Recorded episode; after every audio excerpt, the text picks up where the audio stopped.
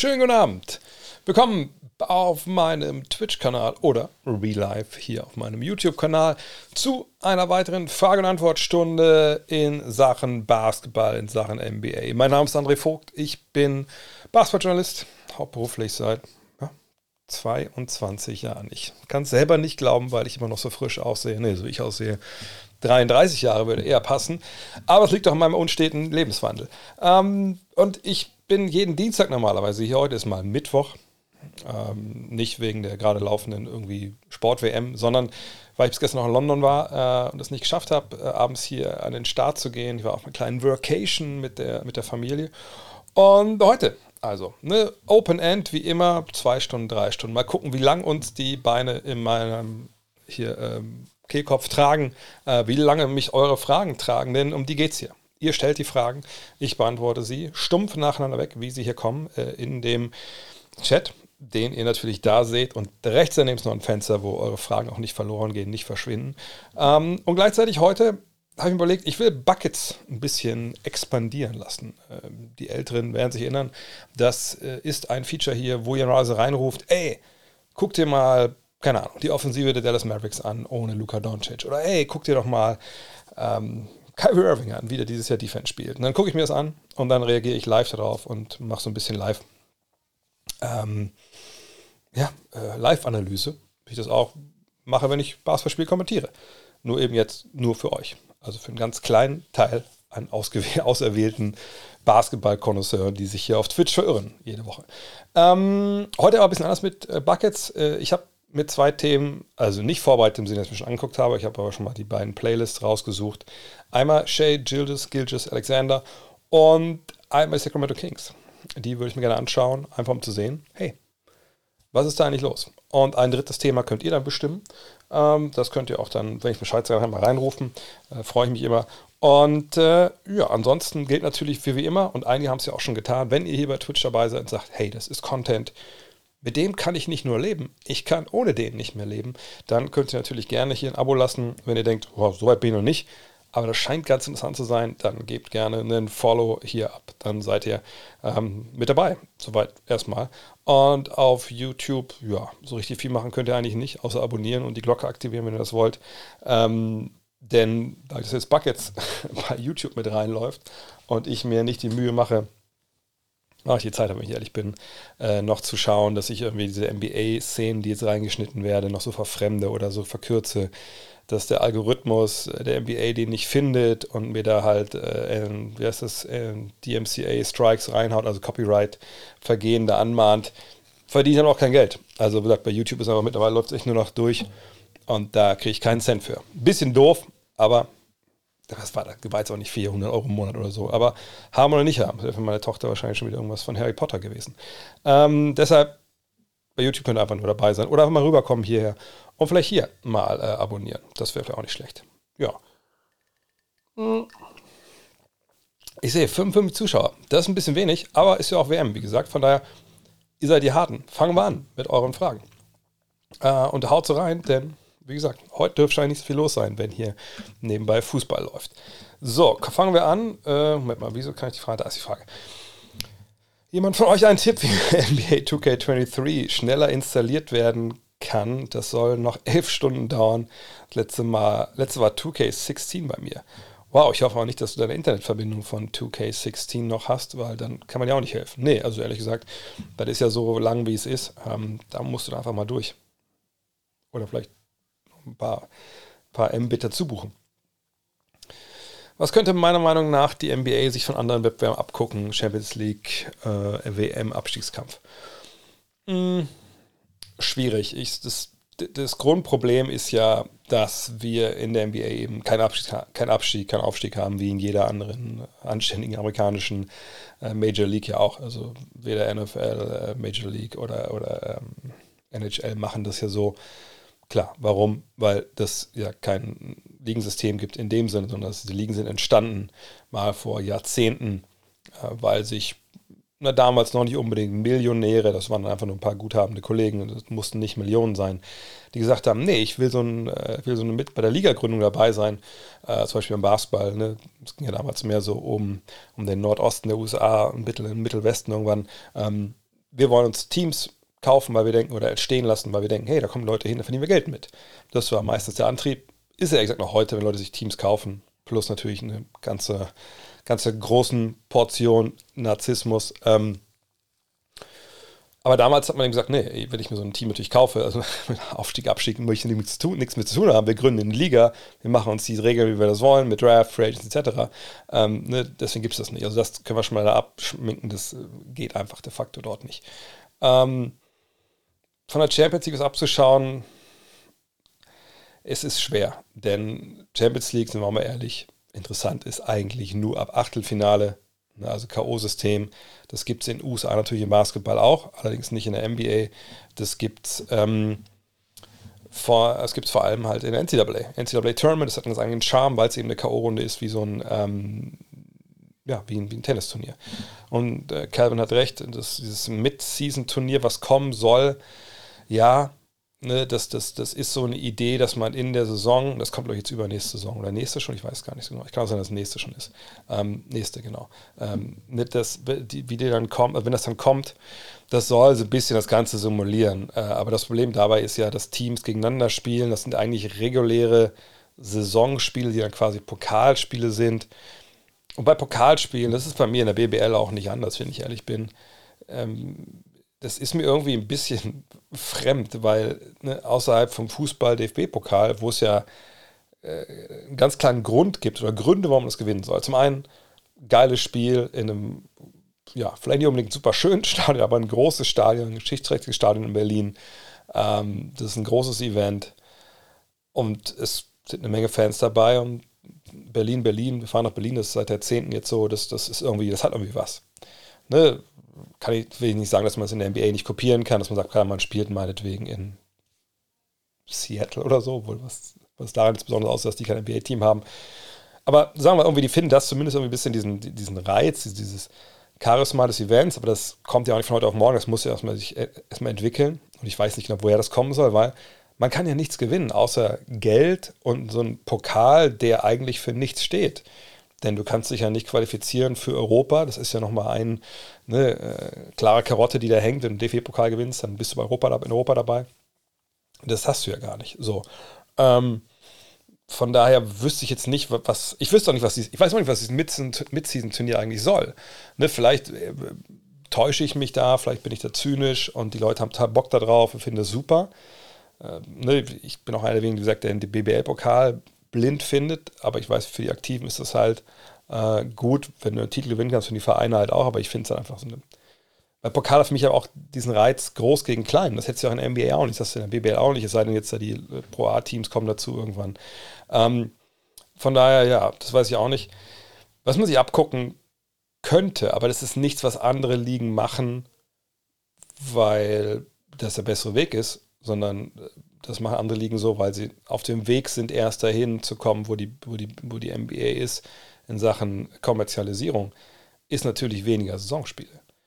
Ne? Also, dass man wüsste, weil ich, äh, was weiß ich, also mein Fußball ist auch nicht mehr so, dass wir jetzt alle Spiele nur am Samstag haben, aber dass man den einzelnen regulären Saisonspielen mehr Bedeutung beimisst. Dass man vielleicht auch nicht, nicht jeden Tag spielt, sondern das Ganze eventuell keine Ahnung, von Donnerstag bis Montag irgendwie aufsplitten kann. Und der Rest ist frei, dass man auch trainieren kann, etc. Aber das wird nicht, es nicht geben. Das sind alles Verbesserungen für das Produkt, das sportliche Produkt auf dem Feld, aber es sind keine Verbesserungen für das, was hinten monetär rauskommt. Ne? Ähm, von daher wird das, nicht, wird das nicht passieren. Es sei denn, man kann irgendwie mehr Geld rein einnehmen mit Maßnahmen. Klar, Liga Spitze um Adam Silver denkt drüber nach, auch mal eventuell ne, die Anzahl der regulären Spiele zu ähm, reduzieren, aber da gibt es ja TV-Geld. Ne, die Hallen sind einfach dann auch nicht belegt, das heißt, das, da, da, da gehen auch Millionen dann flöten von diesen, diesen Eintrittsgeldern und Concession und so. Also, ehrlich gesagt, ich weiß es nicht. Man müsste es irgendwie schaffen, dass, wie gesagt, ne, die einzelnen Spiele mehr wert sind in der regulären Saison, dass man mehr trainiert. Aber dafür brauchst du mehr Zeit. Und das wird ganz schwer, schwer zu bekommen sein. Was mir natürlich immer wieder so vorschwebt, habe ich auch schon ein paar Mal gesagt, aber das will ich nicht ganz ausführen, ist halt weg mit der Draft, ähm, ne, sondern so eine Rookie Free Agency ein, einrichten, ne, mit auch schon Regeln, ne, dass nicht dann halt die Teams, die bei dem Salary Cap liegen, sich die holen können und so. Ähm, aber wie gesagt, das steht auf einem anderen Blatt und das würden sich ja auch nicht abgucken von anderen Ligen, sondern das wäre eine Reform, die aus, aus denen selber kommen müsste. Ähm, so, was ist meine Meinung zur Lottery? Die Draft ist ein System, was Verlieren belohnt. Das ist ja eingebaut, das ähm, steckt ja da drin, das, das ist der Grund, warum man das macht. Also auch wieder, nochmal, ich habe es auch in meinem Buch hier sehr, sehr ausführlich beschrieben, warum wir die Draft haben, warum ich das äh, Milliardärskommunismus nenne, etc. Ähm, und dieser Mechanismus, dass man, dass man, wenn man verliert und schlecht ist, wieder besser werden kann, dass es Hoffnung gibt, der ist da im amerikanischen Sport sehr, sehr eng verwoben mit, mit, mit der Art und Weise, wie das da geregelt wird, eben mit diesen Ligen, die halt, ähm, ja, die Milliardäre, Millionäre heutzutage, äh, Milliardäre heutzutage sich halt ähm, zugelegt haben. So. Und um irgendwie das ein bisschen zu entschärfen, dieses, dieses Problem des Tankings, ne, also dieses absichtlich Verlieren für einen frühen Draftpick, hat man halt mal diese Lottery erfunden und auch reformiert über die Jahre. Und das ist ja eigentlich auch eine ganz gute Idee. Gibt es aber auch erst seit den 80er Jahren. Ne? Also davor war das lange so, nö, schlechteste Team. Ich glaube, es gab dann noch mal, irgendwann nochmal so einen, einen Coin-Toss. Aber frage mich nicht, ob das immer war oder nur, wenn die gleich waren. Ich glaube, es waren nur, wenn die, gleichen, ähm, äh, die gleich schlechtesten Records hatten. Aber ja, das ist, ähm, ist eine Verbesserung von einem unperfekten System. Ähm, allerdings ist es halt auch, hat es viel mit Glück zu tun, was ja auch vielleicht okay ist. Aber wie gesagt, ich bin eh kein Fan von diesem ganzen System. Aber dafür, was wir jetzt haben, sind diese Lottery-Geschichten schon okay. Ne, es gab ja so Gespräche wie dieses Wheel zum Beispiel, dass man schaut, dass das jedes Team, wie war das denn nochmal, dass jedes Team quasi einmal draften kann an Nummer 1 in 30 Jahren oder an jeder Stelle, glaube ich, in 30 Jahren, dass man quasi das Rad dreht und man weiß jedes Jahr, welchen Pick man halt hat. Aber äh, war ich auch nicht so der Riesenfan von, weil ich es A, tierisch kompliziert fand äh, und zum anderen ist es ja auch total glückbehaftet. Was ist, wenn im Jahr, wo du den ersten Pick hast, wenn da kein Superstar ist? Äh, immer klar, jetzt immer noch traden, hättest du sonst auch äh, vielleicht äh, machen müssen. Aber nee, das ist alles irgendwie, ich, ich weiß nicht. Also für meine Begriffe gesagt, am liebsten wäre die Draft komplett weg. So cool die Draft ist. Ich mag sie auch, ne, mit dem, was man daraus machen kann, wie man drüber diskutieren kann und so, Livestreams gucken und alles. Aber ich finde es einfach ein, ein, System, was man eigentlich so nicht, nicht, nicht mehr bringen sollte. Was sage ich zu den fünf Trade-Ideen von Bleacher Report zu James Wiseman? Habe ich Finn sogar schon einmal aufgerufen, von daher gucken wir uns die doch direkt mal an. Äh, letzte Woche hatte ich ja für Anthony Davis, glaube ich, mich da äh, interessiert oder die Sachen mal durchgeguckt. So, was steht denn hier? Naja, also klar, natürlich, was ich oft gesagt habe, ne, diese zwei äh, Ideen, dass äh, ne, die Starter, ne, die Stars, die jetzt über 30 sind, dass sie langsam, ne, wie gesagt, irgendwann den Sinkflug antreten, äh, ihre Leistung und dann ne, die Youngster um Kuminga, um Wiseman und Moody, dass die irgendwann durchstarten. In der Mitte haben wir halt dann diese ähm, ne, Leute wie Poole und Wiggins äh, und Looney. Das funktioniert nicht. Und hier steht jetzt, glaube ich, hier genau, dass man eigentlich vielleicht die Youngster ausgeben, abgeben sollte, um da jetzt äh, Spieler zu holen, die jetzt helfen, um jetzt nochmal die letzten Jahre von, von Steph Curry zu maximieren. Mhm. Ist auch kein, kein total abwegiger Gedanke, aber schauen wir mal, was für Ideen die haben. Jakob Pöltl, ja. Wiseman, Patrick Baldwin, ähm, ja. Ähm, macht von dem her Sinn, äh, aus Sicht von San Antonio, weil die eh im Neuaufbau sind und Pöltl ist ein sehr, sehr brauchbarer Ringbeschützer, ein sehr intelligenter Spieler für meine Begriffe auch. Und mit, mit ähm, Wiseman und Patrick Baldwin ist er dieser Rookie gewesen. Ähm, hat man zwei Youngster, die man ausbilden kann. Ähm, von daher macht es auf, auf, auf der, in der Richtung was wir Sinn. Macht Sinn aus Richtung der, äh, der Warriors. Na gut, Pöltl ist jemand, der natürlich von der Bank, die ihm viel, viel mehr Leistung, gerade defensiv, als das ähm, bei Wiseman der Fall ist. Wiseman ist einfach ein Minusspieler der Zeit, deswegen ist er auch in der G-League auch richtigerweise immer jung, muss Basketball spielen lernen. Das ist, mal die allererste Devise. Nur, ihr seht es da unten vielleicht schon, Börtel ist im letzten Jahr seines Dreijahresvertrages. Und ähm, ihr wisst, wie teuer die, die Warriors sind. Ob sie dann Pöltl, ne, dann, also wenn du jetzt Wiseman tradest, dann tradest ja für Pöltl, dann musst du Pöltl verlängern. Und dann wird Pöltl wahrscheinlich ein bisschen teurer, als er eigentlich sein sollte. Ähm, und ob sie das Geld dann bezahlen wollen, eben mit Luxussteuer etc., bum bum, weiß ich jetzt nicht, aber ich lasse einmal kurz gucken, vielleicht, wenn wir schon mal hier sind, ähm, wie denn äh, das von Wiseman aussieht. Ich habe gerade nicht im Kopf, wann, wann dessen Vertrag endet. Äh, da sehen wir, da noch ein Jahr, hast noch ein Jahr länger Zeit noch. Also ganz ehrlich, da würde ich eher Wiseman haben wollen und sagen, hey, wir gucken uns den jetzt nochmal, ne, vielleicht haben wir mit einer Summer League, ich meine, Summer League für so ein Pro, also für einen Drittjahresprofi ist eigentlich, eigentlich für einen der Nummer zwei gedraftet wurde, einfach ein No-Go, aber in dem Fall, hey, ich würde mit dem alles machen, hauptsächlich dein Basketball spielen, also G-League, Summer League, alles. Ähm, auf jeden Fall kannst du ihn nochmal länger angucken, kannst den ganzen Sommer nochmal ihn an seinen Dingern arbeiten lassen. Bei Pöltl weißt du, was er kann, weißt du, was er nicht kann sehe ich jetzt ehrlich gesagt nicht, dass die Warriors das machen, einfach weil das ähm, ziemliche finanzielle Probleme mit sich bringt für meine Begriffe. Die Charlotte Hornets. Ähm, Wiseman vor PJ Washington. Washington ist auf jeden Fall äh, jemand, was was hier steht. Ja, nicht so wirklich, aber ihr könnt es jetzt mal angucken.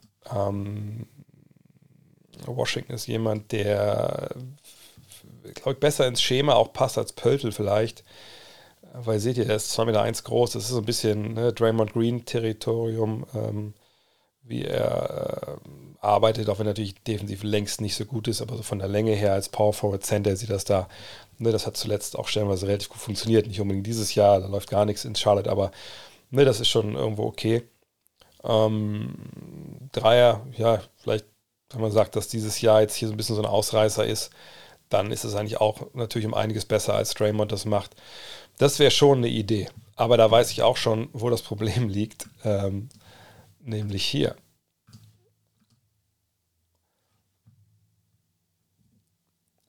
Da könnt ihr sehen, PJ Washington wird ebenfalls äh, Free Agent Restricted, sprich, man kann mit ihm mit allem gleichziehen, was er so angeboten bekommt. Aber auch das wird dann ne, auch jetzt schon teuer, natürlich, wie gesagt, mit den Luxussteuerzahlungen, die man da äh, im Endeffekt leisten muss. Also auch da sehe ich sich vor allem halt diese Bredouille für die, für die Warriors. Die Wizards. Wiseman und Kuminga für Kyle Kuzma. Aha. Okay, da steht auch schon, dass natürlich, ne, man würde dann die beiden Youngster weggeben, ne, die man eigentlich alles aufgebaut hat, jetzt äh, in der zweiten, zweiten Fünf. Das wäre schon, ähm, schon ein Ding.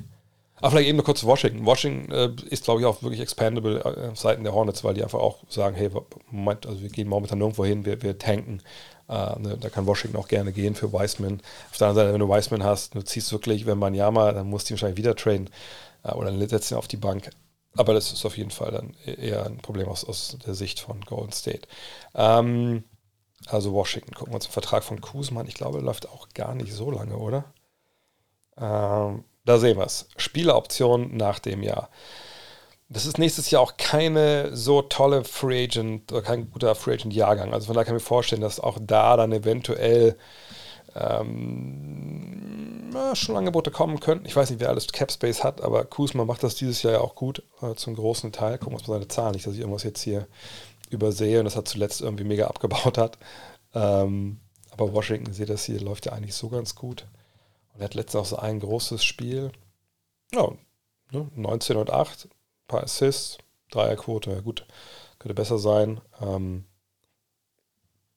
Wäre wahrscheinlich auch gar kein so schlechter Fit in dem Fall. Aber auch da, wird teuer. Wenn es wirklich total Win Now wäre, würde ich das wahrscheinlich sogar noch favorisieren, weil ich denke, dass das bisher der beste Trade ist. Utah, Olenek. Hm ja, wie es hier steht, ne, kann gut passen, ist ein guter Screener, schießt auch. Äh, aber weiß nicht, ob er die Defensive einfach genug bringt. Alternativ Wiseman und ein Erstrunden-Pick für Jared Vanderbilt und Rudy Gay. Wie ist denn Vanderbilt gerade von der Dreierlinie? Ich glaube, er wirft quasi wirklich nur aus den Ecken, ne? Kann das sein? Äh, Vanderbilt, da ist er. Er wirft ganz wenig und dann wahrscheinlich wirklich nur aus den Ecken. Gucken wir mal kurz sein Shooting an. Aber jetzt geht das Shot-Shot nicht sehr gut. äh, wo sind wir denn hier? Äh, Rim, Three-Point. Haben die Corners nicht. Was ist denn hier los? Haben die kein, kein Internet? Nee, ich will das aber nur anzeigen. Äh, ich refreshe nochmal hier. Wahrscheinlich haben sie die Grafik nicht. Ich glaube zu wissen, dass er nur aus den Ecken und das auch 7 von 19. Also ist auch die auch eine Dreier-Frequenz, die nicht wirklich hoch ist. Und in Utah bekommt er bis wann Geld? Mmh. Ja, das, das könnte ich mir sogar noch schön reden. Auf der anderen Seite weiß ich nicht, ob man wirklich, ups, ist falsch, äh, ob man wirklich den Erstrunden-Pick hergeben sollte. Glaube ich eigentlich nicht. Also für mich wahrscheinlich wäre Kusma, wenn jetzt wirklich nur um Win Now geht, wäre wahrscheinlich da jetzt der, der, die beste Idee. Aber auch die finde ich nicht wirklich gut, wenn ich ehrlich bin. Also wahrscheinlich würde ich keinen von diesen Deals machen. Ähm, außerdem, ganz ehrlich, ich meine, gerade bei Wiseman, viel niedriger kann der Wert ja gerade gar nicht sein. Äh, von daher auch mit Kominga und so, ich würde wirklich warten, dass die irgendwie mal einen Uptick haben in ihrer Leistung und dann würde ich die, äh, wenn ich sie traden würde, traden. Ähm, was ist heute los? Wieso gehen die Dinger nicht da? Ist LeBron James kein guter Fit für Anthony Davis? Letztes Mal, als ich gecheckt habe, sind sie Meister geworden in der Bubble. Also das schien leider ganz okay zu sein. Oh. Nö, wüsste nicht, warum das ein schlechter Fit wäre. Ähm, wenn natürlich LeBron James seine Dreier nicht trifft, wie es momentan, ich glaube, ist ja noch so, ne? obwohl er, der war jetzt lange, relativ lange schon draußen. Ich glaube nicht, dass er verbessert hat, großartig. Aber bei ihm ist jetzt auch so, dass wir nicht davon ausgehen können, dass er immer da so mies Dreier trifft wie jetzt. Ich habe es gerade mal aufgerufen. Genau, also 23,9% für LeBron, das ist schon an der Dreierlinie. Ich glaube, das ist auch sein Career Low, ne? Und das, denke ich, davon können wir nicht ausgehen, wenn wir seine Karriere-Mittelwert nehmen. Ist ja 34% die letzten Jahre, sagen wir seit 2017, gucken wir mal, ist er bei ja, 36 Prozent, das ist Liga-Mittel. Also ich glaube nicht, dass das ein Problem ist, wenn man mit Anthony David Basketball spielen möchte. Ähm, nee, die Tatsache, dass man jetzt ein paar Spiele gewonnen hat, die Lakers, ich, weil ich glaube, die Diskussion kommt ein bisschen auch daher momentan, was, was viel um LeBron angeht. Da müssen wir auch mal vielleicht mal äh, die Kirche wirklich im Dorf lassen. Denn das sind die Teams, die sie bis jetzt geschlagen haben. Also seit LeBron raus ist, ne? Erst seit, ist er hier schon draußen gewesen gegen Sacramento? Lass mich kurz schauen. Sacramento kommen wir gleich noch zu. Ja, genau. Also sehen wir hier mal gegen Sacramento verloren. Also eine relativ gute Mannschaft derzeit. Man hat gegen Brooklyn verloren. Ja, das ist jetzt keine gute Mannschaft, aber ohne auch Kyrie Irving. Ähm, man hat gegen Detroit, äh, hat gewonnen. Man hat äh, Detroit geschlagen. Hey, Glückwunsch. man hat San Antonio geschlagen wie gesagt, die sind auch momentan nicht in dem Business, Spiele zu gewinnen und man hat gegen Phoenix verloren. Das Team, was dann vielleicht ne, halbwegs dann das Beste war von diesem. Von daher, ganz ehrlich, also das ist jetzt auch nichts, wo man sagen sollte, hey, LeBron das Team zurück. Sondern der Spielplan, das war auch von vornherein klar, wurde jetzt leichter, äh, viel leichter. Nee, ähm, LeBron James ähm, ist vielleicht jetzt nicht der absolut beste Fit, den man sich jemals vorstellen konnte für Anthony Davis, äh, gerade so aus Altersgründen auch her und weil man sich auch sicherlich denkt, okay, also der beste Fit für ihn wäre sicherlich ein ähm, defensiv begabter äh, Pass-First-Point-Guard mit einem geilen Dreier, der noch einen guten an, ersten Schritt hat. So. Die gibt es auch nicht in jeder Ecke. Äh, mit LeBron hast du aber einen, einen, einen, einen großen äh, Playmaker, Shot Creator, der für dich halt auch mitkreiert, natürlich. Und wenn er seine Mitteldistanzwürfe mindestens auch mal einen Dreier mal trifft, oder treffen sollte, Anthony Davis, dann ist das eine, eigentlich ein, ein Top-Duo. Ähm, das ist aber auch bei Davis momentan nicht so, dass er diese Dinge halt trifft. Von daher, ähm, das, ich will nicht sagen, er ist der perfekte Pit, äh, Fit, LeBron James, aber es ist ein guter Fit. Klar, wenn, wenn beide auf der Höhe sind, beide gesund sind, dann gibt es eigentlich keinen Grund, dass die diese Spiele verlieren, die sie bisher verloren haben. Ähm, es sei denn, man hat einen Supporting Cast, der defensiv Probleme hat und äh, vorne den Dreier nicht trifft. Und das war in den ersten Spielen vor allem so. Mittlerweile hat es mit der Dreierquote ja auch wieder eingependelt.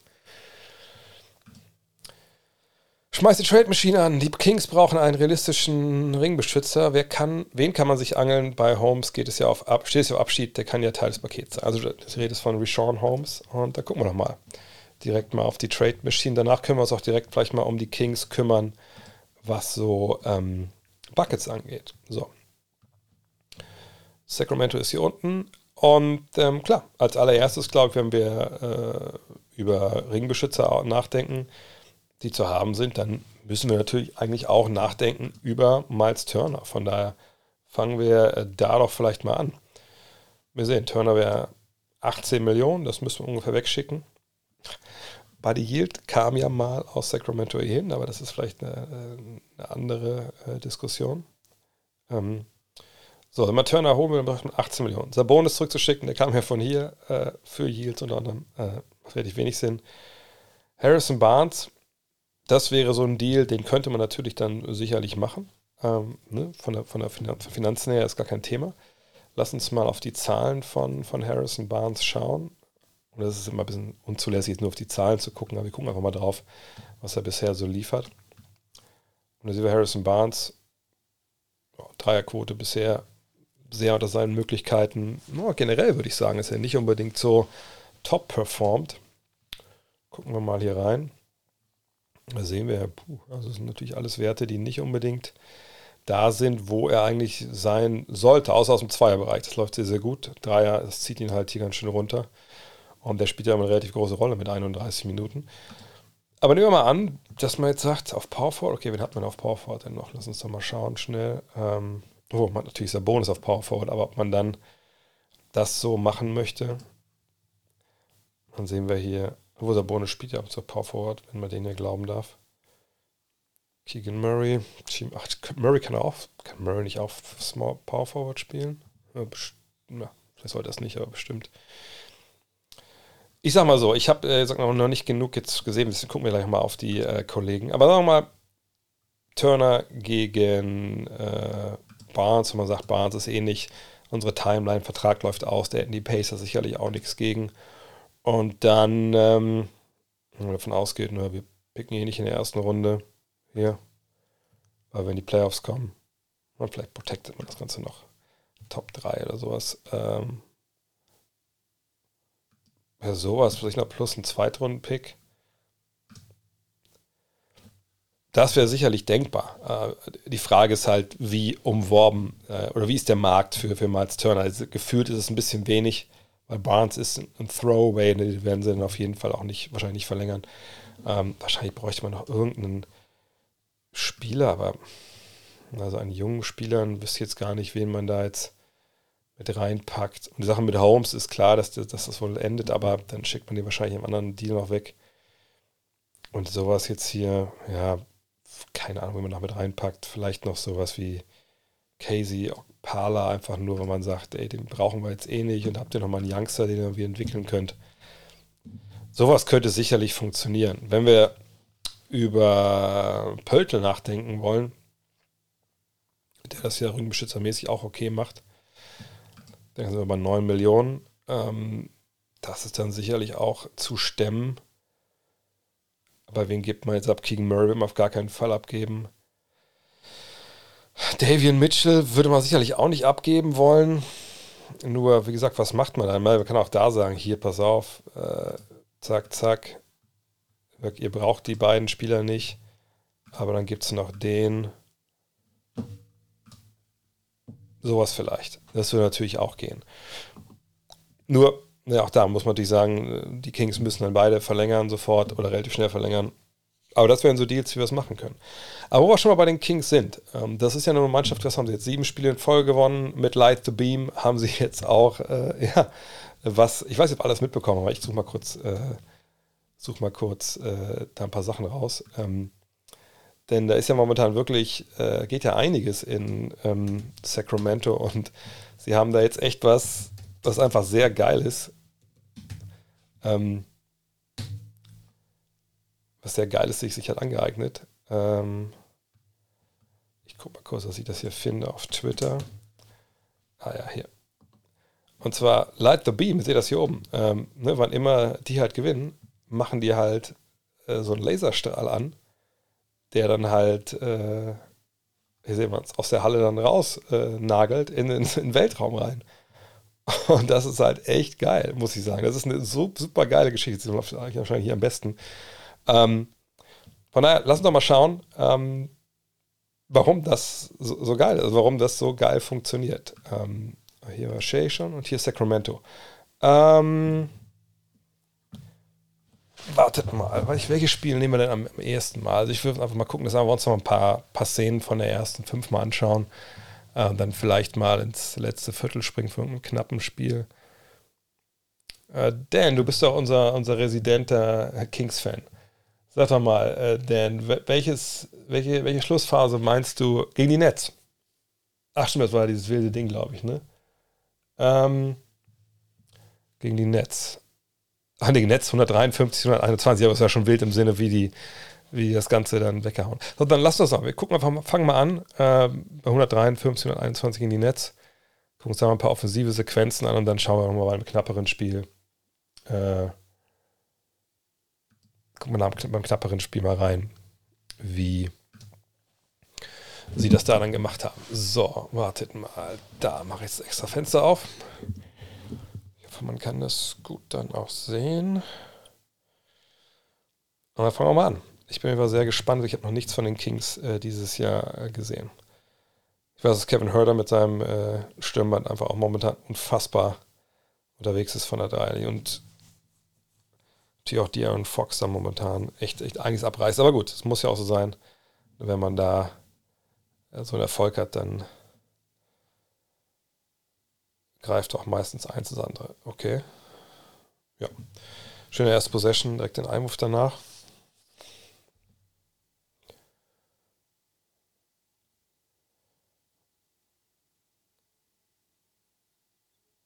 Ah ja, okay, da können wir direkt schon mal zurückgehen weiß nicht, ob ihr es gesehen habt, was das hier war. Ähm, also erstmal hier, ne, so Einwurf, Ball geht rein, ganz easy. Und dann hier so, ein, so zwei Blöcke für, für die Aaron Fox von Hörter und von Sabonis, gleich noch wichtig werden. Was Fox jetzt hier ganz gut macht, er täuscht an, dass er halt curlt. Curlt bedeutet, dass er antäuscht, dass er um diesen Block von Sabonis rumgeht Richtung Baseline. Und das ne, schüttelt seinen Verteidiger so ein Stück weit ab und das bringt ihn dazu, dass er dann an einer Dreierlinie relativ locker den Ball bekommt. Seht ihr? Hier, zack, einmal angetäuscht und dann seht ihr den Abstand, der da ist. Und diesen Abstand kann jetzt Sabonis nutzen, ja, um diesen Block gegen Fox zu stellen oder gegen Verteidiger von Fox zu stellen. Und ihr seht schon, dass Hörter sich auch auf den Weg macht. Das in dem Fall ist es dieses sogenannte Spain Pick and Roll was ja gar nicht aus Spanien wirklich kommt. Das, also ich glaube, Serko Obradovic war der Erste, der das wohl in der Euroleague mal, also zumindest wird er mal als, als Gründer genannt. Ähm, das heißt, Hörter stellt dann nach dem Block, den Sabonis für Fox stellt, äh, den Block gegen Kevin Durant. Achtet mal drauf. So, da sehen wir das. Und jetzt ist es natürlich äh, die Frage, wie verteidigt man das jetzt? Ne? Ähm, ihr seht, Joe Harris steht in der Zone, das ist ja der Verteidiger von Hörter switcht man jetzt alles durch. Das heißt, der Bonus geht mit dem Verteidiger von äh, Fox mit, bleibt Hörter oder bleibt Durant bei Hörter und äh, Harris übernimmt dann halt Fox. Das wäre natürlich ein klares Geschwindigkeitsmismatch oder, oder switcht man das zurück. Das muss man natürlich dann entscheiden. Und in dem Fall ist es aber so, äh, nee, es kommt nur zum Switch direkt nach dem ersten Ballscreen und äh, Hörter rennt raus zur Dreierlinie. Und Fox hat eigentlich das Geschwindigkeitsmismatch jetzt Hörter hat seinen Originalverteidiger, aber sein Bonus, der hat natürlich unterm Korb, ich glaube, es ist Thomas, ne, hat dann halt ne, das Mismatch von, von, der Länge her. Und Fox ne, täuscht jetzt hier einmal den Wurf an. Nicht, weil er werfen will, ne, sondern er will, dass Durant rauskommt. Und er sieht da unten Sabonis halt dann äh, mit dem Mismatch. Und der Pass ist leider ein bisschen lahm. Ne, so ein Bodenpass ist eh immer nicht so schnell, dann auch so ein bisschen lahm gespielt. Deswegen sind auch direkt zwei Mann hier. Und mit Claxton ist das ja, glaube ich, auch einer, der, der gar nicht so schlecht springen kann. Und das sieht Sabonis, passt den Ball dann raus. Aber wir haben die Dreierquote von Barnes ja auch schon angesprochen. Ja, kommt dann auch zustande, wenn du solche Sachen triffst, aber dann direkt der nächste Offensiv-Rebound. Und dann eigentlich ganz gutes Zeichen, dass der Ball direkt und so weiterläuft und Fox dann nimmt sich ein, aber auch der ein bisschen zu kurz. Wir müssen aber den Rest der Partie richtig gut geballert haben, wenn sie von der 53 gekommen sind. Mhm. Oh, starke Bewegung von Hörder. Eventuell dürften Offensivrebounds eine Rolle spielen heute beim Spiel der Netz. Gute Transition und wow, Hörter. Das natürlich, genau. Das ist das Ding bei ihm gerade. Ne? Aus der Transition geht er auch wirklich so wie selbstverständlich hoch.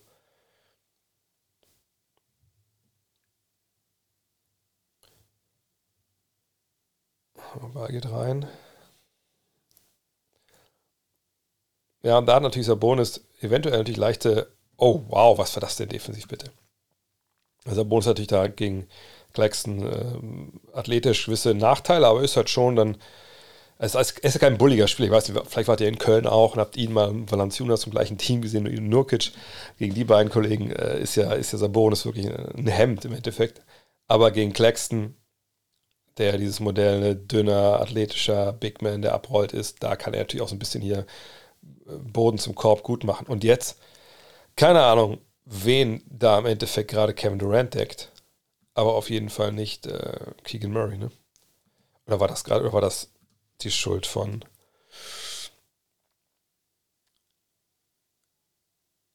Nee, da hat er noch Barnes. So, dann. Obwohl, nee, nee, nee, ach, nee, das, ist die Schuld im Endeffekt von. Wie heißt er hier?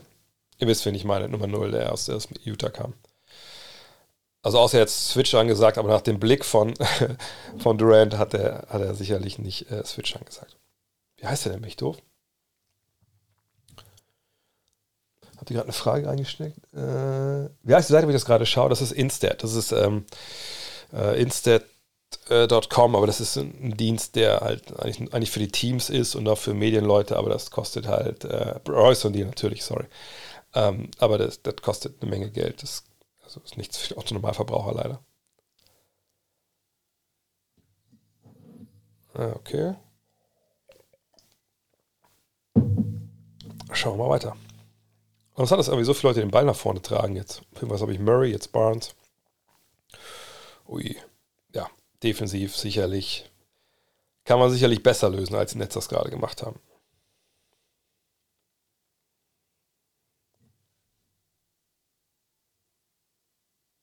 Ah ja, schöne Sache. Also hier, das meine ich für dieses Curl. Ne? Achte jetzt mal auf Hörter, der diesen Block da unten in der Ecke stellt. Und bei diesen Plays ist es natürlich so, du willst ja mal mehrere Möglichkeiten haben, dass der Verteidiger nicht immer genau direkt weiß, was jetzt kommt. So, und in dem Fall ist es halt so, dass, ich meine, Sabonis ist ein bisschen spät dran, aber in der Regel hätte natürlich jetzt, ich weiß nicht, was ist, ist Murray oder was, hätte er natürlich die Chance, nicht nur Hurter Screen zu nutzen, sondern ähm, auch dann den von Sabonis, der sicherlich danach kommt. Ne, diese zwei Screens und dann hier oben rumzulaufen. Er hat natürlich äh, die Möglichkeit, hier zu curlen, also zum Korb zu gehen. Das macht er jetzt auch. Auch sicherlich, weil er sieht, dass Sabonis da noch nicht da ist.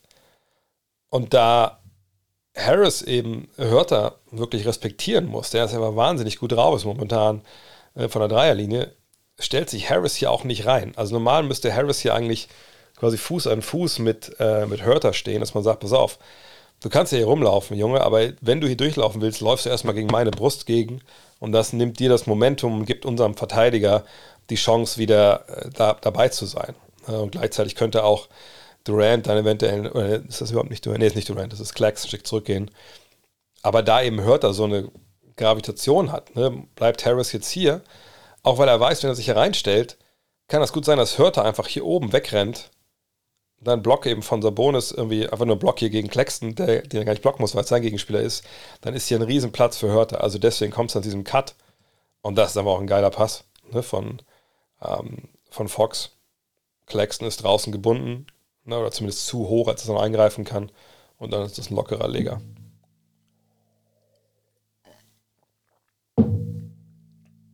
Chuck Vaughn. Hey, Chuck Vaughn ist jedes Mal grauer, wenn ich ihn sehe, gefühlt. Der gleiche, ihr seht das, gleiche Aktion eben.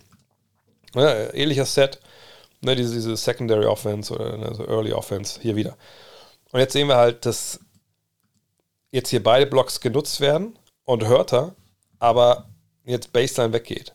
Und das heißt, alle drei auf der Weak Side, Weak Side ist die Seite ohne Ball. Und ne, Fox bringt den Ball ja hier auch quasi an dem Logo vorbei, um eben eine klare Ballseite hier mit Barnes in der Ecke zu kreieren und auf der Weak Side eben dieses Dreieck.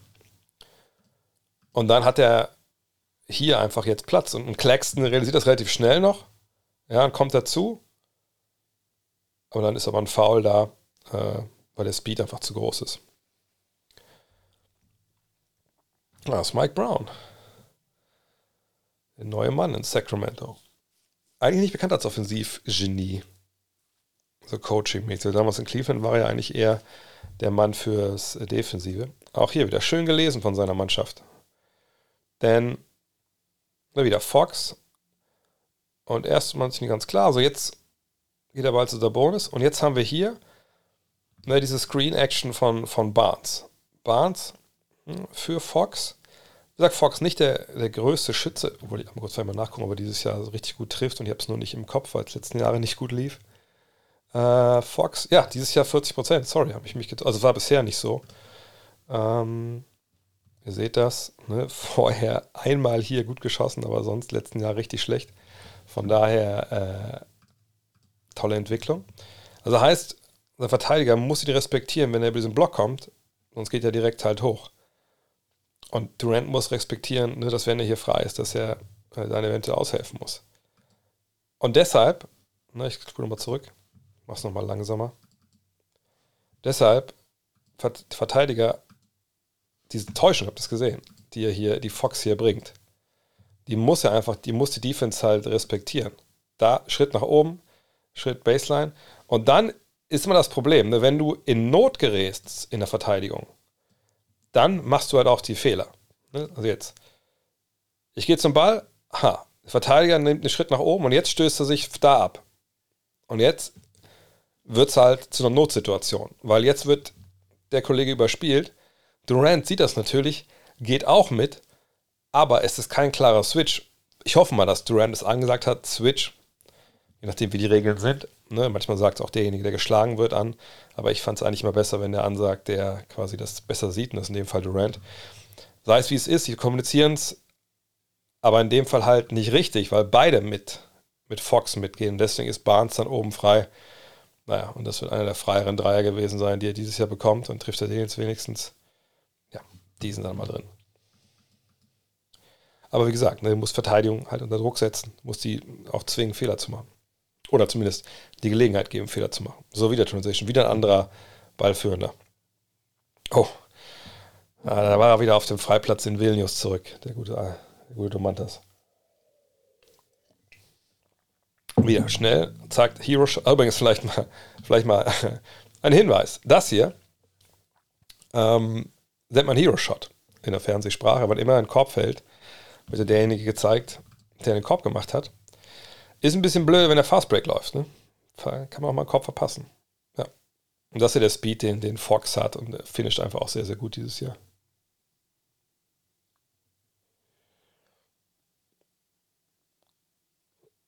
So.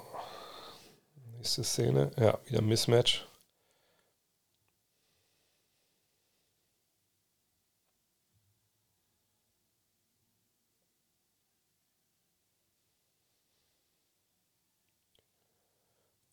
Clever. Na gut. Ich meine, in dem Angriff nicht gerade die, große ähm, äh, taktische Meisterleistung hier, aber es ist schön zu sehen, wie es fließt. Ne? Also sehen wir hier. Sabonis erkennt, ey, ich habe ein Mismatch, gib mal den Ball her. Ne? Du spielst gegen Claxton.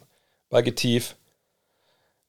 Bin eigentlich kein Fan davon, dass er jetzt an ihm vorbeiläuft. Äh, Murray, weil er auch Claxton mit zurückbringt ins Play. Das ist auch jetzt kein gutes Spacing hier. Den Ball kriegt er ganz schlecht wieder rein oder raus. Und jetzt können sie halt dann Switchback, sehen das Royce sagt an, Switchback. Und dann hast du eigentlich nichts gewonnen, du hast sechs Sekunden auf der Uhr. Aber direkt die Attacke ne, von Hurter, Pass raus. Barnes sieht es, Durant ein bisschen zu weit hochgekommen ist, nutzt direkt die Baseline, Täuschung. Da darf er nicht springen, Kevin Durant, sorry. Weiß er aber auch selbst. Ähm, kriegt das Fall.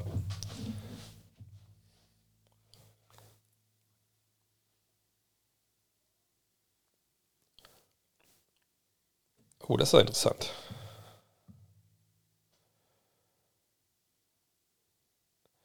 Gucken wir nochmal genau hin, was hier passiert ist. Ähm, also der erste dieser Screen hier, der, äh, der hört er halt befreit, dass er da halt Baseline äh, gehen kann. Und dann aber auch direkt zum nächsten Screen. Wir sehen hier oben den Screen jetzt für Fox und hier unten den, den Screen für Murray. Und jetzt aber ne, sagt euch den Screen, wieder eine halbe Notsituation. Und in dem Fall sehen wir jetzt das, was ich vorhin schon mal angesprochen habe. Ähm, achtet mal drauf, was, ich mach's mal langsam, was halt, ähm, Gott, wie heißt er denn? Joe Harris dort macht. Er geht jetzt hier rein, ne, taggt ihn, hat diesen Arm da drin, in diesem Laufweg. Es ist kein klares Bumpen, klares Bumpen wirklich mit der Brust auf, aber ne, er will einfach irgendwie rein in den Weg, damit das Anspielen nicht sofort glasklar ist. Und er will O'Neill geben, Zeit geben, hier reinzukommen. Aber er weiß eben auch schon, deswegen packt er nur den Arm da rein fuck, mir läuft Kevin Hurter hier oben gerade weg. Da kommt schon wieder der Block von Sabonis. Das ist einer, den kann ich an der Dreierlinie eigentlich nicht guten Gewissens auch nur einen halben Meter Abstand geben. Und deswegen kommt es ja auch zum Switch. Jetzt, ja, Hörter braucht vielleicht ein bisschen zu. Hätte vielleicht besser den Ball, also eher Ball hier so bekommen müssen, aber gut. Das Mismatch ist jetzt da, aber sie lösen es direkt auf. Royce O'Neill denkt, das ist eine geile Idee für so einen Scram-Switch. Also eine Fachbegriff möchte ich eigentlich so viel benutzen, ja, aber ne, er sagt jetzt hier abseits äh, des Balles, hey, pass auf, das ist hier Pick and Roll, das müssen wir, äh, das Mismatch, das müssen wir jetzt nicht unbedingt so haben, pass mal auf, ich komme hier hin, nimm du mal meinen Mann. Aber Harris hat natürlich jetzt einen ewig langen Weg. Klar, Durant ist hier, kann, kann ich halbwegs beide verteidigen, deswegen hat das O'Neill das schon auch gemacht. Aber er hatte seinen Rest seiner Truppe aber nicht so den, äh, ja, das nicht mitbekommen und dann ist es halt ein relativ freier Dreier, wo Harris noch gut rausgeht, gut contested, ist auch daneben, aber dann ist auch der Offensiv. Mensch, Durant sieht aber auch nicht so gut aus, wenn wir ehrlich sind. Ball geht wieder raus, ja, und hört er. der Traum jedes, jedes Oberliga-Shooters, der gute Mann. Echt geil, wer dieses Jahr spielt. Und geiler Look. Feier ich. So.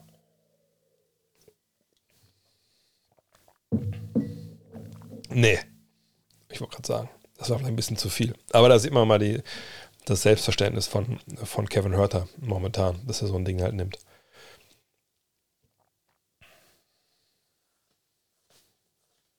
Ja, wieder Early Offense, oh, Dribble-Orgie.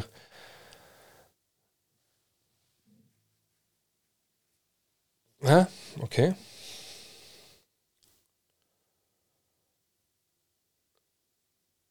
Ah ja, das war klassischer Sabonis. Und zwar, was meine ich? Jetzt hier. Achtet mal auf Sabonis jetzt mit, mit dem Ball hier an der, an der Birne, hat man früher gesagt, an den Freiwurfecken.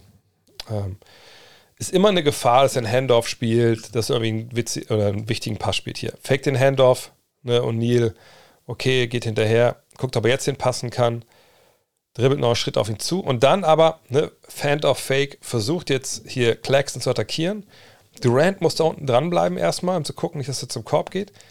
Dann kommt der Fake und dann ist er vorbei. Und das ist einfach eine gute Grundausbildung, gute Fußarbeit, tolle Balance. Das kann Sabonis wirklich, wirklich wahnsinnig gut. Defensiv, aber vorne, das passt schon. Und jetzt ist David Mitchell, glaube ich, zum ersten Mal drin, ja. Uh, wild.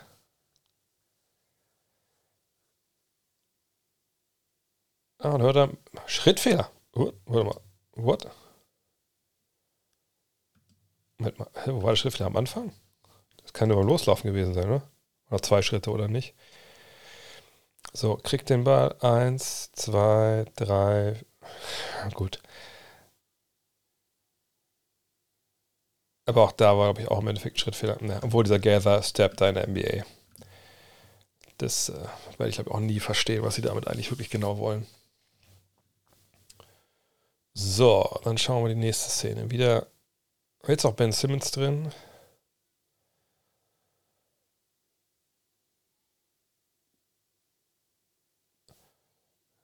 Ja, diese Five-Out-Geschichte. Weil das, das ist ein gutes Beispiel, finde ich, wie, wie Five-Out äh, einfach auch sehr, sehr gut funktionieren kann. Guckt mal hin. Ich meine, die gehen laufen zu fünf nach vorne. Und, als ob irgendwie der Zweierbereich Lava ist. Ne? Alle bleiben am Endeffekt an der Dreilinie stehen. Früher hat man das verpönt. Auf der anderen Seite muss ich ehrlich mal sagen, als ich 2000, 2001, war das 2001, glaube ich, als ich mit Jugendtrainer in Köln war, da hatten wir so einen, so einen polnischen ähm, Jugendcoach, der alles koordiniert hat, der hat damals schon gesagt, ey, wir spielen Five Out etc. Das für die Youngster, lernen das am besten, Basketball spielen. Das war echt schon richtungswegsweisend. Aber guck mal hier, jetzt so, jetzt hat man gesagt, okay, wir spielen alle fünf draußen und ne, Barnes kam sich wirklich an Simmons vorbei. Man hat es auch nicht gesehen, warum, warum man jetzt Pick and Roll spielen sollte. Und es gibt Teams, die aber sagen, dann juckeln wir jetzt halt den ersten langen, halbwegs freien Dreier drauf, der, der irgendwie ähm, frei ist. Aber acht, was der Bonus jetzt hier macht. Ich mache es mal ein bisschen langsamer. Ne, diesen ersten Screen hier für Mitchell ne, gegen Curry ist noch okay. Curry geht unten durch, weil Mitchell noch nicht der große Dreierschütze ist der nächste Screen. Aber das ist jetzt halt der Screen für Hörter. Und man weiß, mit Mitchell hat man jetzt den äh, Ballhändler. Und dieser Screen, den setzt Sabonis, ich spule nochmal zurück. auch um einiges anders als den Screen für Mitchell. Guck mal, Mitchell, er sagt immer, komm vorbei, komm vorbei. Er sagt auch direkt, so, und jetzt komm. Aber jetzt stellt er sich erst hin. Und das ist jetzt ein ganz anderer Screen. Das ist ein Screen, wo, wo Sabonis steht, wo Sabonis zwei Sachen möchte. Er möchte entweder, dass der Mann mit dem Headband relativ freien Dreier schießen kann, oder er möchte einen Switch. Das sind die beiden Möglichkeiten, die die Defense jetzt in dem Sinne halbwegs hat. Und wir sehen es, äh, der Ball geht rein, ne, und es ist dann auch ein Switch. Und Hörter weiß das, ist ein Switchback, ne, also sie versuchen das wieder aufzulösen. Und jetzt hat man aber den Ball aber dann tief auf einmal und jetzt ist es halt 4 out, 1 in. Und es ist halt einfach auch ein 1 gegen 1. Kann man das defensiv auch besser lösen, bestimmt. Aber das finde ich dann auch irgendwie clever, weil man eben nicht draußen rumpasst und versucht, sondern einfach sagt, nee, ähm, wir wollen gucken, dass wir den Ball Richtung Korb bringen, weil da einfach die guten Sachen passieren häufiger. Jetzt haben wir mal direkt ne, vor Out One In gehabt. Und das finde ich auch nicht so schlecht, wenn man das ein bisschen ändert. Wieder Five Out. Ja, nee, das war da vielleicht ein bisschen viel von Malik Monk, aber das ist man von Malik Monk auch gewöhnt, dass das manchmal ein bisschen viel ist. Und Harrison Barnes. Als wäre er wieder in einem Dallas Mavericks Trikot. Hm.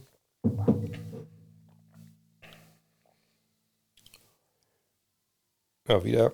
Ne, achte mal, also es ist auch wirklich. das ist natürlich krass, aber eigentlich wollte ich jetzt gar nicht so die Power jetzt in dem Fall von Bonus äh, zeigen, sondern achtet mal, danach können wir vielleicht auch, auch, mal, auch mal schon mal wieder rausgehen. Ähm, achtet mal auf die Augen und den Kopf von, von Sabonis. Vielleicht mal zurück. Er fängt den Ball und ne, direkt, guckt direkt, was passiert hier oben. Ne, was passiert äh, auf der Ballseite. Dann Baseline. Hat die Augen oben, hat den Blick in die Ecke, hat den Blick hier rüber, sieht, hier ist irgendwie auch nicht so wirklich was. Spin zurück. Spin rein, weiß, ich bin jetzt ganz nah dran. Spin wieder Baseline, weil er natürlich auch die Hilfe von, ich glaube, es war Tanabe halt, ne, sieht. Und dann ist es halt einfach die gute alte litauische Schule, ja, kleiner Schubser unten und dann ist das Ding im Korb.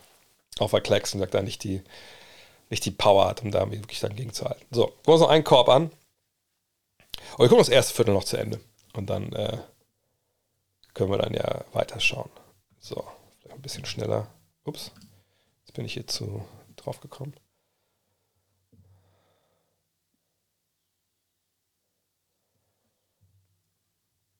Ja, mal zurück. Wieder, ne? Ich finde auch schön, dass sie einfach echt schnell dann reinkommen in ihre Sets so. Diese Handoff-Geschichten. Oh, das ist aber auch echt, echt gut. Noch mal langsam, mal langsam. Da müssen wir nochmal das Slow-Mo anwerfen. Und zwar, das ist mal kacke, wenn die so recht und her switchen mit ihren Kameras so. Aber ne, einmal Handoff, zweiter Handoff. Und seht ihr, unser Bonus jetzt auch schon gegen Simmons, noch sicherlich, weil es Rotationen, soweit ist das halt, dann Simmons die 5 spielt, dass er schon ein bisschen mehr Power damit bringt. Also, und das ist jetzt aber auch die gute alte Schule. Ne? Denn der zweite Handoff hier drüben, der zwingt, kann man das überhaupt sehen richtig? Ja, genau. Der zwingt, achte mal auf Simmons. Simmons hier, ne, oder sagen wir mal hier sogar noch, ist natürlich Deny, in Anführungszeichen, also er ist nah an Sabonis, damit er keinen Pass hingehen kann. Aber um, sobald er sieht, ey, da ist noch eine zweite Aktion, eine Handoff-Aktion, muss er aufmachen und so ein bisschen diese Hilfe gehen hier in die Zone. Das macht er hier jetzt auf. Und das ist das Zeichen für Sabonis, dass er reingeht in die Mitte und eben versucht, Simmons wegzudrücken zur Seite, ne? um sich anspielbar zu machen. So, so ein Duck-In hätte man früher gesagt. Ne?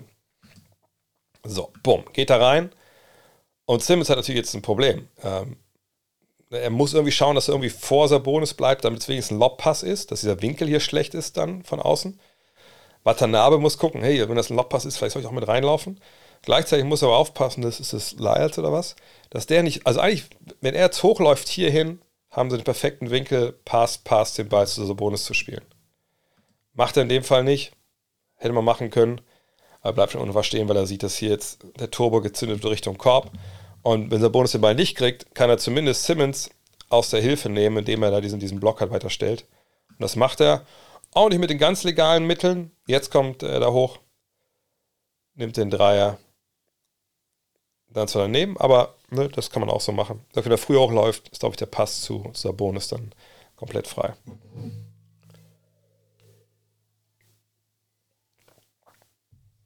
Ah, das ist Cam Thomas. Habe ich vorhin, ich falsch gesagt. Ne?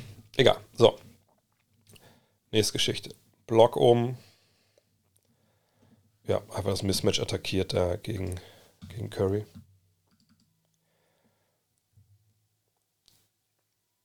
So. Dann setzen einfach echt den Gegner immer schnell unter Druck. Jetzt mal ein bisschen, stockt es mal ein bisschen, auch weil der Bonus draußen ist.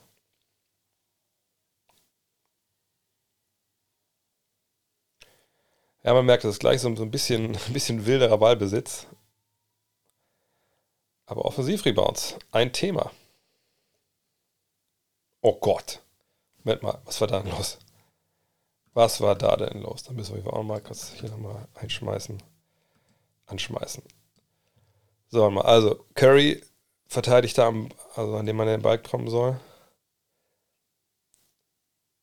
Und ist einfach so ein halber Bump von Simmons. Aber Junge, Junge, jetzt weiß ich ja, warum Jack Vaughn so grau geworden ist. Also sowas darf ja nicht passieren. Das ist einfach so ein kleiner Spieler, der einfach mitten durchläuft, ohne dass einer mal denkt, er müsste ein bisschen Hand anlegen. Naja, spielt sich gleich besser defensiv. So. Oh, kein langer Ball? Ich dachte, er wäre langer Ball hier möglich gewesen. Ach nee, der war Defense. Ja, schneller hoch. Guter Wurf heutzutage in der NBA, da kann man nicht, sich nicht beschweren. Und einen haben sie ja noch. Fox wieder drin. Und Schrittfehler. Hey. Einen haben es doch noch, noch einen. Okay, dann schauen wir mal. So, jetzt Last Shot 33-30. Auch krass. Das muss ja nicht mal das beste Viertel gewesen sein, so wie die anderen bei 153 Punkten. Boah. ja, das haben wir von De'Aaron Fox letzten Jahr auf jeden Fall nicht gesehen. Okay, soviel vielleicht zu den Kings. Dan freut's, vielleicht die anderen von euch nicht so, aber in dem Fall, ja, also muss man sagen, das ist schon sehr, sehr flüssig, was, was die da spielen. Und ähm, Ach die von den Kings. Wollen wir einmal kurz auch nochmal drauf gucken? Oder ist das für euch, das zweite war stark, okay. Ähm, also wollt ihr noch ein bisschen Defense von den Kings sehen? Das würde ich jetzt von euch abhängig machen. Ähm, ich weiß, dass es ja nicht so viele Fans gibt, aber die Defense ist natürlich eine Katastrophe. Also zumindest ist sie sehr, sehr schlecht. Schreibt bloß mal rein, ob ihr die Defense wollt. Dann könnt ihr ein bisschen Tee trinken. Ne, Tee ist auch schon wieder leer. Go. Hm. Okay, dann schauen wir mal zurück. Habe ich es eben jetzt zugemacht? Ja, ne, dann schauen wir mal Vielleicht mal gegen die Pistons, weil ich glaube, das war auch nicht so ein geiles Spiel. Ne? 129 in die Pistons abzugeben, ist sicherlich nicht so, ähm, nicht so leicht. Dann schauen wir doch mal.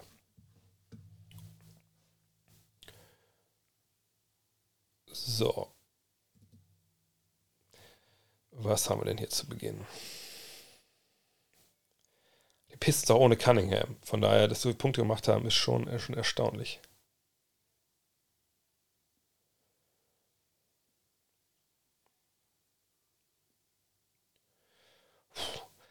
Wilde Nummer. Wilde Nummer. War das der, das Beckley oder Stewart? Ja, Mike Brown sagt, eigentlich ist er immer, der über die Defense kam, auch damals in Cleveland mit LeBron und so.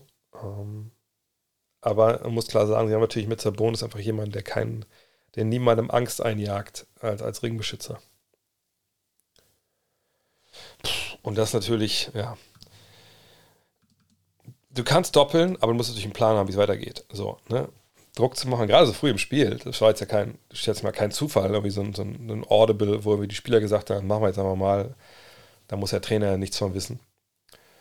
Und zwar, wir sehen es gleich hier, Bogdanovic, der, natürlich derjenige, der bei denen der Mann ist, der eigentlich offensiv das Ganze bringt, wird hier gedoppelt, ja, was sind das, 10 Meter vom Korb weg, von Sabonis und von Barnes. Auch gar nicht irgendwie kurz, sondern richtig, richtig lange.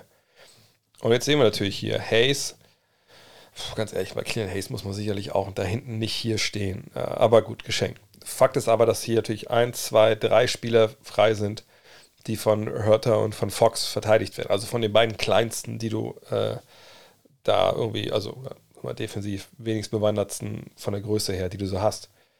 Bagdanovic äh, sieht direkt, das ist ja ein bisschen viel. Pass und dann sind sie einfach super schwer irgendwie, also sie kriegen gar nicht, kommen sich gar nicht organisiert, denn ähm, ich, also ich habe das Gefühl, dass Sabonis hier und Hörter beide hier verteidigen, Fox den Ball hat. Hier werden Originalverteidiger gesucht, aber eigentlich ne, sollte man ja sagen, Hörter, geh bitte da raus. Ne, äh, Sabonis kommt da hin und macht das schon, aber dann der Cut wird gar nicht aufgenommen. Ja, und das ist dann einfach natürlich sehr, sehr leicht. Und das früh im, also früh im Spiel so zu doppeln und dann halt, ja, das ist schon nicht gut. Livers dann, wie gesagt, mit den, mit den Punkten. Ja. Schauen wir weiter.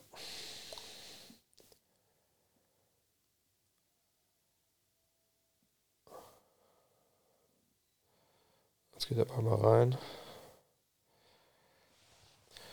Ja, sicherlich nicht die Schuld von Sabonis, dass er daneben ging, aber wenn jemand verteidigt und der trifft nicht, dann denkt man natürlich immer, man, man war selber schuld, dass der das nicht ge geschafft hat. So. Soweit alles okay. Bogdanovic. Sehr geduldig, hat den Kopf oben, macht das gut. Ja, Turnover. Kein wirklich leichter Pass. Ja, von der anderen Seite Autorität von Sabonis, okay. Ja, auch nicht die Top-Defense. Gute Challenge. Alles gut.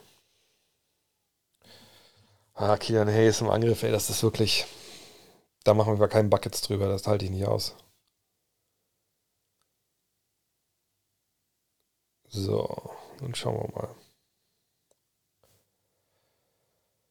Ja, seht ihr, wie lang, oh, in dem Fall ist es ja auch eine Auszeit, aber ich wollte gerade sagen, seht ihr, wie lange die brauchen, um reinzukommen? Oh, jetzt sehen wir hier Werbung. Ne, das wollte ich eigentlich nicht. So, nächste Szene.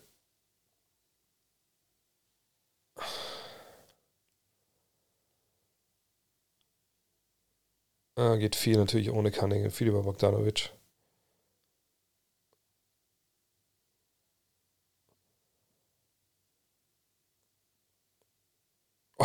Ja, sieht bis jetzt nicht so aus. Aber Dan schreibt ja, die Pistons haben gut von der 3 getroffen im Spiel. Aber bisher sieht es nicht so aus, ob das ein Sahnetag ist für diese Mannschaft. Hayes plus one. Äh, ja, ein one, okay.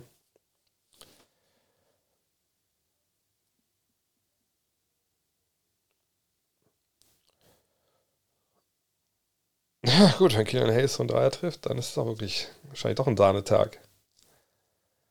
Ja, bisher war da ja wenig, was man jetzt also systematisch kritisieren kann.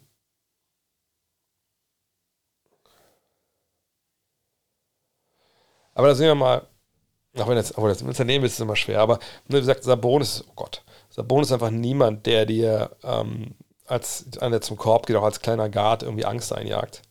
Ne, das ist wirklich ein Spieler, äh, für die Defense, das ist einfach kein, kein Ringbeschützer.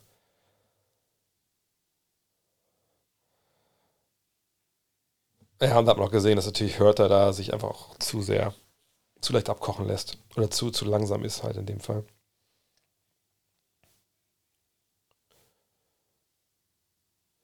So, hier.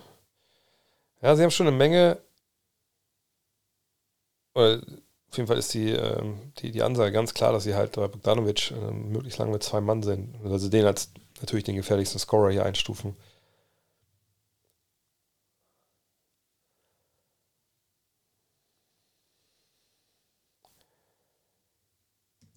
Vielleicht mal hier nochmal gucken. Also gefühlt war das eben im Live ein bisschen weit reingelaufen von, von Hörter.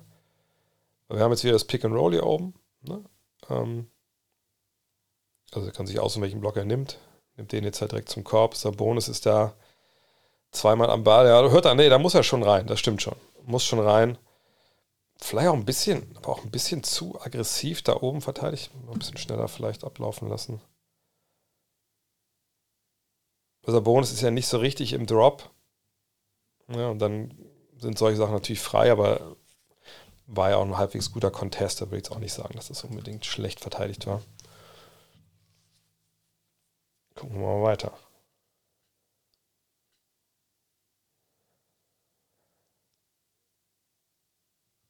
Ja, aber auch dabei hört er gerade. Das war schon sehr, ups, äh, sehr, sehr leicht. Schrittfehler. Bis jetzt sieht das alles sehr gut aus. Defensiv. Also sehr gut nicht, aber äh, zumindest nicht sehr schlecht.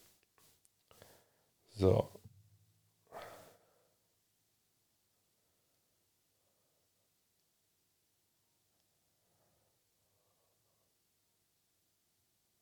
Junge, Junge, Detroit, ey. Hm.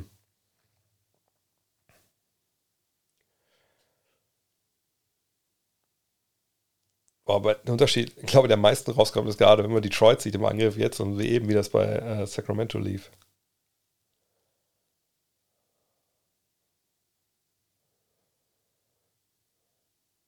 Ja, stark, stark von, äh, von Bogdanovic, einfach sich wirklich mit der, mit der Power, die er hat, Kraft, äh, Platz verschafft. So, was haben wir jetzt hier?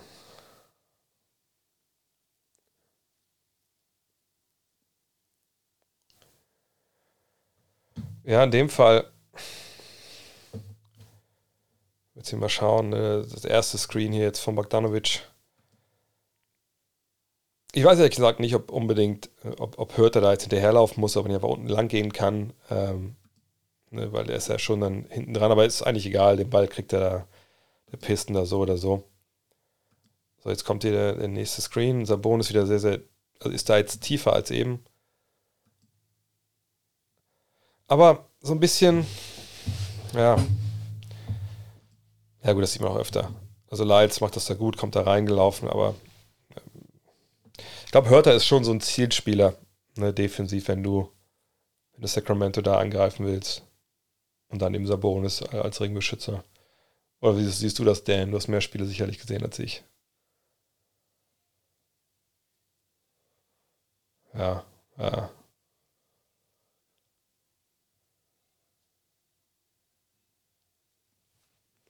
Gucken wir nochmal hier.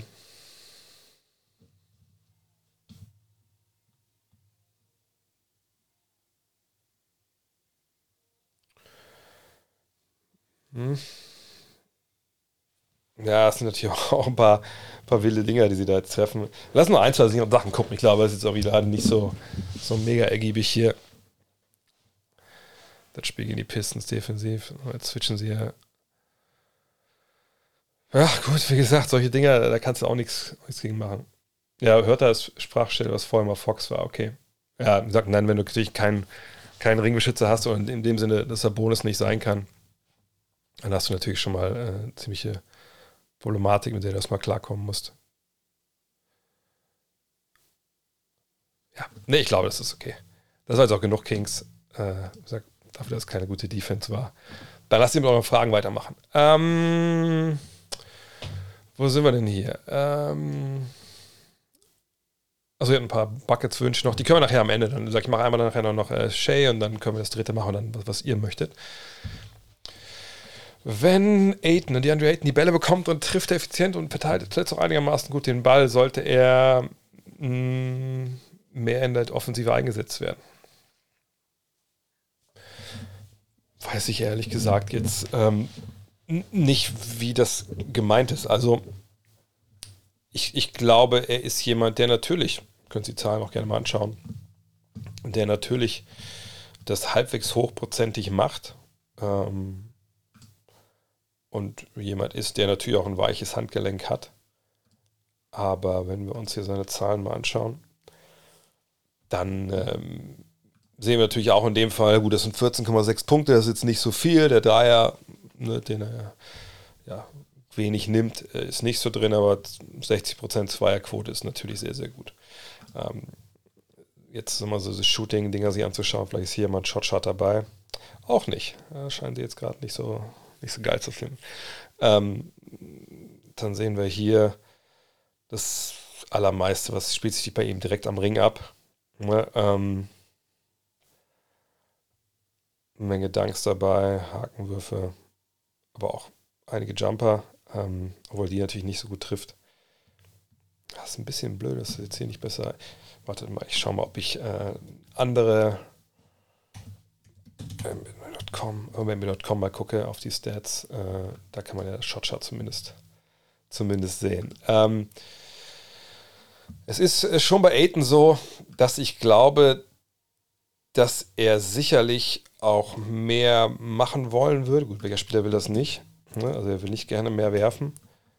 Aber ich frage mich bei ihm so ein bisschen, wo er dann genau ähm, diese Würfel nehmen soll. Ähm, was meine ich damit? Also ich finde bei ihm, ich, äh, also die Mitteldistanz, ähm, das sehen wir jetzt hier noch, hier können wir es jetzt mal sehen. Die Mitteldistanz ist natürlich jetzt in dem Fall. Äh, ich hier mal das passieren, gucken gleich. Aber äh, ihr seht das ja, die Mitteldistanz ist not his friend. Ne, wenn wir jetzt hier mal auf die Shot Zones gehen, dann seht ihr, hier ist eine Menge Rot. Auch hier vom High-Post-Bereich ist eine Menge Rot dabei. Er scheint auch nicht der Typ zu sein, der jetzt hier sich jetzt im Post ne, großartig ähm, verdingt und da jetzt, äh, also in dem Low-Post, da jetzt hier die großen Moves auspackt, es sei denn, er kommt immer zum Korb durch. Ne, das wäre natürlich dann mal eine andere Nummer. Ähm, wie ist das denn? Kann ich das hier auch an, anklicken? Ne, kann ich natürlich nicht. Ähm, wartet mal. Was sagen wir kurz hier? Herr Driving Dunk. Gucken wir mal hier, was das für ein, für ein Driving Dunk ist überhaupt. Er kriegt den Ball dann jetzt mal. Gut, okay. Ja, gute Bewegung, keine Frage, aber das war natürlich auch lausige Verteidigung. Was haben wir hier? Das ist quasi zum Mini-Buckets hier. Ach, das ist auch das erste Spiel gegen Dallas. Da ist mal ein Jumper, der aber nicht drin ist. Okay. Ähm, was haben wir denn hier? Turnaround Hookshot. Also sowas hat er natürlich drauf. Er hat so ein paar Bewegungen, ne? gar keine Frage. Äh, aber die Frage, die ich mir ihm mal stellen würde, wäre, okay, er kann das, aber wird er ineffizienter, wenn er eine größere Rolle hat? Und ihr seht das ja hier. Es ist jetzt nicht so, dass er äh, viel weniger wirft. Es sind 0,6 Würfe weniger als im Jahr davor. Wir haben auch schon mal ein Jahr gehabt hier vorne, da hat er natürlich viel mehr geworfen, aber auch ein sehr, sehr kleines Sample Size. Ähm, Rebound aber auch weniger, spielt eine Minute weniger ich glaube, das Problem liegt bei ihm ehrlich gesagt ein bisschen tiefer. Ähm, ich glaube nicht, dass, dass DeAndre Ayton so super happy mit seiner Situation ist in, ähm, in Phoenix nach wie vor. Ähm, ich, ich glaube, er ist jemand, der, der sicherlich den nächsten Schritt machen wollen würde, äh, aber auch jemand ist, der, und das ist ein bisschen Kampfsatzleserei, aber wenn ich sie spielen sehe, ich, ich denke nicht, dass er so mega, der ist nicht zu 150 Prozent bei der Sache da. Ähm, aber wie gesagt, könnt mich da gerne ähm, als Besseren belehren, wenn ihr ähm, äh, jetzt jedes Handspiel gesehen habt. Aber ich, ich würde einfach glauben, äh, falls man gerne wettet, Aiden, Aiden über dreieinhalb Punkte im Erstviertel ist meistens Free Money, auch weil sie früh zu ihm hingehen. Ja, okay. Ähm, also ich glaube, er kann mehr. Ich, ich, glaube, er könnte eine große Rolle in der Offensive spielen. Ähm, die Frage, die sich ein bisschen stellt, ist, ähm, und er spielt dieses Jahr auch mehr Assists. Wie willst du diese Offensive dann gestalten? Willst du mir den Ball im Low-Post geben und reindampen und sagen, mach eins gegen eins, wenn ich passe den Ball raus? Ist er so gut? Kann er sein Matchup da dominieren? Das weiß ich nicht. Das glaube ich ehrlich gesagt auch nicht. Ähm, und dann ist die Frage, wie kriegst du ihn sonst frei? Ne, ähm, jetzt fehlt natürlich auch Chris Paul schon ein paar Spiele. Nicht, ob das Einfluss auf seine, seine Wurf, Frequenz hatte. Aber ich würde jetzt recht geben, gefühlt würde ich sagen, der muss mehr machen. Die Frage ist halt nur, woran liegt es, dass er da jetzt wenig, nicht, nicht genug macht. Ähm, zumindest gefühlt für uns. Und da habe ich momentan einfach keine Antwort drauf, weil das die auch sehr zugeschnitten ist auf, auf, auf, die Guards da in Phoenix. Aber es läuft ja auch. Es ist ja eine Mannschaft, die weiß, wer sie sind. Die haben eine laufende Offensivmaschine. Das ist toll, wie die Basketball spielen, auch ohne Chris Ball zuletzt. Ähm, und wie gesagt, ich glaube, bei, bei Aiton, da ist was anderes noch am Köcheln. Ähm, was sage ich zu Schröders Start in die Saison bei den Lakers? Ja, ich meine, es war ja zu erwarten, dass er erstmal Probleme hat. Noch da rufe ich mal die Zahlen auf, weil ich, ich glaube, dass jeder mitbekommen hat, wie das jetzt lief für, für Dennis, ähm, seit er jetzt wieder zurück ist von seiner Daumenverletzung. So, und da sieht man die Zahlen, die sind natürlich nicht optimal. Ne? Ähm, zwei Punkte zu Beginn ist, ähm, ist nicht das, was man möchte. Null Punkte jetzt gegen Phoenix, auch nicht, was man möchte. dazwischen in 23 Minuten äh, 13, 2, 2, 1. Das ist durchaus das, was man äh, erwarten darf und was er sicherlich auch von sich selber erwartet. Ähm, aber auch gegen San Antonio war, war ein Blowout. Ähm, das ist momentan für ihn Tier super schwer. Hat einen ganz langen Sommer gehabt, ne, mit, mit Europameisterschaft, mit allem. Ähm, ist dann verletzt und geht jetzt von 100 auf 0 runter. Ähm, mit dem Daumen kannst du natürlich ähm, ähm, vom Daumen ist es ja ein bisschen schwer. Du kannst ja quasi eigentlich, sonst kannst du ja eine fit sein, aber du kannst eigentlich nichts wirklich mit, mit der Hand machen. So. Und von daher würde ich auch denken, dass es noch ein bisschen braucht, bis er dann da ist. Aber ich mache mir eigentlich keine Sorgen um Dennis Schröder. Also die, die Schützen, das hat sich wieder eingerenkt bei den, bei den Lakers. Ähm, und äh, ich, ich glaube eigentlich nicht, dass das jetzt für ihn ein Riesenproblem ist, irgendwann dann der Dennis Schröder zu sein, den wir kennen. Für mich ist, ist wahr, Zach Levine immer ein hervorragender Spieler, der alles auf dem Parkett kann. Ich würde ihm persönlich auch den letzten Game-Winning Ball geben. Gehst du mit oder sagst du Allrounder? Äh, sagst du nicht selber, dass er, dass er ein Allrounder ist? Ähm, ich würde sagen, dass er offensiv große Qualitäten hat, sicherlich, und auch eine verschiedenste Arten und Weise, ähm, die auch auf dem Feld durchbringt.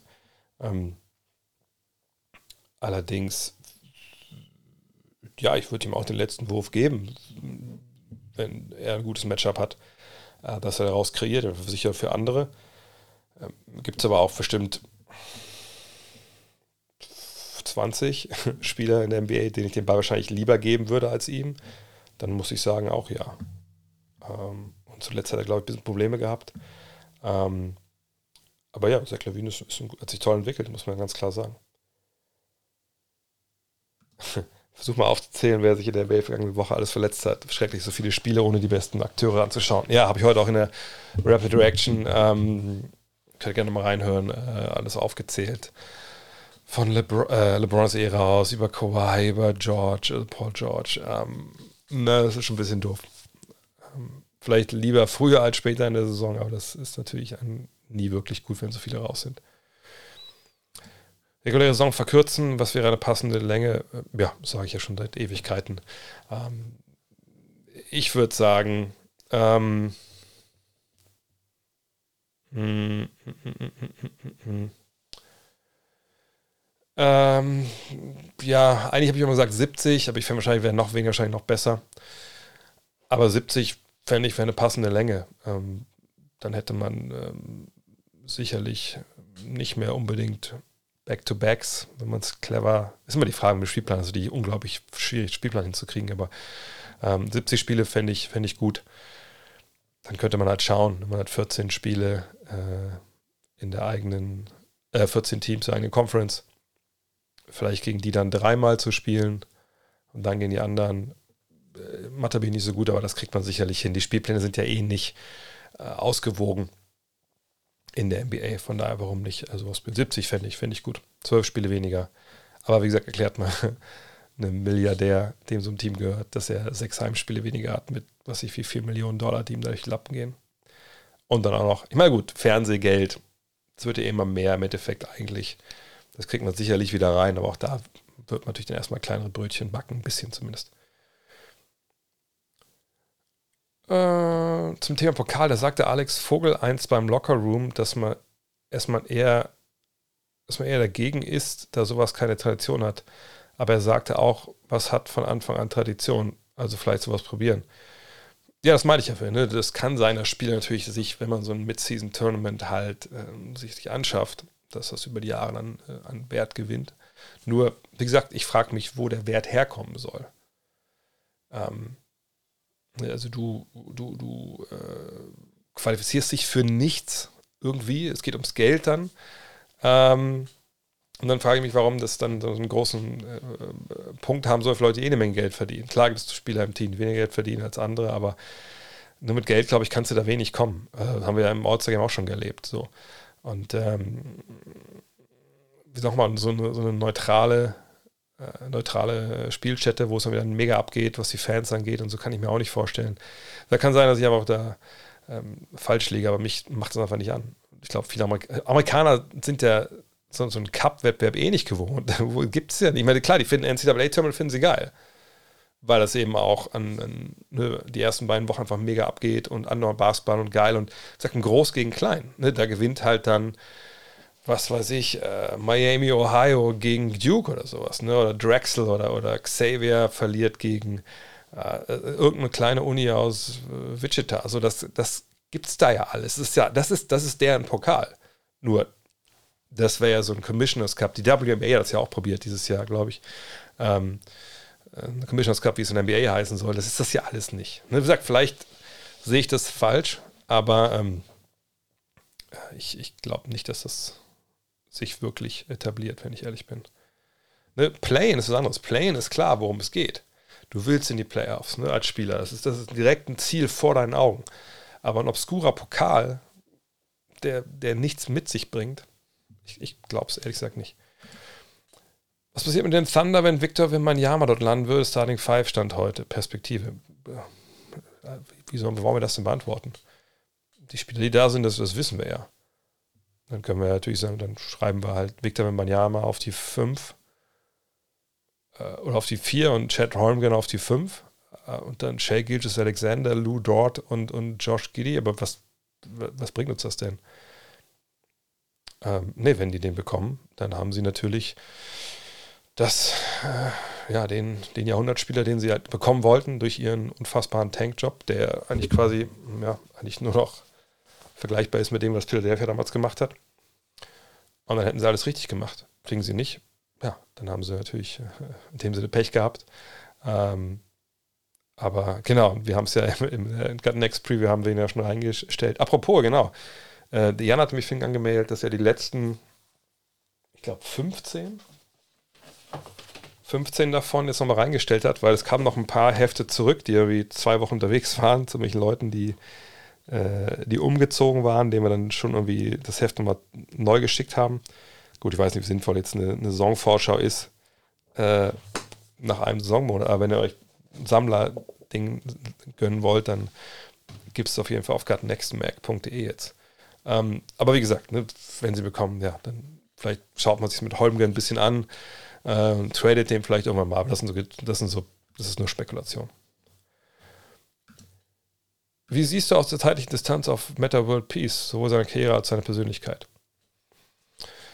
Ähm, Karriere, natürlich, ähm, krasser Typ, äh, krasser Typ. Ähm, er hat aus eigentlich wenig so körperlich, er konnte ja nicht wirklich springen, ähm, kein unglaublich geiler Werfer gewesen, aber hat es ja geschafft zu scoren. Einfach mit Power, mit Physis, krasser Verteidiger, also wirklich Vollgas geben. Da wahrscheinlich sogar unterbewertet über die Jahre. Aber einfach so zwischen den Ohren, ähm, ich sage das nicht mehr irgendwie jetzt äh, abwerten, sondern einfach Probleme gehabt. Er selber auch damals seinem Psychotherapeutin gedankt nach dem Titel mit den Lakers. Ähm, hat krasse Aussetzer gehabt. Ellenbogen gegen Harden fällt mir als allererstes natürlich ein, neben dem Malice in the Palace, aber da hat er eigentlich ja nichts gemacht. Zumindest, also erstmal nichts, der Auslöser war ja dann anderswo.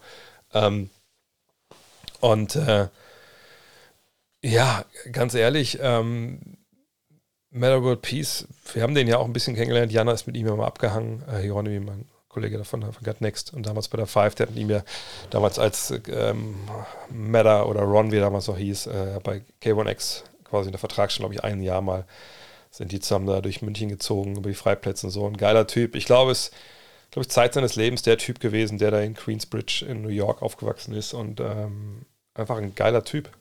Ähm, und wahrscheinlich unterbewertet, aber halt auch einer, der wahrscheinlich viel früher ähm, psychologische Hilfe in Anspruch hätte nehmen sollen. Hm. Welches Team macht diese Saison am meisten Spaß und welches Team spielt den schönsten Basketball? Hm. Bisschen schwierig zu beantworten, weil ich immer noch nicht alles so quer durchgeguckt habe. Ich finde Boston ist momentan sehr, sehr cool, ähm, wie sie das spielen, auch mit der, mit der Art und Weise, wie der Ball läuft, die Ideen, die sie so haben. Utah macht eine Menge Spaß, muss man sagen. Phoenix sowieso. Ähm, ich gucke noch mal die Liste von den Teams an. Indiana finde ich sehr erfrischend, Cleveland finde ich toll. Also die Teams, die da vorne stehen, das macht jetzt, das ist ja auch jetzt nicht unbedingt äh, so, die, so der Hot Take. Ähm, ansonsten gibt es noch so ein Guilty Pleasure, was ich habe. Äh, Oklahoma City manchmal. Ich weiß nur, dass ich die Clippers nicht, nicht mehr sehen möchte dieses Jahr, wenn es irgendwie geht, äh, weil die einfach ja, nicht, den, nicht den schönsten Basketball spielen, muss man so sagen. Und Orlando kann man, glaube ich, ganz gut schauen zwischendurch. Ähm, du bist ja jedes Mal, um Statistiken aufzurufen auf der Seite Basketball, äh, Basketball Reference. Kannst du einmal für die wichtigsten Statistiken sagen, welche Zahlen gut sind, ab wann man sagen kann, ja, der Spieler ist gut in XYZ. Aber zu Boston. Nein, das ist, ähm, Dreier ist nicht gleich Dreier. Das sage ich ja seit ein paar Jahren auch schon, dass wir momentan eine Übergangsphase sind, wo äh, im Zweifel erstmal ein Dreier geworfen wird, anstatt ein Zweier und dass man dann natürlich denkt, Alter, fuck, warum sie das Ding jetzt schon wieder genommen? Das musste doch nicht sein. So. Ähm, aber ähm, Boston, finde ich, nimmt Dreier, die gut vorbereitet sind. Und dann macht es Spaß, weil dann sind das freie Dreier. Und dann hat man der Defense ja was aufgezwungen, dass diese Dreier frei waren. Und dann sind die Dreier gut. Dann muss man die auch nehmen. Natürlich nicht, wenn man vielleicht 10, 12 im Folger nebenknallt. Schöne Grüße an die Houston Rockets äh, von, von ein paar Jahren. Aber ähm, das ist ja das Spiel. Der, der, Gegner nimmt dir Sachen weg. Oder du zwingst den Gegner bestimmte Sachen dir wegzunehmen, weil du das dann zu gut machst. Und dann nimmst du die Dinge halt, die, die dir geben. So, und wenn das dann die Dreier sind, die frei sind, dann nimmst du die natürlich. Ähm, aber der Weg dahin zu diesem freien Dreier, das ist das, was Spaß macht. Die Aktion selber, also Jetzt einfach ein Korbleger ist auch nicht schöner als ein Dreier, wenn man das einfach so mal betrachten möchte. Nur die finale Aktion, aber der Weg dahin, das ist halt äh, das Wichtige. Jeweils, wann kann man sehen, wann, wann ein Spieler gut ist? Ähm, gehen wir mal direkt bei Boston hier rein. Ähm, aber nur, ich mache jetzt nur mal die Counting Stats, ähm, weil das, glaube ich, erstmal, das ist ja die Grundlage. Äh, wir sehen auch, dass die zum Beispiel hier die Celtics auch die drittbeste Dreierquote haben. Von daher kann man auch gerne 41,9 Dreier nehmen. Ähm, so. So, also wann kann man sagen, jemand ist gut, jemand ist schlecht? Das ist natürlich, man kann es nicht unbedingt bei jeder Statistik so festmachen, wenn man ehrlich ist. Äh, eigentlich geht es in der Regel um die Wurfquoten. So, und da können wir sagen, ne, wenn früher war Feldwurfquote das einzige, also alle Würfe, auf, die im Feld passieren, im Spiel passieren, die wurden zusammengeworfen.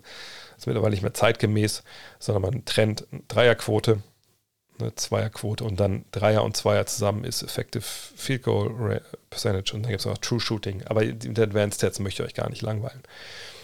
Also Dreier, momentan so Liga Mittelmaß sind so, ist das, was Tatum gerade trifft, 35, 36 Prozent, so, das ist so das Ding. Ähm, ich würde so sagen, so ab 37, 38 bist du, bist du ein guter Schütze. Ähm, ab 38, 39, 40, das, wir reden ja auch über, also über 1% Dinge, also das ist ja auch nicht wirklich viel, aber ne, sagen wir 38, 39, 40 würde ich sagen, hey, das ist ein sehr, sehr guter Mann. Und alles über, über, über 41 hinweg ist einfach dann grandios. Also Grant Williams gerade, muss man sagen. Puh. Aber selbst dann muss man wieder genau drauf schauen. Ne? Äh, wie ist das Volumen? Äh, ich kann ja, hier, ich kann 0,3er nehmen wie Luke Cornett und ich treffe 50 Prozent.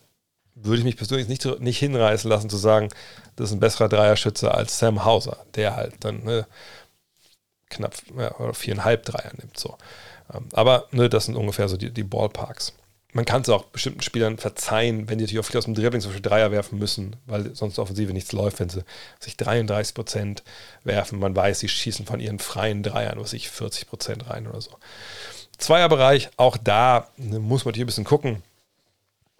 Was sind das für Zweier? Sind das jetzt lange Zweier?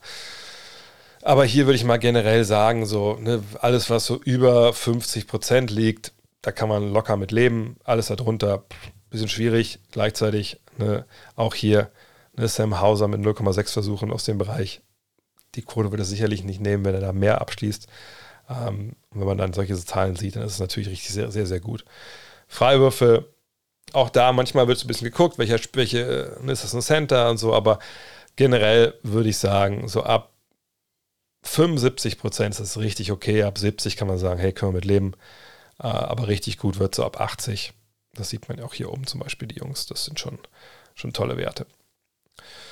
Ansonsten hier Rebound, Assist, also es kommt dir sehr auf die Position an und diese, diese Boxscore-Stats, also das sind die Stats ne, pro Spiel, einfach nicht mehr zeitgemäß. Ich gucke mal auf die Rebound-Rate und sowas. Ähm, aber so über den Daumen gepeilt. Obwohl, nee, da kann man eigentlich gar nichts zu sagen, ehrlich gesagt. Also das, da muss man schon ein bisschen tiefer einsteigen. Punkte sowieso, ne, je nachdem, welche Rolle du hast. Ich würde mich da eigentlich bei so einer Geschichte eigentlich nur auf die, äh, auf, auf die äh, Wurfquoten dann, dann, konzentrieren, wenn ich ehrlich bin. Ähm, müssen die Amerikaner was an ihrer Jugendarbeit verändern? Seit circa zehn Jahren kommen die Topstars nur noch aus Europa oder so Kanada. Ähm, ja, natürlich ist im amerikanischen System einiges im Argen, äh, weil man eben nicht das Vereinssystem hat, sondern das Highschool-System, AAU-System. Also AAU sind diese ja, zusammengekauften Teenager-Teams, die dann durch die USA touren. Ähm, das ist natürlich schlechter als bei uns, ne, wo natürlich auch schon, oder in Europa, sage ich mal, in der Welt, wo junge Spieler auch natürlich mit äh, Erwachsenen Team, Vereinteams, Vereinsteams spielen können und so. Ähm, von daher, das ist, äh, da können sie sicherlich was aufholen. Aber ähm, ich, ich würde schon sagen, dass ähm, die Tatsache, dass wir jetzt ja jetzt so viele sagen wir, so Weltbasketballer haben, die so weit vorne stehen, das hat auch schon viel damit zu tun, dass ähm, naja, das einfach auch fucking Ausnahmespieler sind. Also ich glaube, Luka Doncic, wir werden nicht in den nächsten zehn Jahren noch zwei, drei andere Luka Doncic's ausbilden in Europa. Äh, ich bin mir relativ sicher, der wäre sicherlich in den USA auch äh, vielleicht nicht so gut geworden, aber der, das wäre schon schwer gewesen, Luka Doncic halt ähm, nicht Luka Doncic werden zu lassen. Ante de Kumpo genau das Gleiche. Ne? Ähm, Jokic denke ich auch, dass der äh, nicht aufzuhalten war. Ne, hätte er vielleicht dann in, in äh, vielleicht, in, keine Ahnung, anderen Systemen vielleicht den, den Spaß verloren oder so, dass das mag vielleicht sein, aber alles in allem äh, denke ich schon, dass, dass die Jungs einfach so einzigartig sind, dass man äh, da sagen muss, äh, die, die, entwickeln sich auch in den USA. Ähm, aber ich würde schon sagen, dass die Amerikaner natürlich in, ihrem, in ihrer Ausbildung, ähm, das ist nicht, es gibt ja nicht dieses, es gibt ja nicht mal eine Trainerlizenz. Es glaube, es gibt schon Trainerlizenzen mittlerweile, aber es ist ja nicht so geregelt wie, wie im Rest der Fieberwelt. Also da können sie, glaube ich, viel aufholen. Ähm, auf der anderen Seite haben sie so eine Masse an Spielern, an Trainern, an Masse an Geld, was da reinfließt, dass da natürlich trotzdem immer noch eine Menge gutes Zeug, also gutes Zeug im Sinne von gute Spieler, sehr despektierlich ausgedrückt, rauskommt. Äh, und das ist natürlich dann, dann auch, auch aller Ehren wert, keine Frage. Aber sie, aber auch da, das System, eigentlich müssen sie ihr, ihr, ihr Jugendsystem verändern. Es müsste weg von der Highschool gehen, ähm, äh, hin zu äh, mehr Arbeit mit den, mit den Coaches, äh, College, wo dieses eine Jahr ist im Endeffekt auch egal. Aber ähm, ne, sie könnten noch besser werden, auf jeden Fall.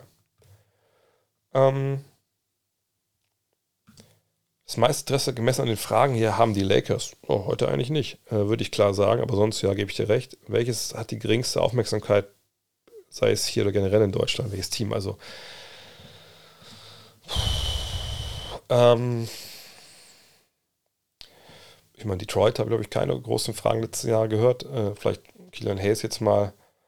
Ähm, ich würde sagen, die Spurs momentan sind relativ wenig unterwegs. Ähm, also da, wo keine Superstars spielen, das sind, glaube ich, die, die auch am wenigsten ähm, Interesse haben. Allerdings auch Milwaukee ist relativ selten jetzt gerade in den News. Die Clippers, wahrscheinlich würde ich sagen, Detroit momentan ist wahrscheinlich die grauste Maus, die wir haben und Houston. Siehst du Luca eine Dirk-Karriere hinlegen? Was ist denn eine Dirk-Karriere? Also, dass er Champion wird, äh, ähm, MVP. Oder meinst du, dass er 20 Jahre bei einem Verein spielt? Also, wenn wir sagen, so, so oft All-Star, äh, All-NBA, ähm, MVP, Champion. Ja, Champion muss natürlich Glück haben auch, aber das würde ich schon alles sagen, sehe ich bei dem schon in seiner Zukunft, ja. Ähm, ich denke auch von seinen Stats, die er im Endeffekt auflegen wird pro Spiel, wird er sicherlich relativ weit vor Dirk rangieren, einfach weil Dirk ja nicht dieses Volumen an, an Ballbesitzen dominiert hat, wie es bei ihm der Fall ist. Ähm, wird er jetzt diese, diese Ikone sein in Dallas, ne, 20 Jahre da spielen, äh, wahnwitzig beliebt, also werden sie seinen Kopf neben äh, Dirk reinmeißeln in den Mount Rushmore der Dallas Mavericks, das werden wir sehen. Ähm, ne, dass, dass Dirk ja die, die ganzen Jahre mal da geblieben ist und nur bei den Mavs gespielt hat, ist ja immer eine wahnsinnige Besonderheit. Also das, da würde ich mein Geld eher draufsetzen, dass er das nicht macht. Was nicht heißt, dass er nicht treu ist und keinen Bock hat auf, auf Dallas in ein, zwei Jahren. Aber das ist einfach so was Besonderes. Und Dirk hat ja auch alle recht gehabt, 2010 zum Beispiel zu wechseln, hat er nicht gemacht. Ähm, von daher, von den ganzen Awards und so, ja. Aber ähm, von die, dieser Besonderheit äh, der Länge eher nicht. Auch wenn du sagst, wenn ja, wer hätte bei gleicher Ringanzahl die bessere Karriere? Keine Ahnung, weil wir die Karriere von, von Luka Doncic nicht kennen. Da kommen wir mal in 20 Jahren nochmal wieder. Wieso ist hinter den Beträgen von Biel so ein Schloss? Ach ja, ich weiß, was du meinst. Ich weiß, was du meinst. Du meinst hier bei Spotrack. Äh, dieses Schloss ist im Endeffekt äh, die Anzeige, dass er eine No-Trade-Klausel hat. Ich kann rübergehen. Da steht das ja, Full No-Trade-Klausel. Das heißt, äh, Bradley Beal ist im Endeffekt der Herr über sein ähm, Schicksal. Wenn er sagt, nee, Wizards kommen, hey Bradley, wir haben einen geilen Deal, du gehst nach Houston für, was ich, Eric Gordon und für ähm, sonst wen. Dann sagt er, ja, gute Idee, aber nee, habe ich keinen Bock drauf. Äh, kein Bock zu warm da unten. Äh, nee, bitte nur, sonst nur East Coast. Äh, müsste gar nicht kommen, wenn irgendwer im Westen sich meldet. Dann geht dieser Trade nicht durch. Er kann überall sein Veto einlegen. Deswegen steht da dieses, dieses Schloss. Und ihr seht, noch relativ lang. Also ne, gleichzeitig kann er natürlich zu jedem Deal auch Ja sagen und dann, dann ist er halt, halt weg. Wenn er das denn möchte. Ähm, du bist ja ein großer Fan der Goat-Diskussion. Ja, geht so. Dennoch, kannst du mir aus deiner Sicht sagen, was für dich der Tiebreaker sowohl auf der Jordan als auch auf der LeBron-Seite ist? Ähm, wie gesagt, ich sage das ja oft, ähm, man muss ja mal davon ausgehen, wenn es jetzt um LeBron geht, dass LeBron morgen tot umfällt und nicht mehr Basketball spielen kann. Oder morgen sagt, er, das ist auch alles irgendwie, das war reich jetzt, aber ist auch kein Bock mehr irgendwie. Ich, ich lass mal aufhören. Ich, ich spiele jetzt nicht mehr. Lakers war auch ein Fehler. Nee, ist, lass gut sein. Ähm, oder er sich er, erholt Kareem ein mit den Punkten am nächsten Tag. So, was war es, Jungs, das letzte Früh gespielt habe, war dieser Rekord und jetzt bin ich raus. Ähm, das, was für LeBron spricht und, und was natürlich irgendwo gegen äh, MJ spricht, ist natürlich diese, diese Langlebigkeit, die LeBron auf allerhöchstem äh, Level hatte. Eben ne, diese, diese unfassbare Run in die Finals. Also wie es einfach Jahr für Jahr da war. Und ähm, da eben auch dann eines der besten Teams aller Zeiten geschlagen hat eben mit den Golden State Warriors und dass er eben dann auch der Spieler war, wo es klar, bei denen es halt ging. Er war die klare, dominante offensive Präsenz seiner Cleveland Cavaliers. Und alles, was das Team gemacht hat, war auch um ihn herum aufgebaut. Gab es Kyrie Irving sicherlich, aber ähm, ne, das war schon, ähm, das muss man schon sagen. Also, wo er gespielt hat, da, ne, da war Finale. So. Ähm, ist jetzt aber ein Tiebreaker für mich. Ähm, Ehrlich gesagt nicht, aber wenn ich für ihn argumentieren würde, würde ich sagen, hey, äh, die Länge der Karriere hat sich keine Auszeit genommen zwischendurch. Ähm, war auch jetzt in dem Alter auf einem wahnwitzig hohen Niveau. Äh, er hat in einer Zeit gespielt, wo man äh, mehr physisch äh, reintun musste, um, um, gut zu sein. Aber das sind alles so, wie gesagt, ist, für mich gibt es in der Diskussion kein Totschlagargument. Das Totschlagargument für viele in der MJ, auf der MJ-Seite ist natürlich, hey, sechsmal in den Finals gewesen, sechsmal gewonnen sechsmal Finals MVP. Ähm, ja, worüber reden wir eigentlich hier? Äh, und dann auch ne, sein Team offensiv getragen. Ähm, ich sage, ich finde, sechs Titel sind kein Totschlagargument, wenn wenn es jemanden gibt, der fast doppelt so viele hat, mit Bill Russell. Ähm, aber so, glaube ich, kann man aus beiden Seiten, so könnte man sich das zurechtlügen. Aber für mich gibt es da einfach keine definitive Antwort. Ich habe schon ein paar Mal gesagt, für mich, wenn ich Diskussionen führen sollte, wäre es wahrscheinlich äh, Michael, aber das vor allem, weil ich da aufgewachsen bin in der Zeit mit Basketball und äh, das natürlich auch ein sehr, sehr, ähm, hm, wie soll ich sagen, ist ein sehr, sehr ist ein nostalgischer Faktor, der mit reinspielt, den viele nicht, oder sehr, äh, auch, auch ein sehr ähm, irrationaler Faktor, glaube ich, viele nicht, nicht, so, nicht so wahrhaben wollen, aber ne, deswegen ist für mich äh, MJ da vorne.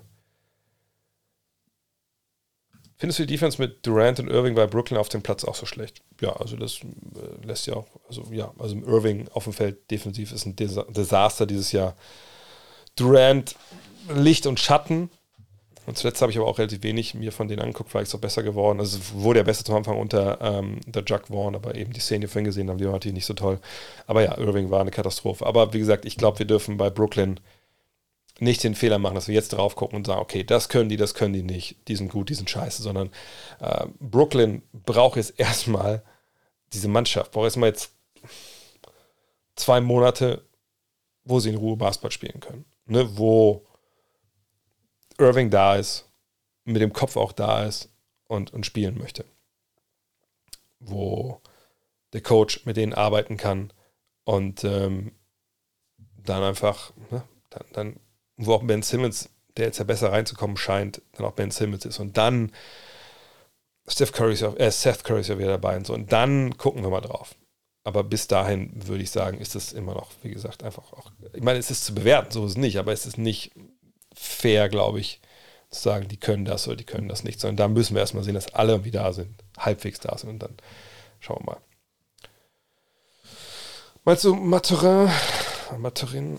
Ich muss immer gucken, wie man den Namen ausspricht. Sorry, ich habe jetzt das schon tausendmal, habe ich jetzt immer schon äh, äh, Französisch ausgesprochen ich glaube, das ist einfach falsch. Also warte mal. Maturin, Maturin, also Materin, Materin. Whatever. Ähm, ich habe, wie gesagt, von ihm kaum was gesehen, deswegen möchte ich das jetzt äh, nicht so beurteilen. Was mich, glaube ich, wundert, ich hoffe, dass ich das richtig sage. Äh, nee, eigentlich nicht. Nee, was, was, was ich auf dem Schirm hatte, sagen wir es mal so, dass er den Dreier so gut trifft, ähm, 42% ne, bei knapp 6 Versuchen, das ist sehr gut, 20 Punkte macht. Hätte ich so früh nicht gesehen. Ähm, aber das sieht aus, ob er ein Star werden kann, auf jeden Fall. Äh, und dass sie da auch so ihren Backcourt der Zukunft haben mit Hallie Burton und ihm. Ähm, aber da kann ich noch zu wenig zu sagen. Ähm, ich schaue jetzt seit zwei Jahren Basketball. Ich finde es geil zum Anschauen, aber mir fehlt die Taktik dahinter. Hast du Literaturtipps, die sich mit Taktik im Basketballspiel beschäftigen? Ähm, ja, warte mal, da kann ich doch direkt. Ich gehe mal hier. Ich gehe mal auf eine Seite, was ihr die kennt. Ich hoffe, die haben die Bücher jetzt auch. Aber das vielleicht mal so als Tipp. Also wenn ihr Bücher kauft, also ich kaufe mittlerweile nur noch hier rüber, ist dieses Genial Lokal. Und ähm, da kann man ganz normal hier seine ne, Bücher eingeben und dann kann man die ganz normal bestellen. Über, ähm, also wenn sie lieferbar sind, das muss man mal schauen. Äh, ich gehe mal jetzt hier drauf, Basketball für Dummies. Ähm, wo ist das? Das ist von 2007, warte mal, da gibt es eine bessere, eine frühere. 2011 gibt es hier noch eine neuere? Müsst ihr mal gucken. Jedenfalls, ähm, Basketball for Dummies finde ich eigentlich gar nicht so schlecht, weil das ist so ein ganz gutes, gutes Ding, um reinzukommen ne, in, in, die ganze Geschichte. Ähm, und die Frage ist immer, wie, wie tief wollt ihr einsteigen? Also wenn ihr natürlich direkt äh, rein wollt, ähm, mit, ähm, soll ich das sagen, also ich, so trainermäßig, natürlich gibt es Trainerbücher, da könnt ihr reinschauen, äh, gar kein Problem. Es gab mal eine Geschichte, ich gucke, das hier finde, warte mal, äh, das Basketball Handbook, glaube ich, auch direkt von der NBA. Hm. Okay, dann gehe ich aber auf, kurz auf, ich mache jetzt nur mal Amazon, obwohl ich da eigentlich nichts bestelle. Ähm, einfach nur, um euch mal. Ah ja. Oh, mal, das ist aber sehr alt. Warte mal kurz. Äh, warte mal. Komisch, jetzt finde ich die Bücher hier gar nicht. Äh, äh, es kann sein, dass ich, dass ich so alt bin, dass es die Bücher auch nicht mehr gibt. Warte mal, äh, Coaches Handbook. Oder schreibt man Handbook nicht mehr, so wie ich das früher. Warte mal.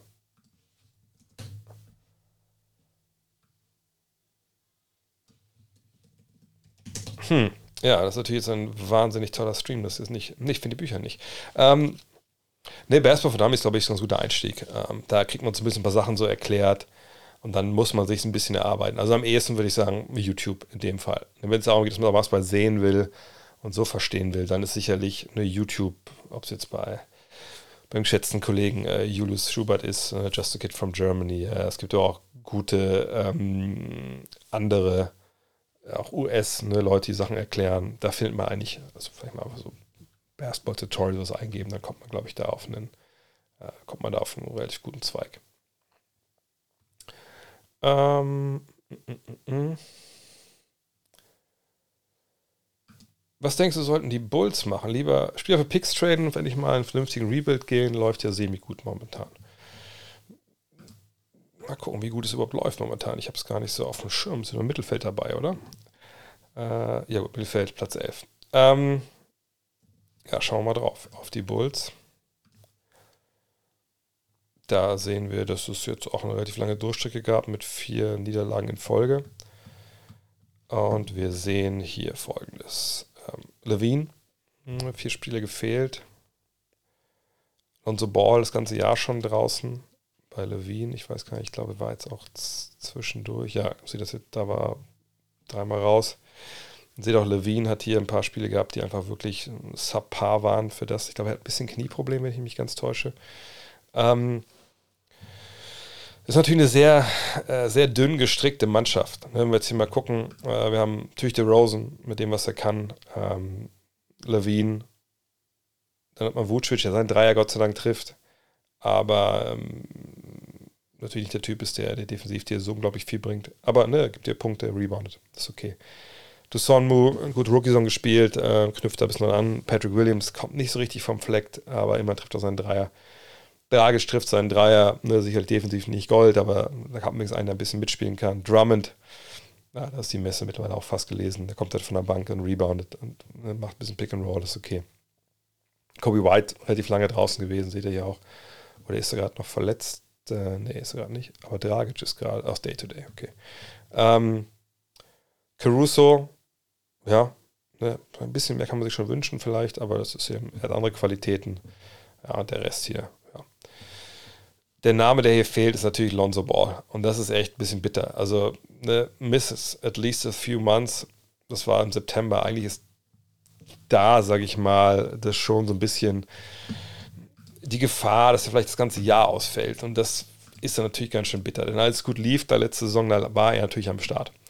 Wenn wir uns hier mal die, die, das alles mal anschauen, dann sehen wir, naja, Wien hat diesen Vertrag bekommen äh, jetzt im Sommer, sehr hoch dotiert, sehe das bis auf ja, 47 Millionen hoch, ähm, auch wenn das eine Spieloption ist. The Rosen hat noch zwei Jahre, dieses und nächstes. Vucevic wird Free Agent. Ball, ne, 2 plus 1, wenn er will. Caruso 2 und dann nicht garantiert. White wird, äh, Williams wird dann Restricted Free Agent 2024, White schon nach der Saison. Drummond, Jones, kann man alles vernachlässigen hier unten. Ähm, von daher, ja, alles einreißen. Na gut, was will man denn einreißen? Also im Endeffekt, einreißen würde ja heißen, Levine traden. Ich glaube, ich sage nicht, dass man den getradet kriegt für das Geld, was er gerade verdient und, und äh, ne, wenn er ein bisschen gesundheitliche Probleme hatte zuletzt. Nicht. Also, gut, wenn man einreißen will, dann wäre jetzt das Ja. Ne? Man steht unten ein bisschen mit drin. Äh, sagt, Ball fehlt eh. Caruso kriegt man sofort los. Äh, wahrscheinlich kriegt man sogar Rosen los. Ähm, dann aber äh, ne, Levine behalten und einfach zocken lassen und man vielleicht Spiele. Ja, das wäre eine Idee, wenn man natürlich irgendwie nach äh, auf Scooter Henderson oder vor allem Victor Wembanyama schaut. Ich bin selber kein großartiger Freund von, äh, vom Tanking, aber wenn man zu dem Schluss kommt, so geht es jetzt nicht weiter, wir wollen nicht The Rosen verlängern und, und wer weiß, was mit Lonzo Ball ist und das wird jetzt nicht funktionieren, dann kann man das natürlich machen. Ähm, aber ich bin da zu wenig drin. Ich weiß, wie die Situation von, von Balls Knie wirklich ist und, und wie es um äh, Zach Levins Gesundheit äh, bestellt ist. Wenn alle von schweren Verletzungen verschont bleiben, welchen Rookie würdest du deine Franchise aufbauen? Penny Hardaway, Derrick Rose oder Grant Hill? Hm, das ist natürlich äh, aus heutiger Sicht interessant, weil keiner von denen wirklich werfen konnte. Und ich gehe jetzt davon aus, dass sie alle auch das spielen, was sie ähm, damals gespielt haben, bisher verletzt, verletzt haben. Ich würde mit Grant Hill gehen, denke ich. Ähm, weil Grant Hill, glaube ich, der, also erstens ist er, glaube ich, gut, Penny war auch zwar mit der Eins, so ist nicht, aber ne, Derrick Rose, normale Aufbaugröße, wahnsinniger Athlet. Äh, aber da würde mir der Dreier schon am ehesten, am, am ehesten fehlen. Ne? Bei Hardaway und Grant, diese großen Pick-and-Roll-Playmaker, das traue ich beiden dazu, auf heute Stand auch auf hohem Niveau zu machen. weil die beide auch rebounden können, äh, die beide verteidigen können. Aber ich finde, Grant war vielleicht ein bisschen, bisschen seriöser, solider. Aber das ist ein Toss-up. Aber ich würde wahrscheinlich für Grant Hill entscheiden, weil er einfach, glaube ich, noch mal ein bisschen mehr hatte als, als Penny und ein bisschen größer auch war. Jetzt muss ich überlegen, ist er nicht 2,3 Meter drei groß gewesen? Ich will nicht sagen, dass 2 Zentimeter jetzt hier der, den Kohl fett machen, aber 2,3 Meter drei war. Aber irgendwie denke ich, dass er defensiv da ein bisschen, bisschen mehr mitbringt. Und dann mache ich noch eine Frage und dann machen wir nochmal äh, Buckets, würde ich sagen, mit Shay. Ähm, Kann ich bitte wieder streamen, wenn du 2K spielst? Ja, morgen Abend. Morgen Abend wollte ich wieder rangehen äh, an 2K. Nachdem ich ja die ganze Seattle Supersonics weggetradet hatte und äh, was, Dwayne Wade und Cameron Anthony gezogen habe. Und Milicic ja noch später. Ja, das geht morgen weiter. Meine Frau ist eh bei äh, Let's Dance, von daher können wir morgen richtig in die Vollen gehen. Ähm so, was haben wir denn noch? Schröder hat noch mal äh, ein, zwei Fragen noch. Fahre ich nächstes Jahr wieder zum Orzer Weekend? Ich glaube ehrlich gesagt nicht. Ähm, so geil das immer war, aber ähm, es ähm, ist natürlich immer ein Kostenpunkt, den man selber tragen muss. Jetzt habe ich ja niemanden, der mich da hinschickt. Damals war es ja immer Five. Ähm, und ich bin ja zwei, drei Mal so in den USA mit, mit den Reisen mit euch, mit den Podcast-Reisen von TR Germany. Ähm, von daher glaube ich es ehrlich gesagt nicht, dass ich dahin fahre, wenn ich ehrlich bin. Also das ist ja auch immer jetzt mit Family auch mal ein Problem, dass man äh, sich eine Woche abseilen, abseilen muss. Ähm, vielleicht kurz einmal hier den Hot Take und dann gehen wir zu Buckets. Dennis Schröder bekommt nächste Saison kein aktives Angebot in der NBA und spielt für Bayern, ein anderes Top League Team. Nö. Würde ich, würde ich nicht. Ähm, ich würde den Sinn dahinter nicht erkennen, wenn ich ehrlich bin. Denn ähm, dann müsste ihm Euroleague-Team ja schon klar mehr Geld bezahlen und für ihn müsste es perspektivisch unattraktiver sein, in den USA Basketball zu spielen, finanziell, also wenn wir jetzt nur aufs Finanzielle gucken. Ähm, weil um das geht es ja hier mit Angebot. Und das sehe ich ehrlich gesagt nicht. Ähm, denn natürlich, wenn Dennis jetzt in die Euroleague geht, ist er wahrscheinlich sofort der schnellste Spieler der Euroleague. Äh, wir haben es bei der Eurobasket gesehen, wie er da auch mit seinem Speed dominieren kann. Ähm, aber das sind ja eigentlich Skills, die in der NBA, ähm, na klar, gibt es auch andere Spiele, die sehr schnell sind, aber selbst da ist er ja einer der schnellsten, ähm, besser funktionieren, weil das Feld breiter ist, weil du bessere Schützen hast, weil du mehr Schützen hast ähm, und, und einfach du mehr Platz hast mit den äh, Defense-Regeln, die es halt gibt in der NBA, die es ja in, in der FIBA-Welt so nicht gibt. Von daher würde ich das nicht sehen, dass das passiert. Ähm, und ich würde auch nicht glauben, dass der FC Bayern München, ich habe hab keinen Einblick, aber ich würde nicht glauben, dass die, äh, weil glaube ich, Angebote, die finanziell lukrativer sind als das, was Dennis Schröder in der NBA verdienen kann, weil ich dass er dieses Jahr in, in LA kriegt, dass diese Minimaldeals sind ja auch immer so ein bisschen, äh, ändern sich ja auch. Dieses Jahr 1,8 Millionen brutto natürlich. Ähm, aber nächstes Jahr, das auch, haben die Lakers zum Beispiel auch Cap Space. Ähm, also ich, also 4, 5 Millionen, die man sicherlich ihm zahlen müsste, ähm, wahrscheinlich irgendwie, also mindestens. Also das, glaube ich, ist für die Bayern äh, nicht, nicht zu stemmen. Und dann ist man schon mal so für Clubs wie Ceska, Moskau oder so, die nicht mehr dabei sind jetzt gerade. Aber ne, wisst ja, diese, also diese Clubs, wo halt irgendwie Leute Geld reinpumpen ohne Ende. Ähm, kann sein, dass es da eine Anfrage gibt, aber ich glaube, wenn es normal läuft für, ähm,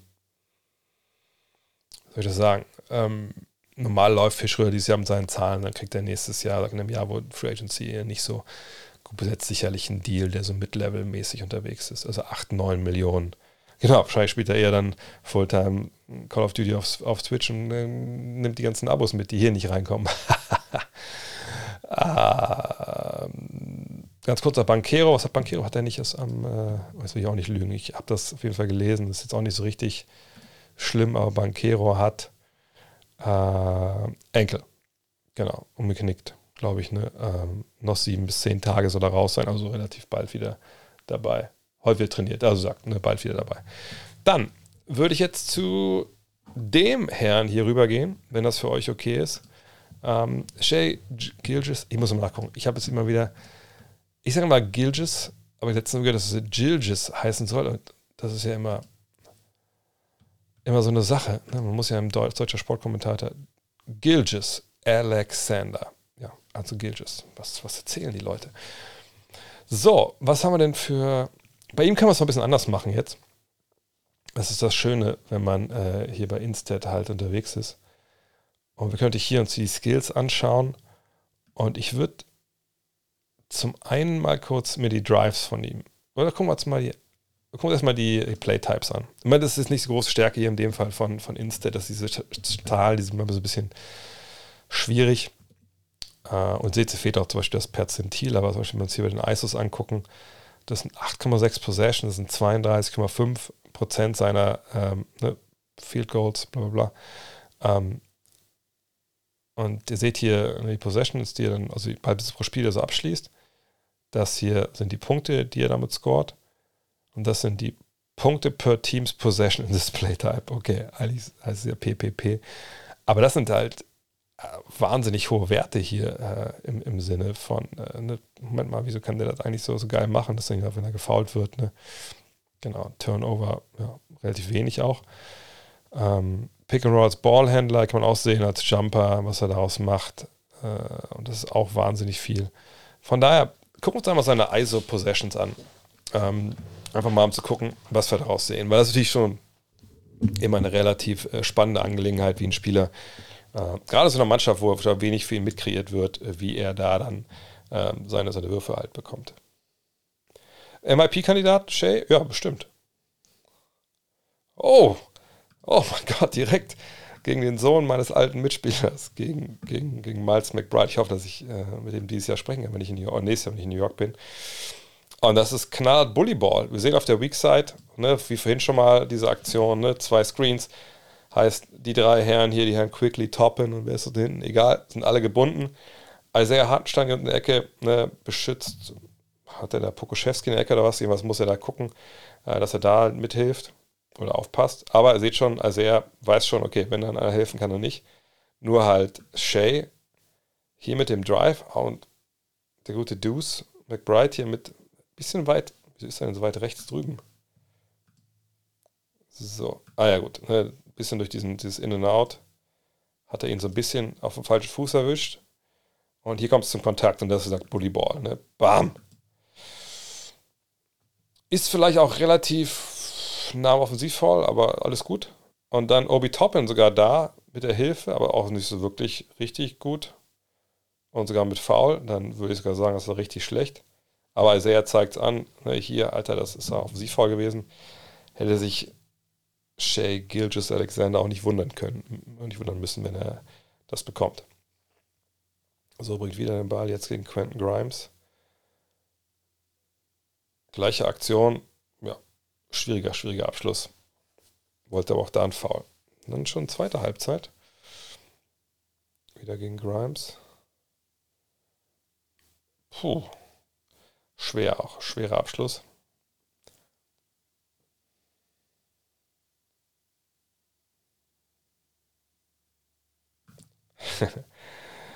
das ist natürlich auch eine Menge Selbstvertrauen hier. Ne? Geht rein mit Speed, sieht Hilfe kommen, geht zurück, faked, bringt seinen Verteidiger einen Schritt nach vorne zu machen, dann geht er in den rein, Grimes und wirft. Und Grimes selber sagt, Alter, was, soll ich da machen? Sehe ich sogar, wo er da sein, äh, äh, ja, sein, sein Problem hat. So. Spielt so ein bisschen wie, wie ich manchmal 2K spiele. Ne? Ein bisschen rein, ein bisschen schlechte Würfe nehmen, weil einfach sonst nichts geht jetzt gegen Memphis. Wahnsinn, wie er das vorbereitet mit, mit seinen Dribblings, aber oh, bis jetzt geht auch alles daneben.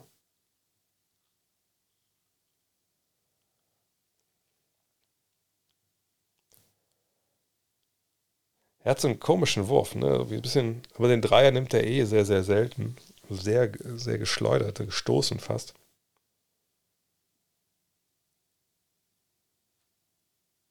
Ja, Moment mal, wann hat er eigentlich die ganzen ISOs abgeschlossen? Das muss ja, das muss ja in anderen Spielen gewesen sein. Aber jetzt hier gegen Christaps. Also klares Mismatch. Uh, hätten wir vielleicht auch Christoph das gesehen, was Porzingis da gemacht hat. Aber mal gehen mal zurück. Das war es ja schon. Äh, Porzingis dann schon. Äh, ich dachte, wir, wir pfeifen Handchecking. Weil hier, zack. Das ist schon, wenn du da auf ihn zudribbelst, das ist schon ein Problem, ne? wenn du gegen Porzingis dribbelst und er so die Schulter da, äh, der nimmt dir schon ein bisschen den, den Speed. Ich will nicht sagen, dass er sonst das Ding gemacht hätte, aber das kann man schon relativ schnell, glaube ich, dann pfeifen und sagt auch keiner was. Naja, egal. Avdija, Avdija auch ein besserer Verteidiger, als man eigentlich glaubt. Sieht in dem Fall jetzt auch so aus. Ja. Junge, Junge, was. Avdija auch da wieder. Wie gesagt, ist einfach echt ein besserer Verteidiger, als man denkt. Tolle Bewegung, aber schwer. Gut verteidigt von Avdija. Avdija.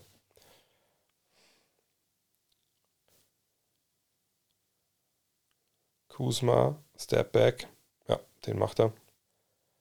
Das scheint eh so ein bisschen sein, eine seiner Lieblingswaffen zu sein.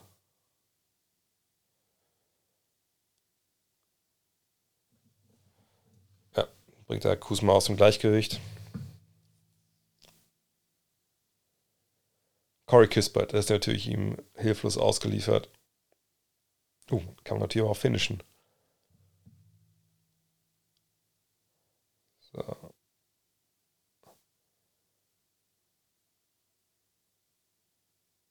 Ja, gut. Ja. Schönen Kontakt aufgenommen. Guter Spin. Bleibt auch immer echt gut in, in der Balance so.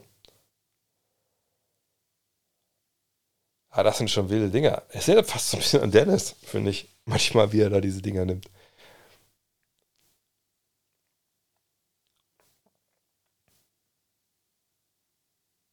Das war ein Foul? Ja, gut. Wieder gegen Afdija. Ja, was auffällt, er nimmt oft durch den Kontakt auf und dann finisht er noch ähm, dadurch. Wiederholt Afdija ins Matchup. Warum eigentlich genau? Das war, glaube ich, so ein Beispiel gerade, wo man auch führen hätte pfeifen können. Hm. Wir bringen uns hier, finde ich, die ISOs nicht so wirklich weiter. Ey. Ne, es ist viel immer ne, Step Packs. Man trifft eigentlich auch mal einen Dreier hier.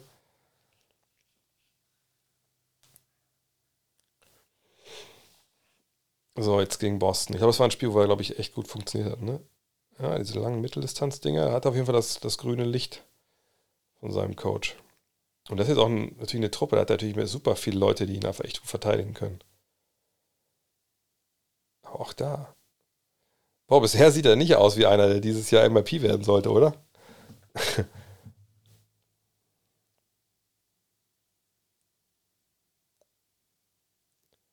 Habe ich irgendwie eingestellt, dass nur die Sachen kommen, die, die nicht drin sind? Nee, oder? Ja, viel mit Ruhe, mit Ruhe. Das, das kann man schon sehen, dass er viel geduldig ist, ne? dass er Balance hat.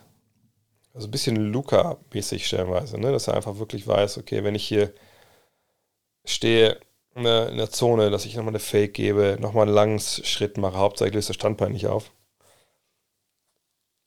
Und so einfach kommt er mit den Dribblings. Ne? Das ist natürlich auch echt nicht leicht. Da gegen einen wie Brown. Aber er macht das gut. Ne? Mit diesen ganzen, keiner würde sagen, so Herky-Jerky-Geschichten, dass er halt viel auch mit den Armen so macht. Als Verteidiger bist du natürlich immer, ähm, hast du immer erstmal die Idee, ich muss gucken, dass ich nach rechts und links, dass ich reagiere drauf.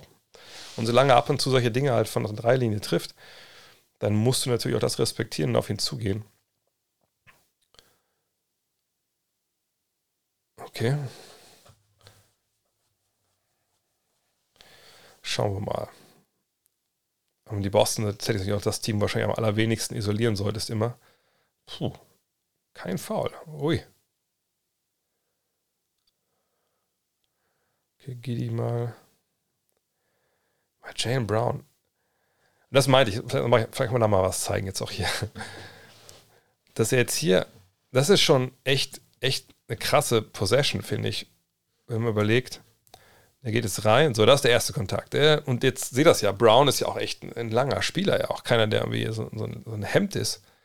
Und diesen ersten Kontakt hier aufzunehmen, dann den zweiten, dann mit dem, Ja, dass er mit dem Arm quasi so ein bisschen hoch geht, hier, ne, und ihn so ein bisschen aus, aus dem Weg räumt und aber einfach weitergeht und dann den Leger macht. Das ist krass, denn das, ich weiß, dass ich vor ein paar Jahren mal ein Spiel von ihm kommentiert habe, wo ich meinte, er erinnert mich ein bisschen an Tony Parker, weil er, wenn er zum Korb geht, nie wirklich hoch abspringt, sondern immer alles so, ne, so quasi den, den Ball wegwirft, sage ich mal. Puh, das hätte man sich auch pfeifen können. Aber gut. Jetzt wieder Horford, findet er ihm Dreier gegeben. Stepback, Täuschung. Das meine ich. Das ist ein bisschen, wenn es daneben ist, das ist ein bisschen Luca-esque. Ne? Das ist auch super schwer, einfach nach, mit solchen Moves, die du aneinander reißt, äh, da dann äh, noch den, den, die Balance zu haben. Der Dreier ist, ne, da fehlt so ein bisschen die Balance oft. Ne? Springt oft so ein bisschen zur Seite weg.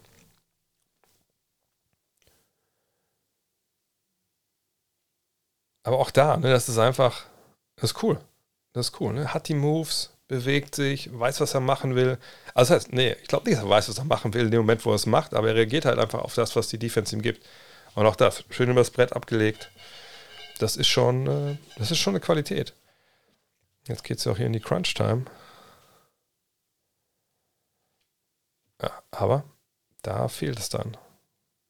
Gut, wird sein General Manager jetzt nicht böse drum sein.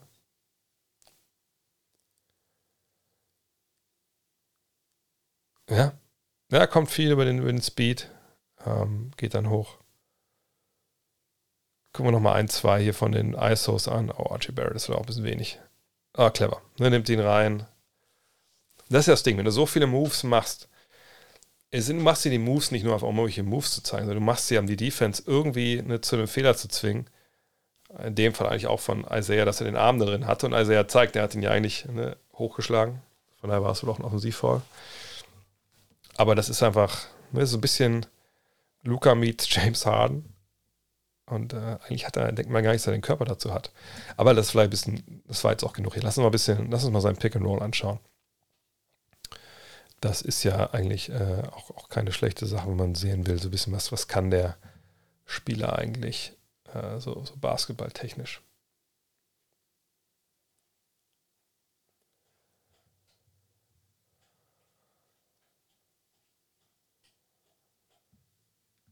was war das? Also wirklich schwere Kost bisher. so, dann schauen wir mal. Okay, das war quasi auch eine ISO, wenn da so ein halber Block war. Ja, sag ich halt, oh Mann, was der alles verlegt, ey. Was habe ich denn da eingestellt?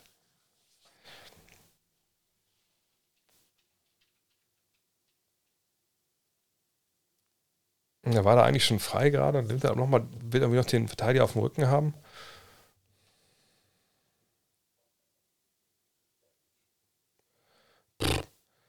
Den Turnover hat es dann vielleicht auch nicht gebraucht. Ui, Shea Gilgis Alexander. Aber kurz eine Sache gucken. Hat er zum letzten Spiel richtig abgebaut oder was, was ist hier los?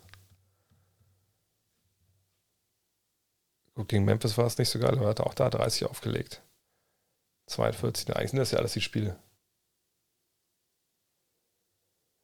Würdest du sagen, er kann die Offensive eines Playoff-Teams führen, weil er immer gefordert wird, dass Toronto für ihn Trade Toronto haben wir letzte Woche schon mal besprochen in dem Zusammenhang. Ähm, ja, ich, ich, kann mir das schon vorstellen, dass er das kann. Ähm, wie gesagt, nur ich weiß nicht, warum die, äh, die Thunder ihn traden sollten. Ne? Also, es gibt andere Wege zu verlieren, als deinen besten Mann, der augenscheinlich einen Sprung gemacht hat, als, als Scorer, ähm, auch wenn wir es jetzt momentan noch nicht gesehen haben, als den zu traden. Boah, das sind echt manchmal aber ganz schön wild Dinge auch da. Ne? So, gut, ich meine, er muss wahrscheinlich ein bisschen mehr machen bei dem Kader, weil einfach da wenig sonst da ist in Qualität. Und solche Sachen sehen natürlich dann wieder sehr, sehr gut aus.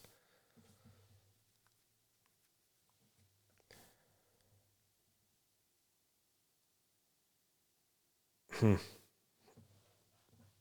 Aber wahrscheinlich sind auch jetzt auch nur die Dinge dabei, wo er wirklich abschließt. Das kann gut sein, dass, dass, dass Instead das so, jetzt dass gar nicht hier die Pässe dabei sind, die er dann auch vielleicht spielt oder so. Auf jeden Fall ist das manchmal ein bisschen schwierig. Und dann geht er jetzt rein, sagst du, der Mitteldistanz, er, er, er, spielt halt viel ne, mit der Abstand, ne, dass er ne, diese Stepbacks macht, ne, raus, wieder reingehen.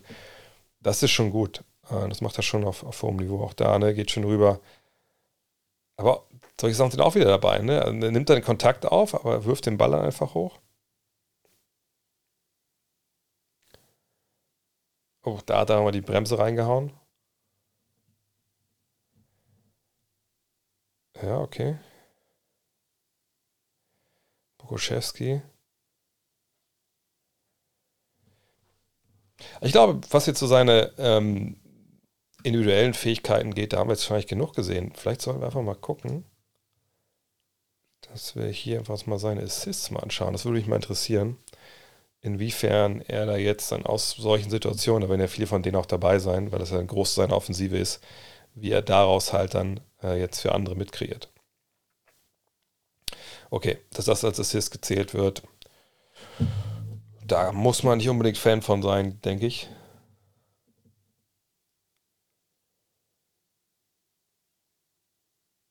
Ja, okay. Wo war da der Assist? Ach, hier ist jetzt alles mit drin, auch wenn die Dinger nicht reingehen. Okay. Inside immer ein bisschen wild.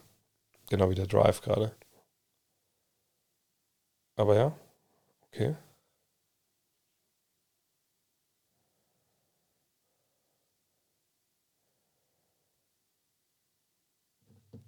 Das sind echt noch viele.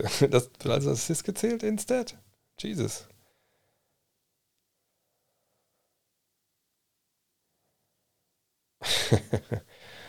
wow. Okay. Wartet mal kurz, das ist mir jetzt alles ein bisschen zu wild hier. Das scheint ein bisschen, bisschen schwierig zu sein. Wartet mal, wir gucken uns mal einen Spieler, wo er haben wir die 7 Assists jetzt hier gegen, gegen die Knicks. Was haben wir denn da Schönes? Er hat Robinson rausgeholt.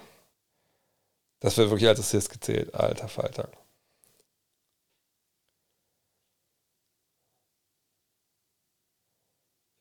Er macht da halt echt auch viel so mit dem Dribbling, dass manchmal der, der Ball auch so ein bisschen halb weg ist. Jetzt sehen wir ein Doppeln direkt. Das sind echt die unverdientesten Assists, die ich lange gesehen habe hier. Da hat er die zwei gezogen. Ja gut, dann Muscala, der kann Dreier werfen. Ja.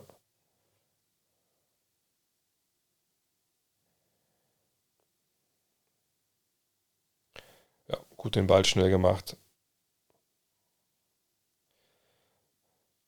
War das jetzt nicht die Assist, die irgendwie so aus dem. Boah, das ist ja auch.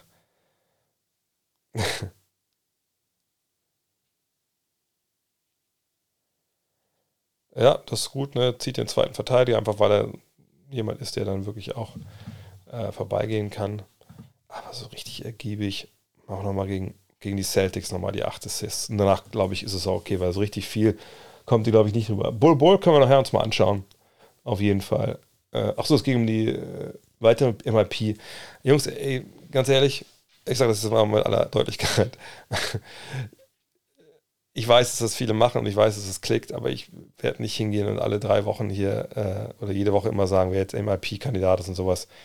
Da gucken wir wahrscheinlich einmal, vielleicht Mitte der Saison einmal drauf und vielleicht nach einem Drittel und dann, äh, ne, dann ist aber auch gut so, ne, weil du kannst jetzt, wenn du jetzt zum Anfang der Saison zehn heiße Spiele hattest, und danach kommt, oder sich du hast gespielt, weil irgendjemand verletzt war, und dann kommt der anders zurück, dann machst du die Zahlen nicht mehr, bist du kein MIP-Kandidat mehr. Das ist ein sehr tiefer Pass von Gilgis Alexander, muss ich sagen. Williams hat ja auch eine wahnsinnig gute Frisur. Die feiern die Jungs hier einfach so richtig Blowouts da haben. Okay, wieder Luke Cornett mit seinem Ghost äh, ähm, Ghost Challenge.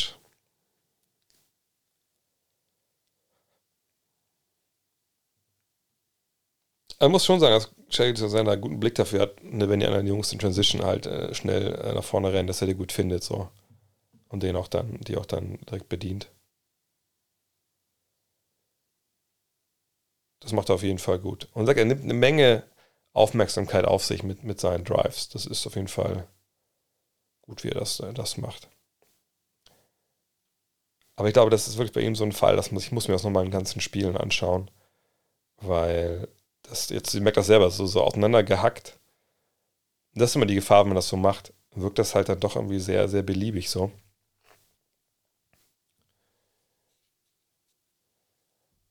Ja, aber das ist gut. Das ist gut. Also hier zum Beispiel was er hier sehr, sehr gut macht, das muss ich nochmal langsamer machen.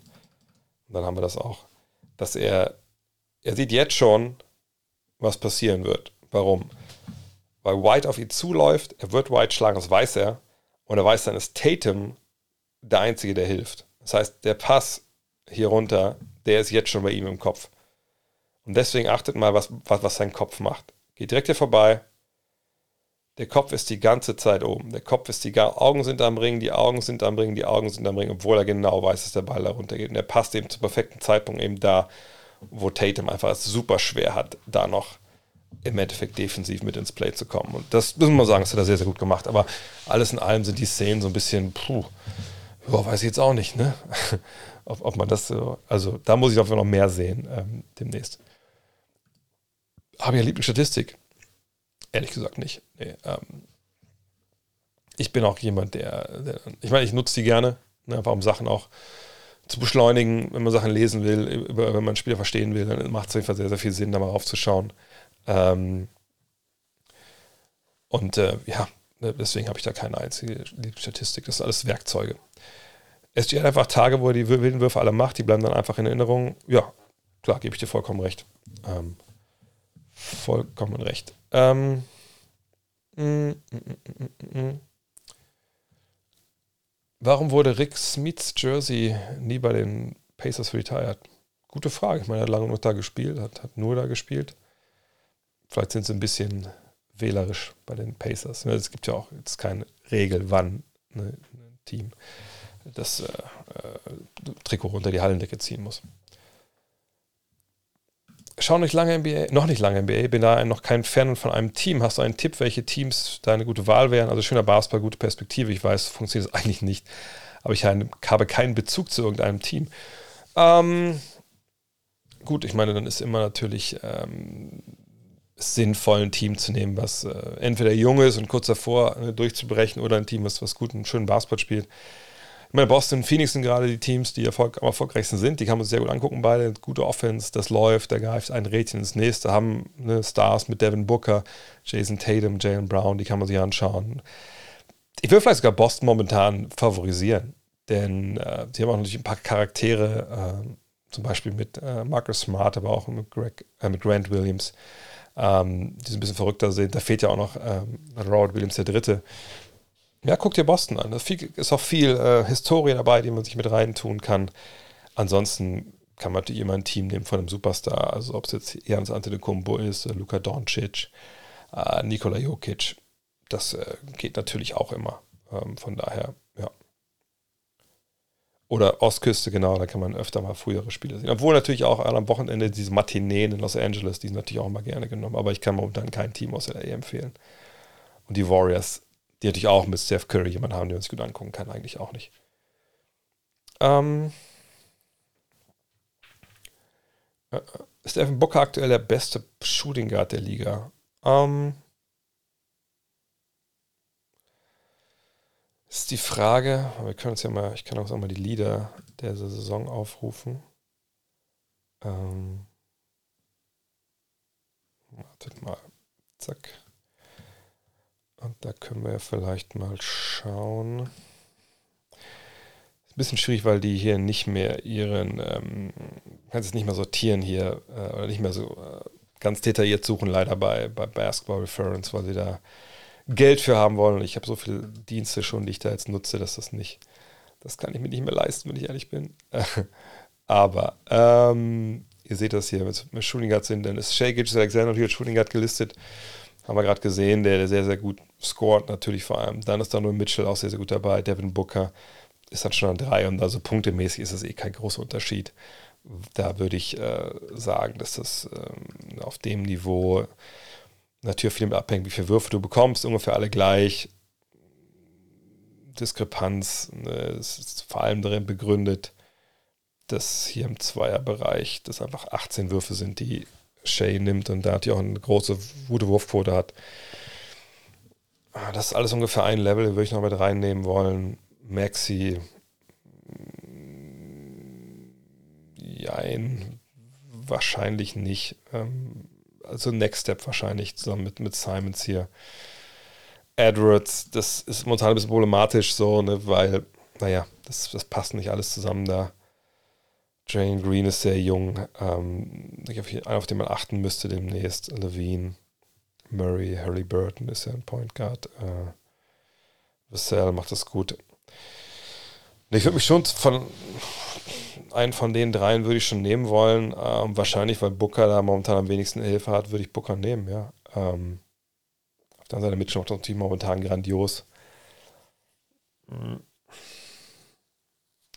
Bei den dreien kann man nichts falsch machen, aber momentan würde ich äh, Booker wählen, weil ich glaube, der hat mich bisher auch ähm, länger äh, nachhaltig an, an, überzeugt, würde ich sagen. Äh,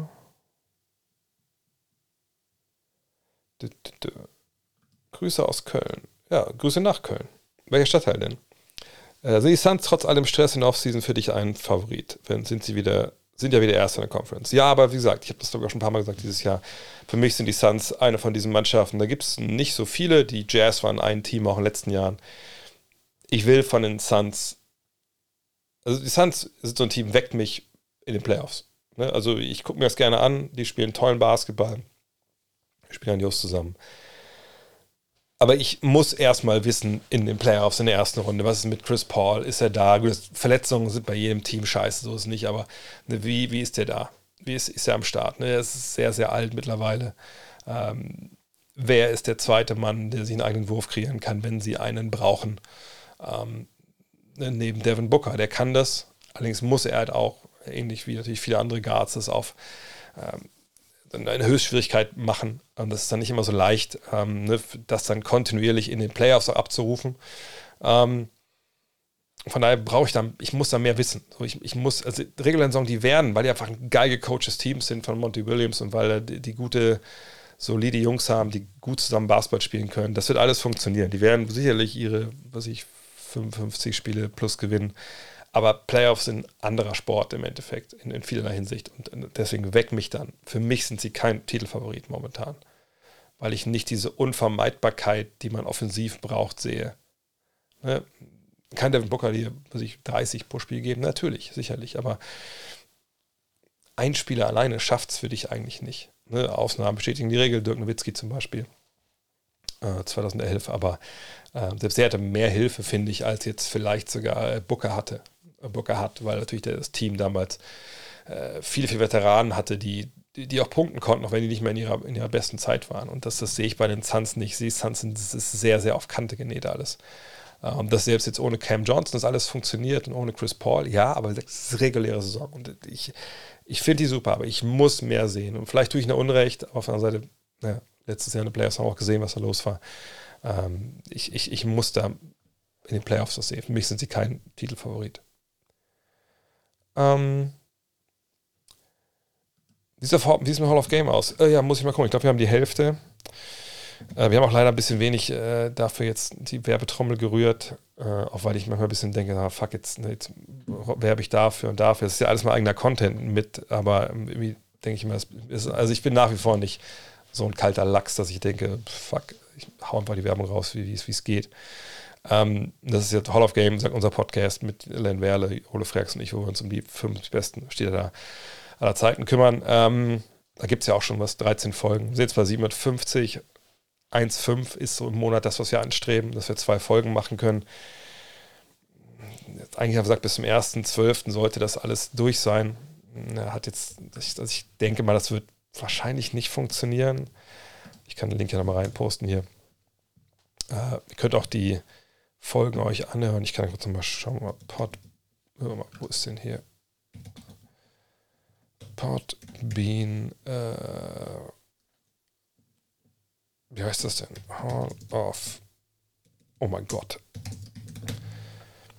Hall of Game, genau. Das sind ja äh, alle unsere Folgen, die es schon gab. Da gab es ja auch schon einige, ne? also Charles hier. Wir machen auch mehrere Folgen, wenn die, die Spieler das auch ähm, äh, rechtfertigen. Also zwei Folgen, Charles Barkley, äh, Sam Jones eine Folge, Larry Bird, Magic natürlich, äh, Scotty, ähm, wir haben schon Iverson gemacht, George Gervin, also sind einfach echt einfach gute Sachen dabei. Und morgen werden wir nochmal so ein, eine ganz kleine Mini-Folge aufnehmen, wo wir nochmal den Leuten erklären, was eigentlich los ist, weil natürlich längst nicht alle ähm, er erreicht haben bisher, denke ich. Aber ich hoffe, wir schaffen das, weil das ja blöde, dieses Projekt zu beerdigen, weil es einfach mega viel Spaß macht. Ähm, meinst du, dass Grant Hill im Dreier drauf schaffen könnte? Ach, ich auf die Frage vorhin. Äh, Hardaway Hill oder ähm, Derek, äh, Derek Rose. Ja, ich, ich glaube, die hätten sich alle den Dreier drauf geschafft. Nur wenn ich anfange mit einem Rookie, dann gehe ich davon aus, dass ne, der erstmal nicht da ist. Ähm, ja, ich denke, die hätten alle einen besseren Dreier treffen können. Also bei, bei Rose war es ja auch so. Ähm, aber es ist ja eine Sache, ob du, wie es bei Hill auch damals war, in Phoenix irgendwie auf einer, einer Ecke stehst und kriegst dann freie Dreier serviert, versus du bist der Typ, der den Ball in der Hand hat. Und das ist ja die Aufgabe gewesen für die Jungs. Das wären sie ja dann. Und deswegen, ähm, äh, ja, ist das so jetzt halt dann äh, würde ich das nicht glauben, dass die dann 40% treffen aus dem Dribbling zum Beispiel auch. Oh, Moritz hat auch wieder trainiert heute. Das ist natürlich cool. Ähm genau, wir können ja noch Bowl Bowl machen. Machen wir noch als letztes nachher dann im, äh, im, im Buckets. So, was haben wir denn? Ähm, mm, mm, mm, Äh, Nochmal, die Seite ist halt Instat, das ist aber wirklich was, wo man einfach echt Geld für bezahlen muss. Also für mich sind es im Jahr, was habe ich bezahlt? 1700 Euro, glaube ich. Aber wie gesagt, das ist ja auch, ich kann es auch von der Steuer absetzen, das ist ja mein Job. Ähm, mm, mm, mm,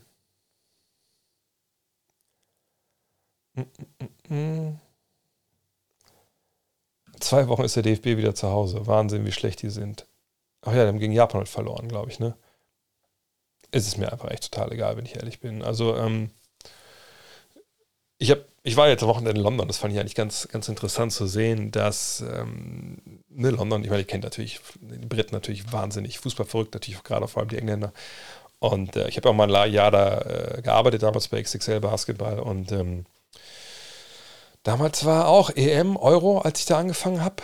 Äh, und das werde ich nicht vergessen, als ich da hinkam damals, ey, vor allem damals, ich hatte ehrlich gesagt nicht wirklich drauf, dass es, na klar, die UK gibt. Also ich wusste, es gibt UK und es gibt England, aber ich kannte nur die Union Jack. Und ich kannte nicht das, wie heißt das, also die Fahne von, von England. Und die hing da aber überall. Ich sage, was ist das für Fahnen, die hier hängen? Was soll das? Aber aus jedem fucking Fenster, ich bin aus dem Stansted Express reingefahren äh, vom Flughafen, an jedem Fenster hing, an jedem Haus hing eine Fahne. So. Und ich dachte mir, ich bin mal gespannt jetzt, ne? Ähm, äh, WM geht los und gucken, wie das in England ist, äh, in London jetzt ist. Nichts. Ey, da war nichts, ne? Also ich kann es übertragen, natürlich, einen Abend habe ich auch, wir kamen dann wieder abends nach Hause mit in ein Hotelzimmer, ne? Meine Frau, äh, Klein und ich. Also keine Freundin, sondern unsere Tochter. Äh, und ähm, diese, äh, da lief dann auch mal, ich glaube auf ITV kam dann, glaube ich, das Spiel. Äh, aber es war nicht mal jetzt das Spiel von England, sondern das Spiel von Wales, genau. Und da habe ich dann kurz eine halbe Stunde mal reingeschaut. Ähm, aber das Krasse war, neben der, im Hotel war dann auch so zwei Stunden weiter, war so ein riesiges Sportsbar, da habe ich einmal vorbeigelaufen dann abends. Da lief auch ein Spiel, ey, das war halt gähnend leer da drin. Das war kein England-Spiel, okay, aber ich kenne das halt von früher als so, dass egal, wenn dann Fußball läuft, da ist die Bude halt rotzvoll. Ne? Und, also nicht nur die Bude, sondern auch die Leute. Und da war halt gar nichts. So. Und selbst nach dem 6 zu 2, da jetzt, glaube ich, hatte England auch, glaube ich, gegen gegen Iran, glaube ich, sogar gewonnen. Ne? Da war dann nichts, also hat das nicht mitbekommen. Äh, man merkt schon auch, da ist da wirklich äh, das Interesse nicht so hoch. Für mich ist aber Fußball momentan VfL okay, ne? das ist hier vor Ort, das da war ich dieses Jahr auch noch nicht äh, wirklich beim, beim also ich gucke es immer nebenbei. Ich gucke das ja über, über ESPN. Ähm, aber äh, nee, diese WM interessiert mich halt null. Jetzt natürlich, also nicht unbedingt wegen Menschenrechtsverletzungen, das finde ich auch scheiße. Ne, das ist natürlich verurteilen, aber allein ne, dieses korrupte, äh, die FIFA und, und was da nicht alles passiert, ähm, auch ein bisschen gepaart mit meinen eigenen Erfahrungen mit dem DFB, aber äh, FIFA, wie korrupt das ist, die schickt doch jetzt mit der, mit der Armbinde und so, das ist einfach so lächerlich, dass man sich ja so vorführen lässt von, von so einem ähm, Regime, das irgendwie alles kaufen will. Das ist einfach peinlich und äh, eigentlich nur passend, wenn sie dann heute auch verloren haben. Das ist einfach, äh, obwohl ich die Geste eigentlich halbwegs okay fand, dass sie alle den Mund zugehalten haben, das habe ich auf Twitter gesehen. Aber auch das ist vielleicht, äh, das ist ein Anfang, aber das, äh, eigentlich muss der Protest ja viel, viel, viel weiter gehen. Aber jetzt nicht unbedingt, wie gesagt, gegen, gegen Katar, ein Land an sich, Da gibt es äh, Staaten auf der Welt, natürlich eine Menge Staaten, die, die viel Scheiße bauen. Und bei uns auch nicht alles äh, Gold, was glänzt. Aber ähm, dagegen die FIFA, das ist für mich das, das größte Problem bei dieser ganzen Geschichte. Aber egal. Ähm, mm, mm, mm. Wie finde ich Jason Kidd als äh, und den mal vielleicht das Spiel auszusteigen? Ja, ganz ehrlich, ich meine, wir hatten ja von letztes Jahr diese Sache mit der Super League im Fußball. Äh, vielleicht brauchen wir eine, eine Super Nations League. Da wäre ich wahrscheinlich ziemlich dafür, wenn das passieren würde. Aber wie finde ich Jason Kidd als Coach? Der schläft teilweise am Seitenrad ein und wirkt hilf- und ratlos. Der Mavs Basketball ist einfach nicht schön und auch Donch gefällt mir aktuell nicht, weil er nur mit seinen Schiedsrichtern und Schiedsrichter meckert. Ein Bullock und Hardaway treffen gar nichts. Welchen Trade würdest du ihr empfehlen? Ich weiß nicht, ob da ein Trade wirklich ähm, in, in, dem Sinne jetzt dann einen Unterschied macht. Du bist sehr eingefahren offensiv. Ähm, eben das Doncic da aus der 36 Prozent, glaube ich, der Ballbesitze in Anspruch. Ähm, das ist so, das hast du dir ausgesucht, so wird zu Basketball spielen. Ist auch der beste Weg für diese Mannschaft, äh, ohne, ohne Brunson, der dann auch mal anders hätte was regeln können. Ja, du hast keine klare Nummer zwei. Ja, Christian Wood ist es für meine Briefe nicht. Der kriegt ja auch dann immer mal wieder einen drüber, drüber von Kit, auch wegen seiner Verteidigung. Aber dass er jetzt auch nicht der ähm, charakterstärkste Basketballer ist, das wussten, glaube ich, auch alle. Ne? Das hatte man ja. Also nach Houston ist ja nicht weit. Da kann man ja mal einen Brief schreiben. Die werden, glaube ich, erzählen, wie, wie unseriös der war. Und nach, nach äh, Detroit auch nicht unbedingt. Ähm, von daher, ja, wenn die Dreier nicht fallen, dann ist das natürlich ein Riesenproblem. So, Frage ist, warum fallen die nicht? Uh, Reggie Bullock, wenn ich es richtig verstanden habe, hat eh, glaube ich, Probleme, früh im Jahr seine Dreier zu treffen. Hardaway war lange verletzt. Ähm, aber auch jemand wie Kleber hat Probleme, jetzt auf dem Rücken auch wieder, ne, und auch sein Dreier, den er nicht, nicht trifft. Aber wenn die fallen, dann sieht es für alles sehr, sehr gut aus. Doncic, ich glaube, keinem, keinem gefällt das, wenn er viel mit den, den Refs meckert. Ich bin ja Sache vor, vor, ich bin ja dabei, eine Wache vorzubereiten, so ähm, für ähm, eine Analyse, ein Analysestück, so viel kann ich verraten über, über Doncic. Und wenn man da über die Defense von ihm ähm, ja, sich Gedanken macht und sich da ein paar Szenen anschaut, das ist vielleicht eine, was für eine künftige Buckets-Folge. Und man sieht dann mal mehr als nur so ein Spiel. Und das ist immer mal auch, wenn man live ein Spiel schaut, da Situationen kommen, sie sind weg. Ihr seht ja selber, wenn ich hier Buckets mache mit euch, wie, ähm, wie oft ich zurückspule und nochmal langsam zeige, was da abgeht. Da muss man klar sagen, ey, wenn man sich das knallhart anschaut, äh, gesondert anschaut, was Luca da defensiv manchmal macht, da muss man sagen, das ist eine unfassbare Katastrophe. Das ist so schlimm, wirklich, es ist so schlimm, dass man sich wirklich, wirklich, wirklich Sorgen machen muss. Ähm, also wirklich, also man wirklich denkt, Alter, was, was, was machst du denn da? Das sind wirklich zwei Steals pro Spiel gehen mir ehrlich gesagt komplett am Arschloch vorbei. Ähm, das, das, das, also Alan Iverson hat auch damals auch mal die, die Liga bei Steals angeführt. Es ist schön, dass ein Ball besitze, die man natürlich extra hat, aber ähm, vielleicht nur mal nur, nur so viel aus, aus, aus dem Nähkästchen. Ich habe, äh, ne, ein Thema wird in, diese, diesem, diesem, Stück sein, ne, was kann er noch lernen, wo, wo, wo hat er Defizite, Luca. Und da Thema Defense. Ich so, okay, ich gucke mir ein paar Defense an ähm, und ich schaue mal, ne, ich kann ja auch bei, bei Buckets schauen, defensiv, Possessions, sowas. Und das habe ich angeworfen, das Ding. Und das hat nicht lange gedauert. Ne? So, wie gesagt, bei Shay eben hätten wir noch vielleicht ein bisschen länger gucken müssen, wo wir vielleicht mal eine Szene sehen, die man tiefer analysieren kann. Ähm, bei Luca waren, waren super schnell 5, 6, 7, 8, 9 Szenen dabei, wo ich dachte, um Gottes Willen, was macht der da eigentlich? Also ich war einfach, sein Gegenspieler, ich, ich übertreibe es jetzt vielleicht, ne, obwohl ich vertreibe eigentlich nicht, sein Gegenspieler kriegt den Ball. Er steht vor Luca und er dribbelt an ihm vorbei, macht einen Korbleger. Einfach so. Also ne, auch jetzt nicht irgendwie, keine Ahnung, äh, die Aaron Fox an der Mittellinie im Fastbreak, wo wahrscheinlich keiner vor sich halten kann, sondern Wald- und Wiesen Gegenspieler. Und oftmals hat er auch nicht die, die, besten äh, Offensivspieler, verteidigt. Geht einfach an ihm vorbei und es gibt keine Gegenwehr. So, und das ist schon, schon arg bedenklich. Und was ich mir vorstellen kann, ist, dass ähm, natürlich es von so einer Mannschaft auch nicht spurlos vorübergeht. Man kann natürlich dann immer sagen, pass auf, das ist Luca, der trägt einen wahnsinnigen, äh, wahnsinnigen Säckelchen vorne für uns, der besorgt uns unsere freien Dreier. dann müssen wir damit leben, wenn er hinten einfach mal vielleicht ein, zwei Mal dann auch jemand vorbeiziehen lässt. Das ist ja auch so irgendwo. Aber ich, also das ist dann manchmal schon wirklich arg wenig. Und vielleicht ist es auch für ihn, klar, es war ein langer, langer Sommer für ihn. Aber das, das sind schon Sachen, da, da muss einiges besser werden. Und ähm, kommen wir zurück zur Frage, zu Kit. Äh, ich äh, bin gespannt, ob er ne, diese Problemkinder, die er halt Zeit im Kader, ob er die äh, wieder hochcoacht, ob es einfach ein Fall ist von, sagt, von einem schlechteren Saisonstart an der Dreierlinie und dann, sobald die Dinger fallen, läuft es alles wieder. Vergangenes Jahr hat er das gut gemacht, auf jeden Fall. Ähm, dieses Jahr müssen wir nochmal abwarten. Äh, ich gucke nochmal auf die Zahlen schnell, nicht, dass ich da irgendwas jetzt äh, noch vergesse, was sie dieses Jahr äh, sehr, sehr gut machen. Denn mit Dallas habe ich mich auch noch nicht so viel beschäftigt, außerhalb jetzt von, von Luca. Ähm, aber wir sehen, dass ja hier ähm, die Dreierquote ist äh, nicht wirklich gut, dafür, dass sie so viele nehmen. Äh, sie nehmen die wenigsten Zweier. Ne? Dafür nehmen sie sehr, sehr viele Freiwürfe, die sie aber auch nicht gut treffen. Das ist ja auch nochmal so ein Punkt. Ähm, wenn wir auf die Advanced Stats gucken, dann sehen wir ja hier, ähm, Margin of Victory ist eigentlich okay, ne? Platz 7.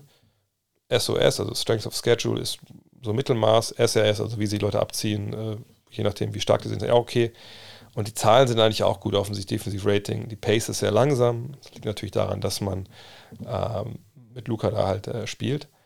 Äh, und sonst, ja, Offensiv-Rebounds wenig, setzen sie halt nicht drauf. Das machen zwar einige Teams jetzt mehr, aber äh, ne, sie halt nicht. Ich glaube einfach, dass das Hauptproblem momentan wirklich die Dreierquote ist. Ne? Doncic selber mit 28,8%, Dorian Finney-Smith 33%, Dinwiddie macht das sehr, sehr gut, aber das glaube ich schon ein bisschen runtergegangen. Aber dann Bullock 29, Wood macht das gut, klar, aber Kleber 27, Tim Hardaway 31. Josh Green ist natürlich ein Aktivposten, aber da kommt das eine, jetzt ins Spiel, ne? nur 3 5, also 3 sind, sind gut, aber zwei Versuche ist ein bisschen wenig. Paul ist kein Dreierschütze, McGee nicht. Campazzo sieht wenig Minuten, da seht ihr da. Frank Nilikina auch bisher nicht zu Faktor geworden. Bertans fehlt äh, lange, muss langsam rangeführt werden. Mal gucken, vielleicht hilft er. Also ich glaube, das, das Wohl und Wehe liegt damit an der Dreierlinie. Und da kannst du als Trainer auch nicht viel machen. Aber ich, das ist schon eine Situation, die man beobachten sollte. Wie tun sich Celtics so schwer gegen Chicago? Gute Frage, mal haben sie beiden Spiele, glaube ich, jetzt verloren. Ähm, aber da habe ich, ich sage jetzt keine so, so richtige richtige Antwort für. Manchmal gibt es einfach Spiele, äh, manchmal kann es sein, dass du im Spielplan Teams bekommst, weil du bist, was kommst du Back-to-Back zweimal und die vielleicht nicht oder so. Das äh, gibt es verschiedene äh, Geschichten. Ähm, ich mache mal die Fragen bis zu Ende, dann machen wir nochmal Buckets, dann könnt ihr noch ein paar Fragen stellen.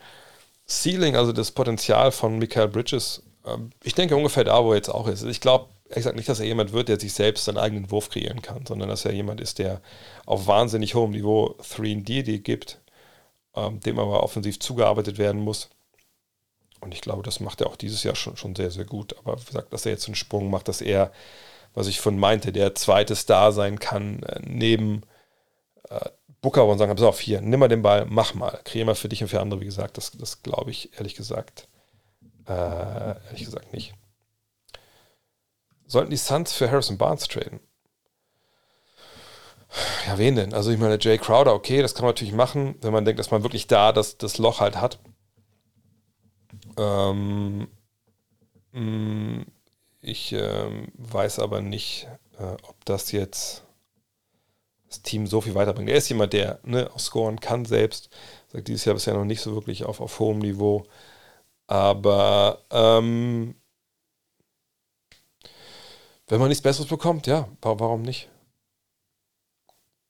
Er verdient, glaube ich, zu viel Geld, oder?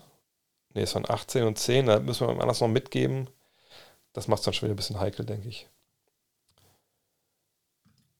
Was hältst du von ASMR auf Twitch? Könntest du dir vorstellen, sowas zu machen? Ich habe keine Ahnung, was ASMR ist. Wenn du Horny Boy heißt, vielleicht ist das irgendwas Versautes? Könnt mir das gerne ich weiß ehrlich gesagt nicht. Ähm, aber ich warte noch auf eure Antworten ab. Vielleicht ist es auch nichts Versautes und ich, ich tue dem Mann hier Unrecht, nur wegen seinem komischen Namen. Ähm oder ihr wisst auch nicht, was es ist. Oh, da wird gelacht. Also augenscheinlich bin ich der Einzige, der es nicht weiß, was es ist. Ähm ich mache es mal weiter. Ihr könnt es ja gerne nochmal reinschreiben. ASMR ist zum Einschlafen. also mein Podcast wird, nutzen ja eh schon viele zum Einschlafen. Von daher, äh, ach, Sex Talk, was jetzt? Zum Einschlafen oder Sex Talk? Sex Talk? Ist es, also, Sex Talk soll ja eigentlich nicht zum Einschlafen sein. Oder ist das so ein Fetisch, dass man mit Sex Talk dann einschläft? Dann wäre es in der Regel wahrscheinlich kein so richtig geiler Sex Talk. Ne? Naja, aber vielleicht steige ich doch zu viel Geräusche zum Entspannen. Was soll ich denn zu, zu Geräusche für, zum Entspannen hier bringen? Ach, flüstern ins Mikro, also, oh mein Gott, nein, ich glaube nicht, dass sowas. Aber wenn es soweit kommt, dann wisst ihr, irgendwas ist schiefgelaufen bei mir. Das hatte ich von Alex Burks, haben letztens als Reservist beim Fantasy gezogen. Ja, das Alex Burks ist jemand, da habe ich die letzten Jahre immer schon gedacht, ey, der Typ, der wird auf jeden Fall von irgendeinem äh, Team halt gezogen, äh, ne, irgendeinem, irgendeinem Favoriten. Und dann ist es aber seit 2019, 20, was genau das falsche war, Jahr eigentlich war, wo, wo da war ja in Golden State und, und in, in Philly. Seitdem ist es nicht passiert. Zweimal in New York gewesen, einmal in Detroit. Ist eigentlich ein, ein cooler Dreierschütze, der dir auch ein bisschen Playmaking gibt und Defense. Ist gerade in Detroit, aber gerade wieder eingestiegen, glaube ich. Ne? War der nicht länger verletzt? Ich gucke mal kurz. Ähm, das ist jemand, dem man sich, ja genau, ist gerade erst eingestiegen, hat schon wieder 23, 16 und 21 gemacht.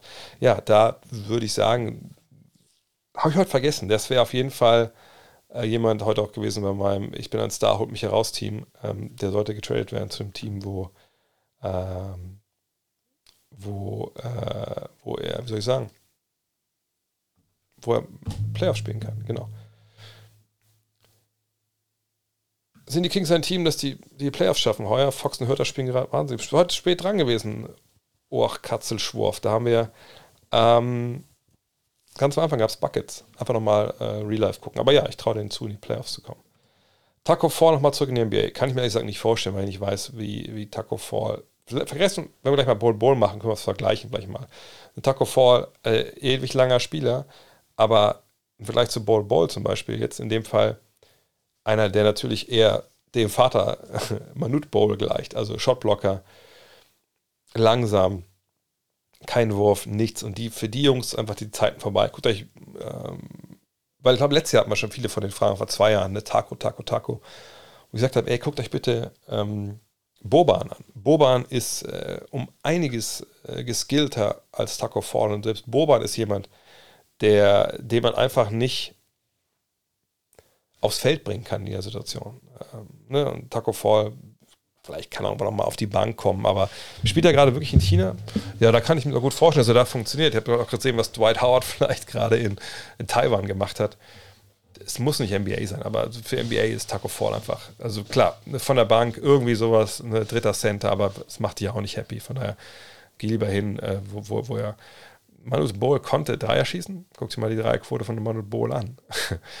Ich glaube, das würde vielleicht der gute Taco Fall auch noch hinkriegen. Äh, so, bla bla bla.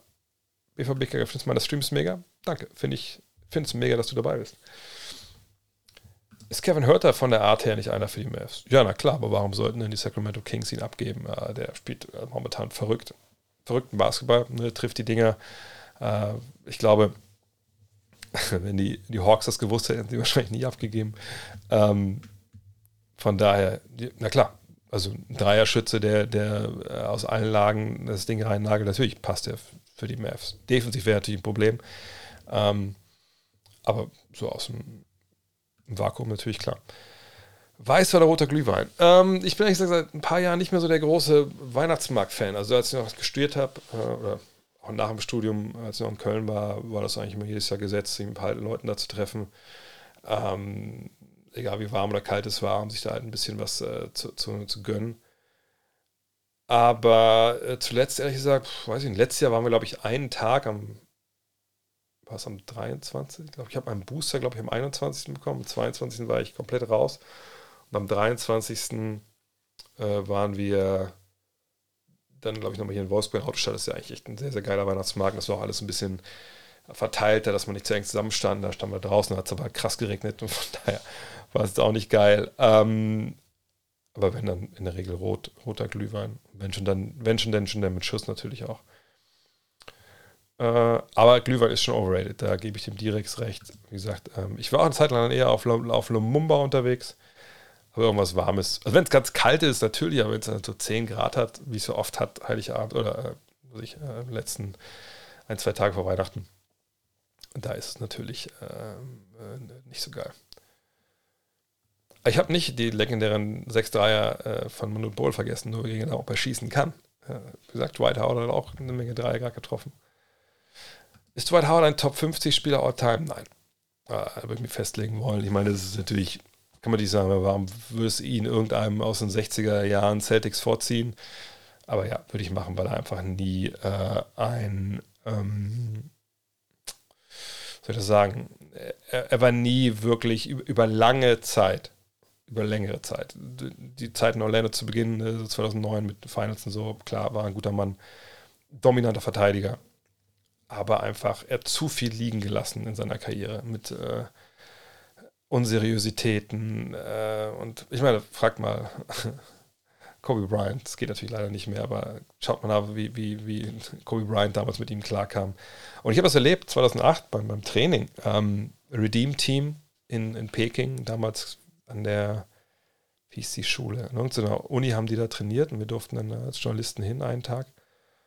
Und äh, gerade zum Warmmachen haben die viel so, so 3 gegen 0, so, so Fast Breaks, so Early Offense und auch 5 gegen 0 gemacht.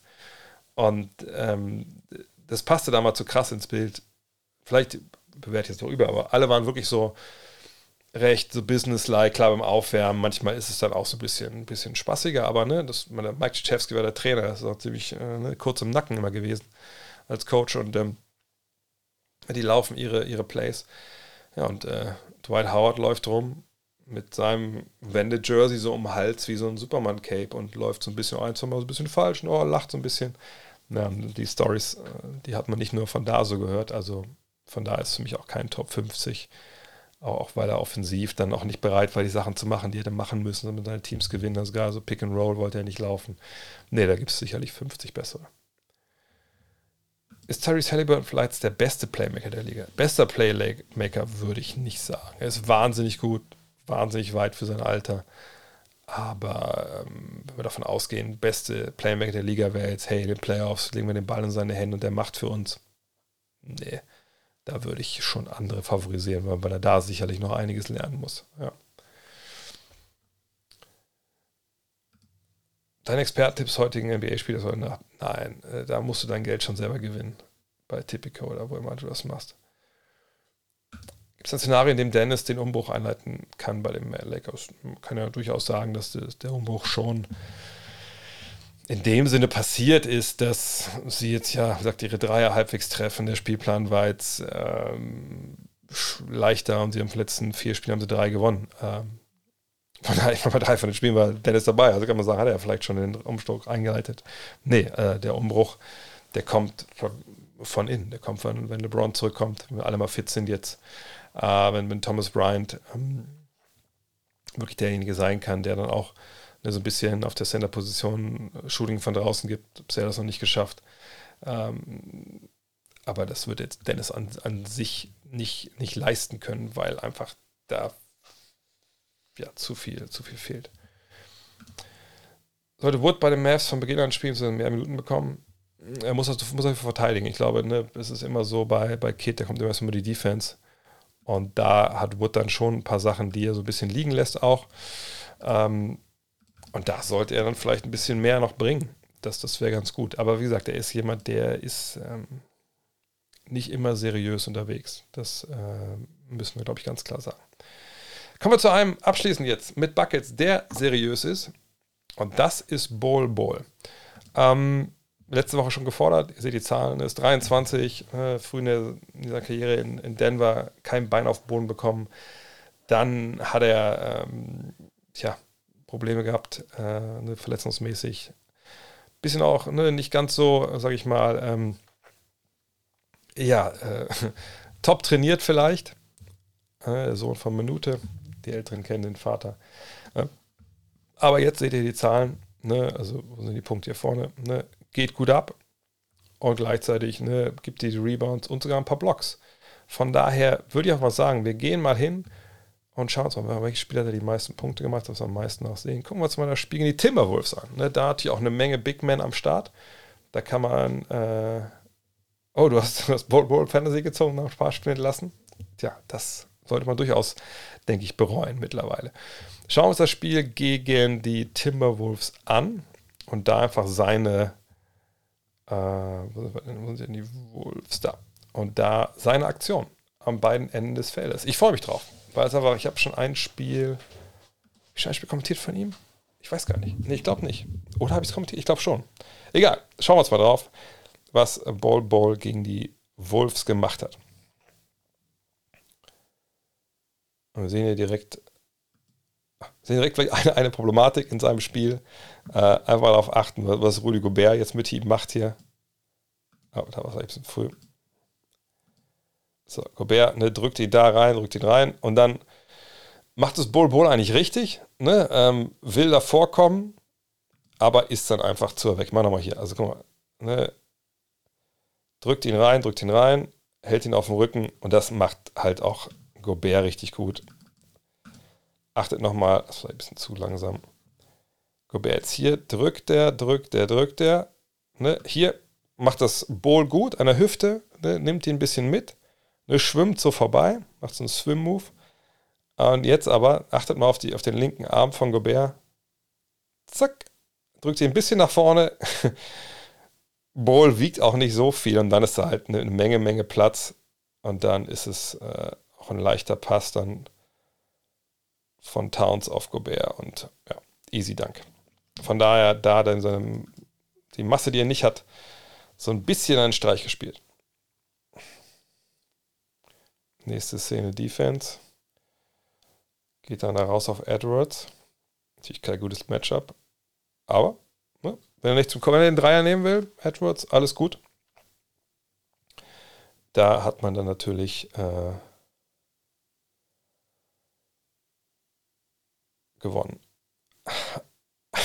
stark, stark, stark. Okay. Äh, Offensivrebound, ne, da ist so dieses kein großes Play, was angesagt ist. So. Franz cuttet und dann aber hier eine Bowl von der Dreierlinie geparkt, weil er hier von der schießen kann. Und er hätte sicherlich auch locker, sieht es ja, da taucht er jetzt auf, er zeigt. Und ich meine, da kann jetzt ihm keiner einen Vorwurf machen, wenn er bei, was ist seine Quote? Gucken wir uns das kurz mal vielleicht nochmal vorher an, bevor wir hier ihn so loben für diesen Cut. Aber Bowl, da sind wir. Und ihr seht die Zahlen. Ne? Ja, bei der Quote, gut, nur zwei Dreier pro Spiel, ne? aber da würde ihm, glaube ich, keiner einen Vorwurf machen, wenn er draußen stehen bleibt und den, den Wurf nimmt, vor allem wenn Russell und Edwards hier rauslaufen können und die beiden Big Men hier unten stehen, weil die, die sieht er ja gar nicht, wenn er zum Korb guckt. Aber nein, er nimmt halt diesen Cut hier. Ne, nimmt ein Stück rein, ein Dribbling auf dem Boden bei 2,18, Step, Step, springt ab, da kommt jetzt der Challenge und der ist, ist das vom Vanderbilt oder was? Ja, ne? Ähm, und da jetzt vorbeizugehen und den Ball dann so abzulegen, auch wenn er nicht drin ist, geht nach, Dank, richtig stark. Richtig starke Nummer. Und dazu wäre sein Vater nicht in der Lage gewesen, sage ich direkt. Kommt hoch, Fake Handoff. Und wow, das ist ein designtes Play für Bol Bol. Schauen wir uns das mal langsam an. Also Bol Bol ne, geht da runter, kommt hoch zum Fake Handoff und dann kriegt er den Screen, damit er aus dem Mittelstand abdrücken kann. Von, von Mo Bamba. Das ist auch natürlich so eine crazy Lineup. Das ist schon geil. Das ist McDaniels, sorry. Ja, das Vanderbilt und äh, McDaniels sind so zwei Jungs, die, die ich auch immer wieder ver verwechsel guter Contest hier, da kann man nichts machen. Ähm, Edwards ist ja in dem Sinne auch nicht so schlecht. Gucken wir mal ganz nach vorne. Okay, ne? Kommt da raus. Gut. Bei ihm, der kann sogar Drop spielen, ist trotzdem rechtzeitig da. Und jetzt muss sich vorstellen, er läuft nach vorne, ne, macht den langen Weg, ist da unten, Einmal durch die Beine, zack, zack, Step back und hoch. Das ist schon, das ist Skill, das ist Skill, den er da hat, ne? Und den zeigt er jetzt auch.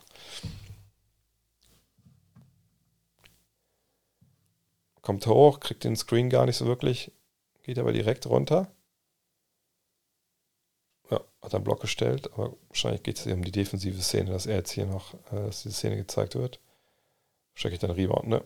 Ja, gut. Aber es ist aber wahnsinnig, wie dünn der ist.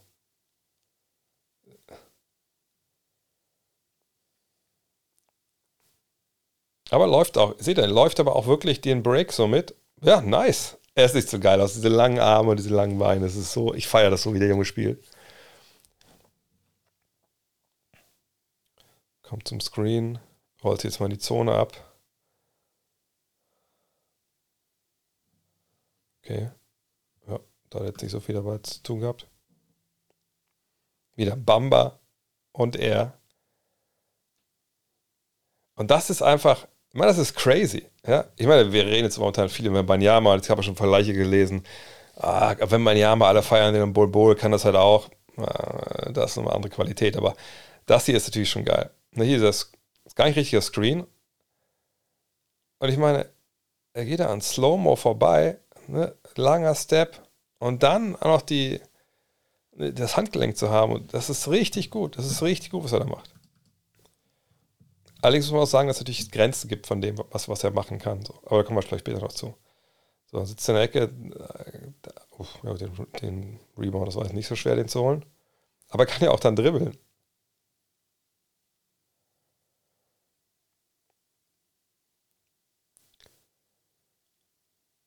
Okay, da hat er jetzt auch nicht viel beigetragen. Nächste Szene.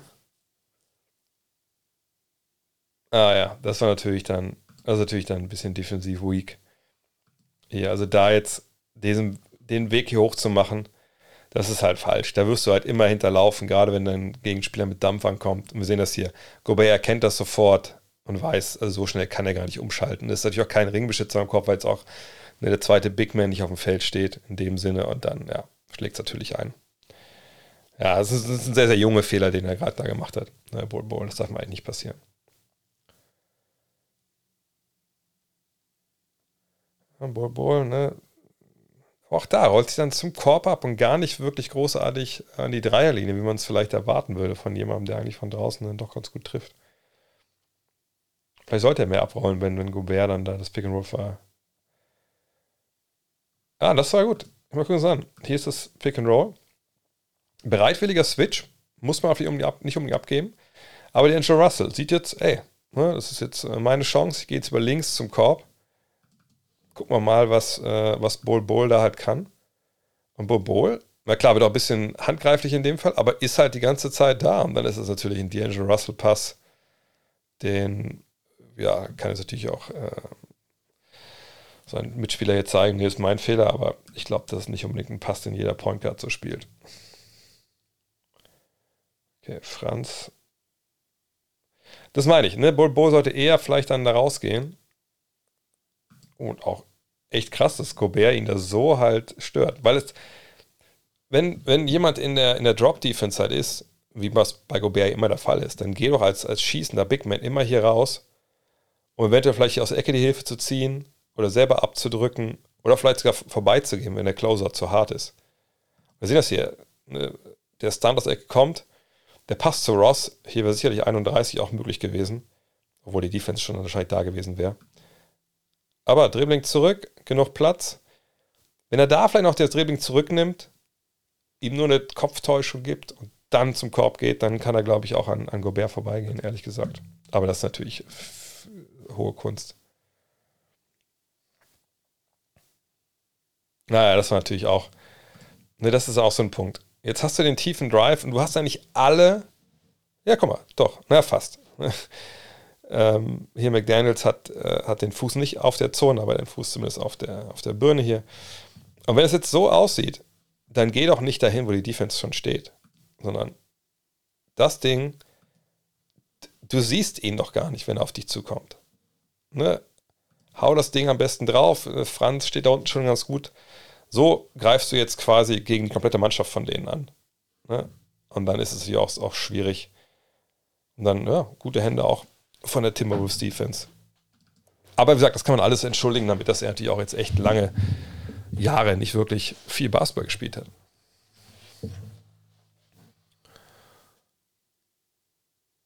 Ah, gut, gute Hände. Aber warte mal, war das gerade? aus meinem Cursor? War das hier Das sieht fast so aus wie eine 1-3-1-Zone, also ne, mit einem oben drauf, aber ich habe es die, die nicht parat. Ja, aber das kann gut sein, dass es sogar eine ist.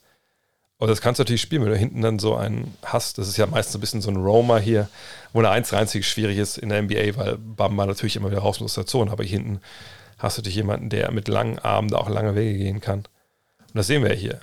Eigentlich muss er vielleicht gar nicht raus, weil, weil Franz ja da ist. Aber der, wie eng das da ist. Und dann denkt halt dann hier, denkt Timo, der Ball, der Ball hier reingeht.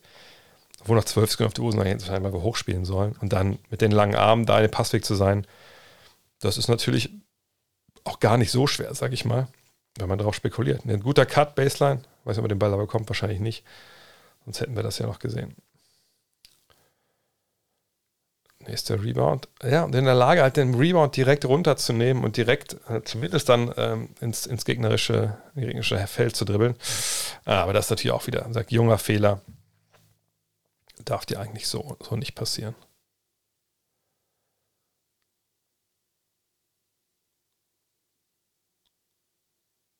Ja, Franz mit seinem patentierten Drive und Finish Wrong Foot. So jetzt Fist. Ist Fist der in 1 zu 1 drin? Weiß das jemand?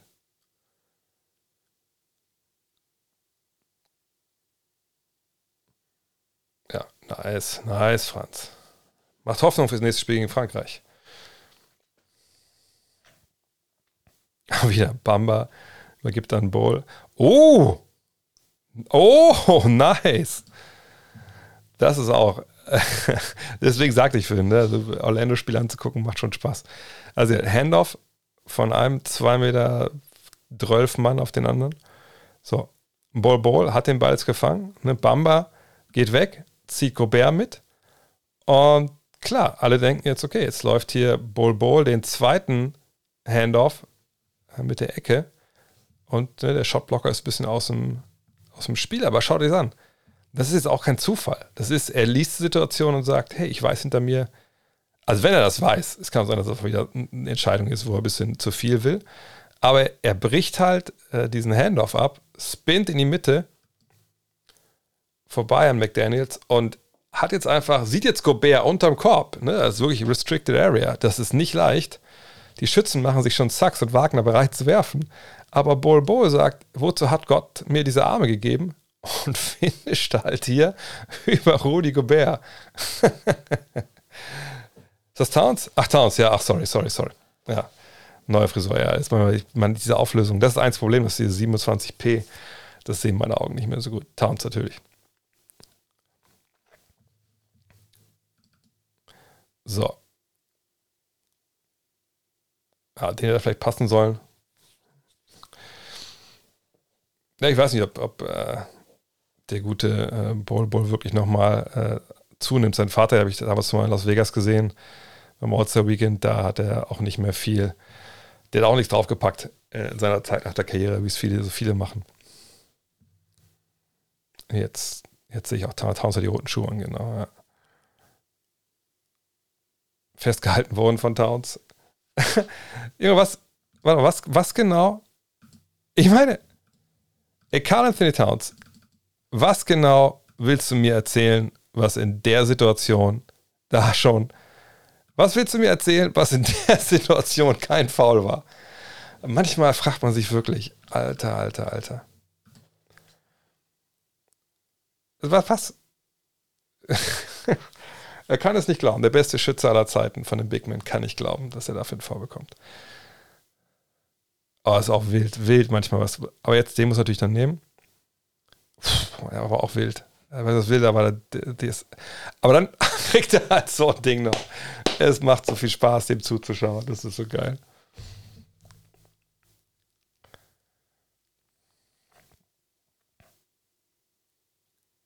So, jetzt Towns.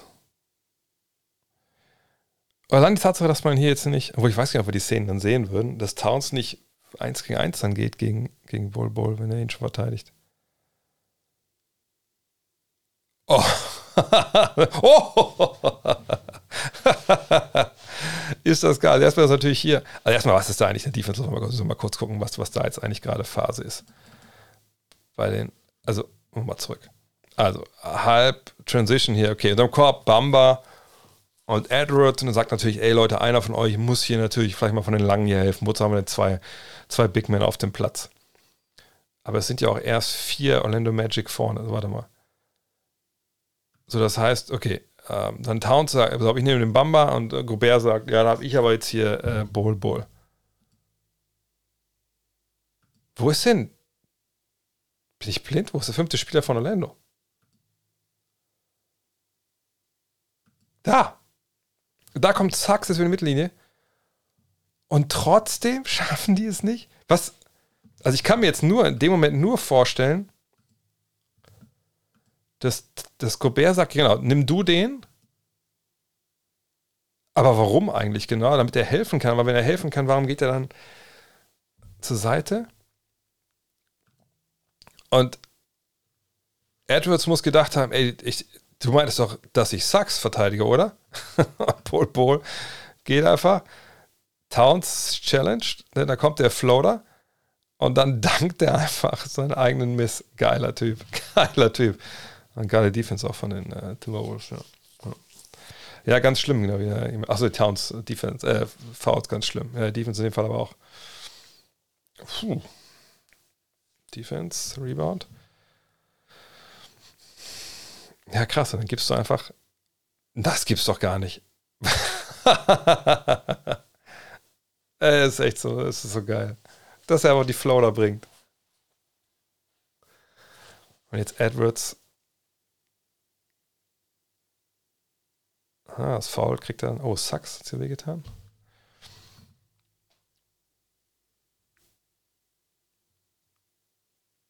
Ja, aber geht weiter, geht weiter. Komm, Junge. Freiwürfe müssen wir nicht gucken.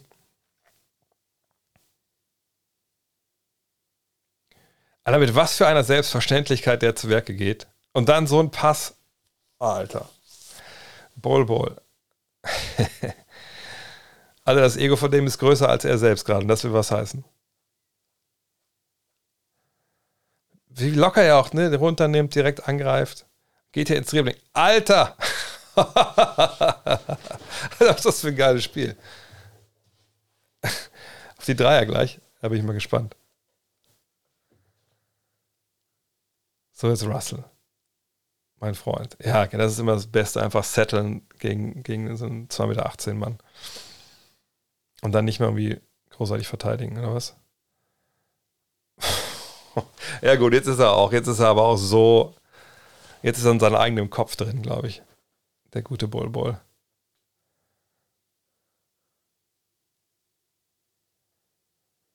So, Towns. Na, immerhin.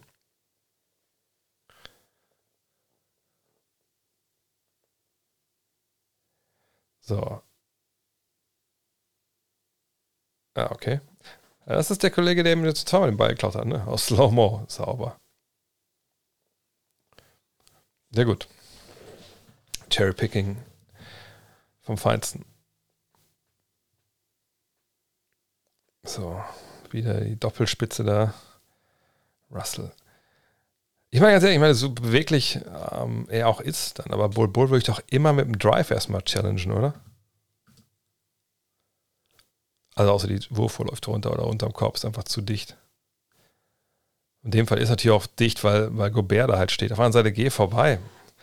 Also wenn es drin ist, ist es drin. So. Ja, er macht das auch einen guten Job, muss man sagen.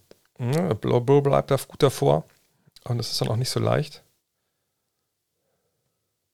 Und sie führen ja auch. So ist es auch nicht. Boah, was ist denn das? Das ist das Foul, ja. Ich meine, das muss für Gobert einfach auch super strange sein. Du hast so einen Typen gegen dich, der noch länger ist als du. Und man macht er halt so eine Bewegung. Das ist ja was, was du überhaupt gar nicht auf dem Schirm hast, dass einer dich, dich, dich so attackiert, der so lang ist. So, zweiten Freiwurf. Die ersten beiden Freiwürfe erst, glaube ich, ne? Aber egal.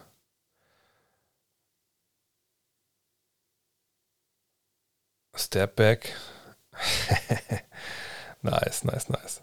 Aber da kann ich auch verstehen, dass der Junge einfach die Dinger jetzt auch nimmt. Ne? A läuft, B, wie gesagt, der Lack saß ja über Jahre einfach da rum. Okay, das war auf der anderen Seite auch mal ein Pick and Roll von den beiden Big Men. Ich habe es ja damals auch gesagt, ne, dass das eigentlich ein Spieler ist, der natürlich ne, äh, der ein anderes Team braucht. Aber dass, dass, dass er das so macht jetzt hier, hätte ich auch nicht gedacht. Okay, 20 tief da, aber 20 tief und der lässt noch alle spielen, der Finch? Was macht er eigentlich mit, mit seinen Jungs? Also, so gefährlich sind die Magic jetzt ja auch nicht. Krass. Nice. Oh. Er hat Bock, das merkt man in dem Schwert wirklich, wirklich, wirklich Bock.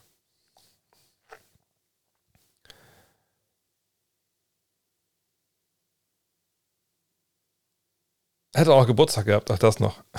ja, aber das sind jetzt auch nicht Dinge, wo man sagt, ey, ah, Batz. Oh, ich dachte, ich dachte, ich im Brett rein. Das sind jetzt auch keine Sachen, wo man sagen kann, dass ich, der, hat, der wurde mit dem Ball am Kopf getroffen, das Ding ist reingegangen ähm, das ne, einfach nur mega Glück war, sondern man sieht halt schon ne, das Selbstverständnis, was er so als Basketballer hat und was er halt, was er kann.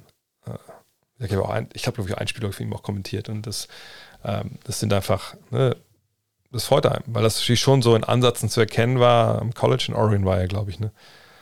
Aber ähm, dass er jetzt die Chance bekommt, oder natürlich Orlando, ne, dass die sind auch bereit, ihm die Chance zu geben.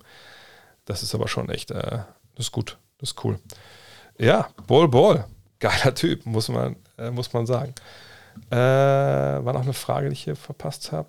Wartet mal kurz. Äh, ach hier. Meinst du, man kann mit Gobert einen tiefen Run in den Playoffs starten? Ist leider an einigen Matchups ein Minus in der Defense. Ja, natürlich kann man das. Also ihr merkt, dass ich stocke ein bisschen, weil die Frage kam natürlich auch schon in Utah-Zeiten oft genug und das war in der Regel eigentlich ein Zeichen, dass die Fragen stellen. Ich meine jetzt nicht Punch-Up-Hole, sondern äh, die es damals in Utah gefragt haben, ähm, waren zeigen, dass die meisten nicht verstanden haben, wie Defense funktioniert im Basketball. Ähm, ist Rudy Gobert die Top-Besetzung, ähm, wenn du eine Switch-Heavy äh, spielen willst, wo du äh, switcht äh, Big Man auf Small Man und dann sagst so, jetzt halt den mal vor dir.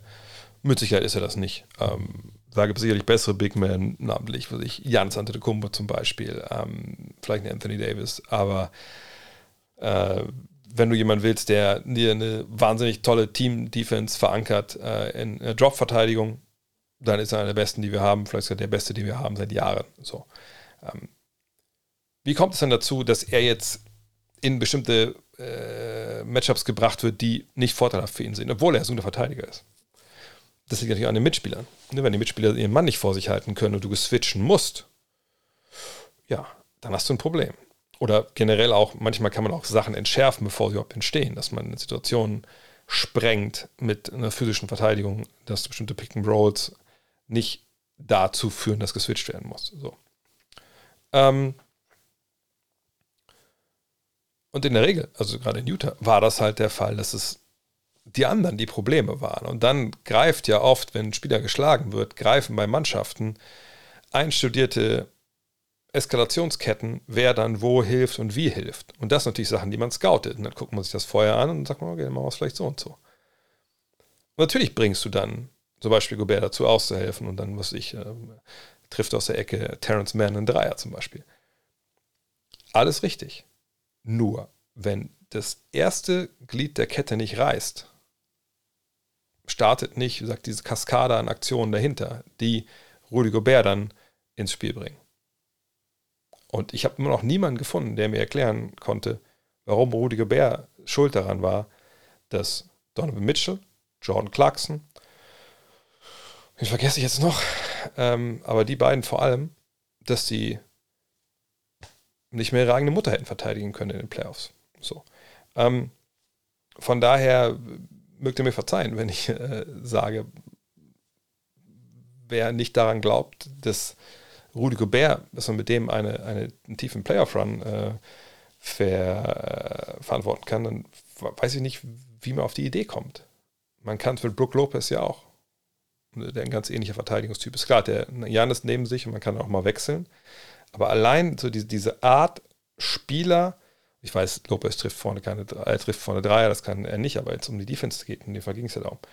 Da muss man sagen, nein, das ist einfach, es ist nicht das Problem des Spielers, der aushilft. Das ist das Problem des Spielers, der Hilfe braucht. So. Und dann vielleicht auch danach sein Matchup nach dem Switch auch nicht gut verteidigen kann. So. Conley, ja, aber Conley, äh, mal so, mal so. Von daher, ja, man kann mit ihm ähm, äh, einen tiefen Player-Run einnehmen und er ist kein Defens defensiver Minusspieler. Auf gar keinen Fall. Ähm, ich noch was gesehen gerade hier. Wie findest du die Leistung des Sixers ohne Beat, Harden und Maxi gegen die Nets? Also, sie haben das Spiel gewonnen. Von daher war es natürlich eine sehr, sehr gute Leistung. Habe ich auch noch kurz darüber gesprochen in der, in der Rapid Reaction. Ähm, ich habe das Spiel aber selber nicht gesehen. Ähm, aber das ist ja das Ding, was du natürlich willst. Ne? Next Man Up. Hey, kommt rein. Ihr habt jetzt eure Chance zu zeigen, dass ihr auch mal ne, den Ball in den Korb werfen könnt. Und dann machen wir das dann auch mal gegen die Nets. Ne? Kein, ist natürlich kein Derby in dem Sinne, aber eine Mannschaft, ne? die kommt mit Ben Simmons. Ähm, ne, unsere Fans mögen die wahrscheinlich alle nicht so wirklich. Äh, unsere Fans stacheln uns an und dann, klar, hat man manchmal so eine Spiele halt drin. Und ähm, ja, das ist natürlich eine, eine gute Leistung, sehr erfreulich. Aber ist natürlich auch äh, mehr wie ein Muster ohne Wert, weil wir jetzt halt nichts projizieren können. Am Motto, äh, die sind ohne Maxi besser oder Beat besser oder ohne Harden besser. So, und das ist toll, dass es so gelaufen ist. Das bringt dich als Team, es gibt dir ein bisschen Schub, ins nächste Spiel reingehen und sagen, hey, alles cool. Deine Stars, die verletzt sind, haben jetzt nicht den Druck zu denken, oh Gott, ich muss vor wieder spielen, weil irgendwie das läuft ja gar nicht. Sondern das schweißt zusammen, da hat man einen guten Tag danach. Ähm, kommt am nächsten Tag mit äh, einem beschwingt ins Training. Das ist ja auch nicht, nicht so schlecht. Ja. Und jetzt denke ich, boah, kurz halb zwölf, würde ich auch beschwingt ins Bett gehen wollen. Vielen Dank. Äh, obwohl, ja oder nein, die Jazz Commons playen.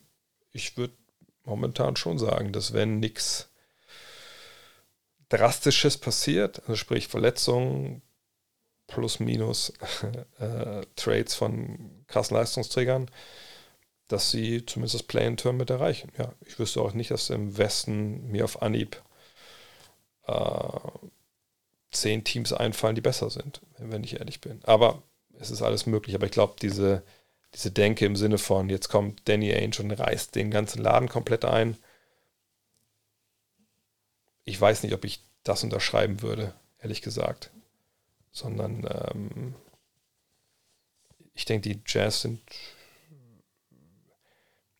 ich sag mal so, wenn das so gut läuft, wie das momentan bei denen läuft, geil gecoacht, geiles System, Spieler passen gut zusammen.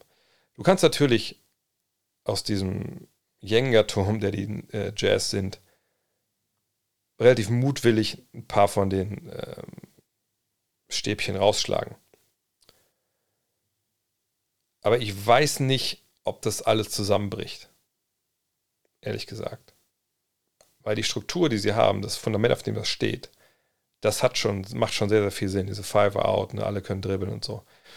Wie gesagt, Conley, Clarkson, kann man die vielleicht, vielleicht rausnehmen und, ähm, und dann äh, ist es vielleicht was, wo, äh, wie soll sagen, wo sie Probleme bekommen? Ja, bestimmt.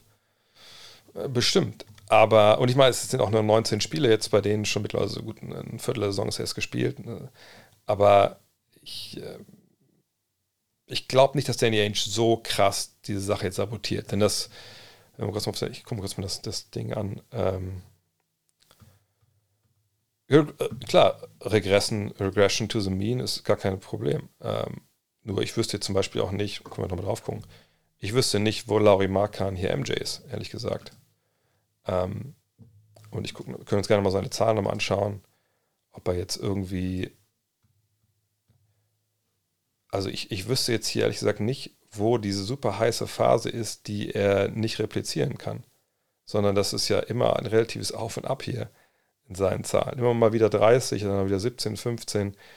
Das ist jetzt nicht so, dass einer Field Goal Percentage. Gut, im Zweierbereich hat er 64 Prozent, aber ähm, das ist für meine Begriffe vor allem der Tatsache geschuldet, dass sie Five Out spielen. Denn das haben diese Mannschaften hier nicht gemacht. Das waren vier Jahre Chicago, viel unter äh, Boylan auch. Das war offensiv stellenweise ziemlich, ziemlich Offenbarungseid. Da waren Verletzungen dabei. Cleveland konnte das mit seinem Personal auch nicht, mit diesen Jumbo-Lineups. Ähm, das ist schon eine andere Qualität hier. Hm, vielleicht bleibt es nicht bei 64 Prozent, aber er legt 22 Punkte im Schnitt auf. Also was, also kommen wir auf 36 Minuten hochgerechnet. Ist natürlich ein Anstieg hier, aber sagen wir mal, er, er macht nur noch, sagen wir, legt nur noch 20 auf. Er ist ja nicht, er ist ja nicht alleine. Clarkson trifft auch nicht jeden. Wo, wie kommt er da drauf? 37,5 Prozent, die er von der Dreilinie trifft und 48 im Zweierbereich. Das ist durch die Bank wegmachen, die halt einen sehr, sehr guten Job. Äh, aber ich wüsste jetzt nicht, warum das nicht, ähm, also nicht auf Platz 3 vielleicht im Westen oder Platz 2 in dem Fall, aber dass sie jetzt runterrutschen. Wir müssten ja dann sehen, also sie müssten an allen Teams vorbeirauschen, Genau, auch noch an Golden State und nachher an, an LA. Und ich wüsste nicht, woran ich das momentan festmachen sollte, dass das passieren soll. Es sei denn, äh, Danny Ainge geht hin und sagt: So, passt auf, ähm, wir nehmen euch Clarkson ähm, und Conley und eventuell Olenek oder so. Wir kriegen keinen adäquaten Ersatz ich sage ich sag nicht, dass das unmöglich ist. Ich sage, dass es für mich unwahrscheinlich ist, dass sie nicht in die Play-ins kommen, ins Play-in kommen, weil dann müsste man wirklich ähm, da sehr, sehr viel wegreißen. Äh, zumal man auch sagen muss, äh, naja, es ist ja eine Sache, 14% auf den äh, Top-Pick zu haben und was ist dann, glaube ich, 52 auf die ersten vier. Ähm, wenn du das schlechteste Team bist, was, oder eins der drei schlechtesten Teams der Liga bist. Nur, ähm, um dahin zu kommen mit der Truppe, die sie jetzt haben, mit den Spielern, die sie haben, da musst du aber schon den Laden ziemlich einreißen. So. Und das weiß ich nicht, ob, ob das Danny Ainge in sich hat, wenn ich ehrlich bin. Wenn es passiert, werden wir es merken, weil das wird dann relativ offensichtlich sein.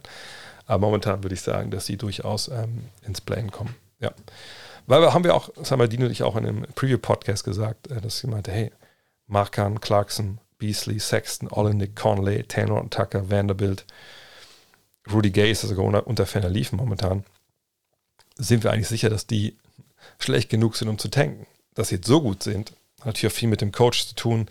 Ähm, ne, ich, ich denke, das äh, war auch nicht unbedingt äh, zu erwarten, dass Will Hardy direkt so einschlägt, aber sie haben Hand und, das hat Hand und Fuß und deswegen klappt es auch. So, aber jetzt ist es halb zwölf. Jetzt machen wir auch Schluss für heute. Vielen Dank, dass ihr dabei wart. Wenn ihr noch denkt, ey, ich habe noch das Volle noch nicht gegeben und noch kein Abo gegeben oder noch keine ähm, was weiß ich, äh, keine Glocke, Glocke aktiviert auf YouTube, könnt ihr das jetzt gerne machen. Das Ganze gibt es wieder auch als Podcast. Ähm, ich leg mal, also wahrscheinlich mache ich es erst morgen als Podcast rein. Ich habe jetzt auch vergessen, mir aufzuschreiben, welche, wann Buckets kamen. Das wollte ich im Podcast rausschneiden, damit ähm, man das äh, da nicht hören muss. Von daher, ja, danke dafür. Wenn ihr auch Bock habt äh, für Weihnachtsgeschenke, ne? Love This Game, mein Buch, gibt es überall im Buchhandel. Äh, lohnt sich für euch selbst, für anderen auch. Gut Next, äh, das Quartett, das gibt es bei uns bei gutnext.merk.de. Äh, das ist, glaube ich, auch eine tolle Sache, vielleicht mit, mit dem Bruder, mit der Schwester ne, Weihnachten zu spielen, wenn die Eltern wieder Helene Fischer gucken. Ansonsten habt ihr natürlich Planet Basketball 1 und 2 da hinten auch noch. Oder die Abos fürs nächste Jahr für das Gut Next Magazine sind sicherlich auch gerne genommen für Weihnachten. In diesem Sinne, ich bin noch ein bisschen, ich merke schon, ich habe schon Sprachprobleme. Bis zum nächsten Mal. Oder bis morgen. Morgen geht es weiter mit meiner äh, NBA 2K23 äh, My Era äh, Geschichte mit den Sonics. Vielleicht sehen wir uns da wieder. Morgen Abend ab 20 Uhr. Oder sagen wir mal ab dann, wenn die Kleine schläft. In diesem Sinne, haut rein. Spaß gemacht. Ciao.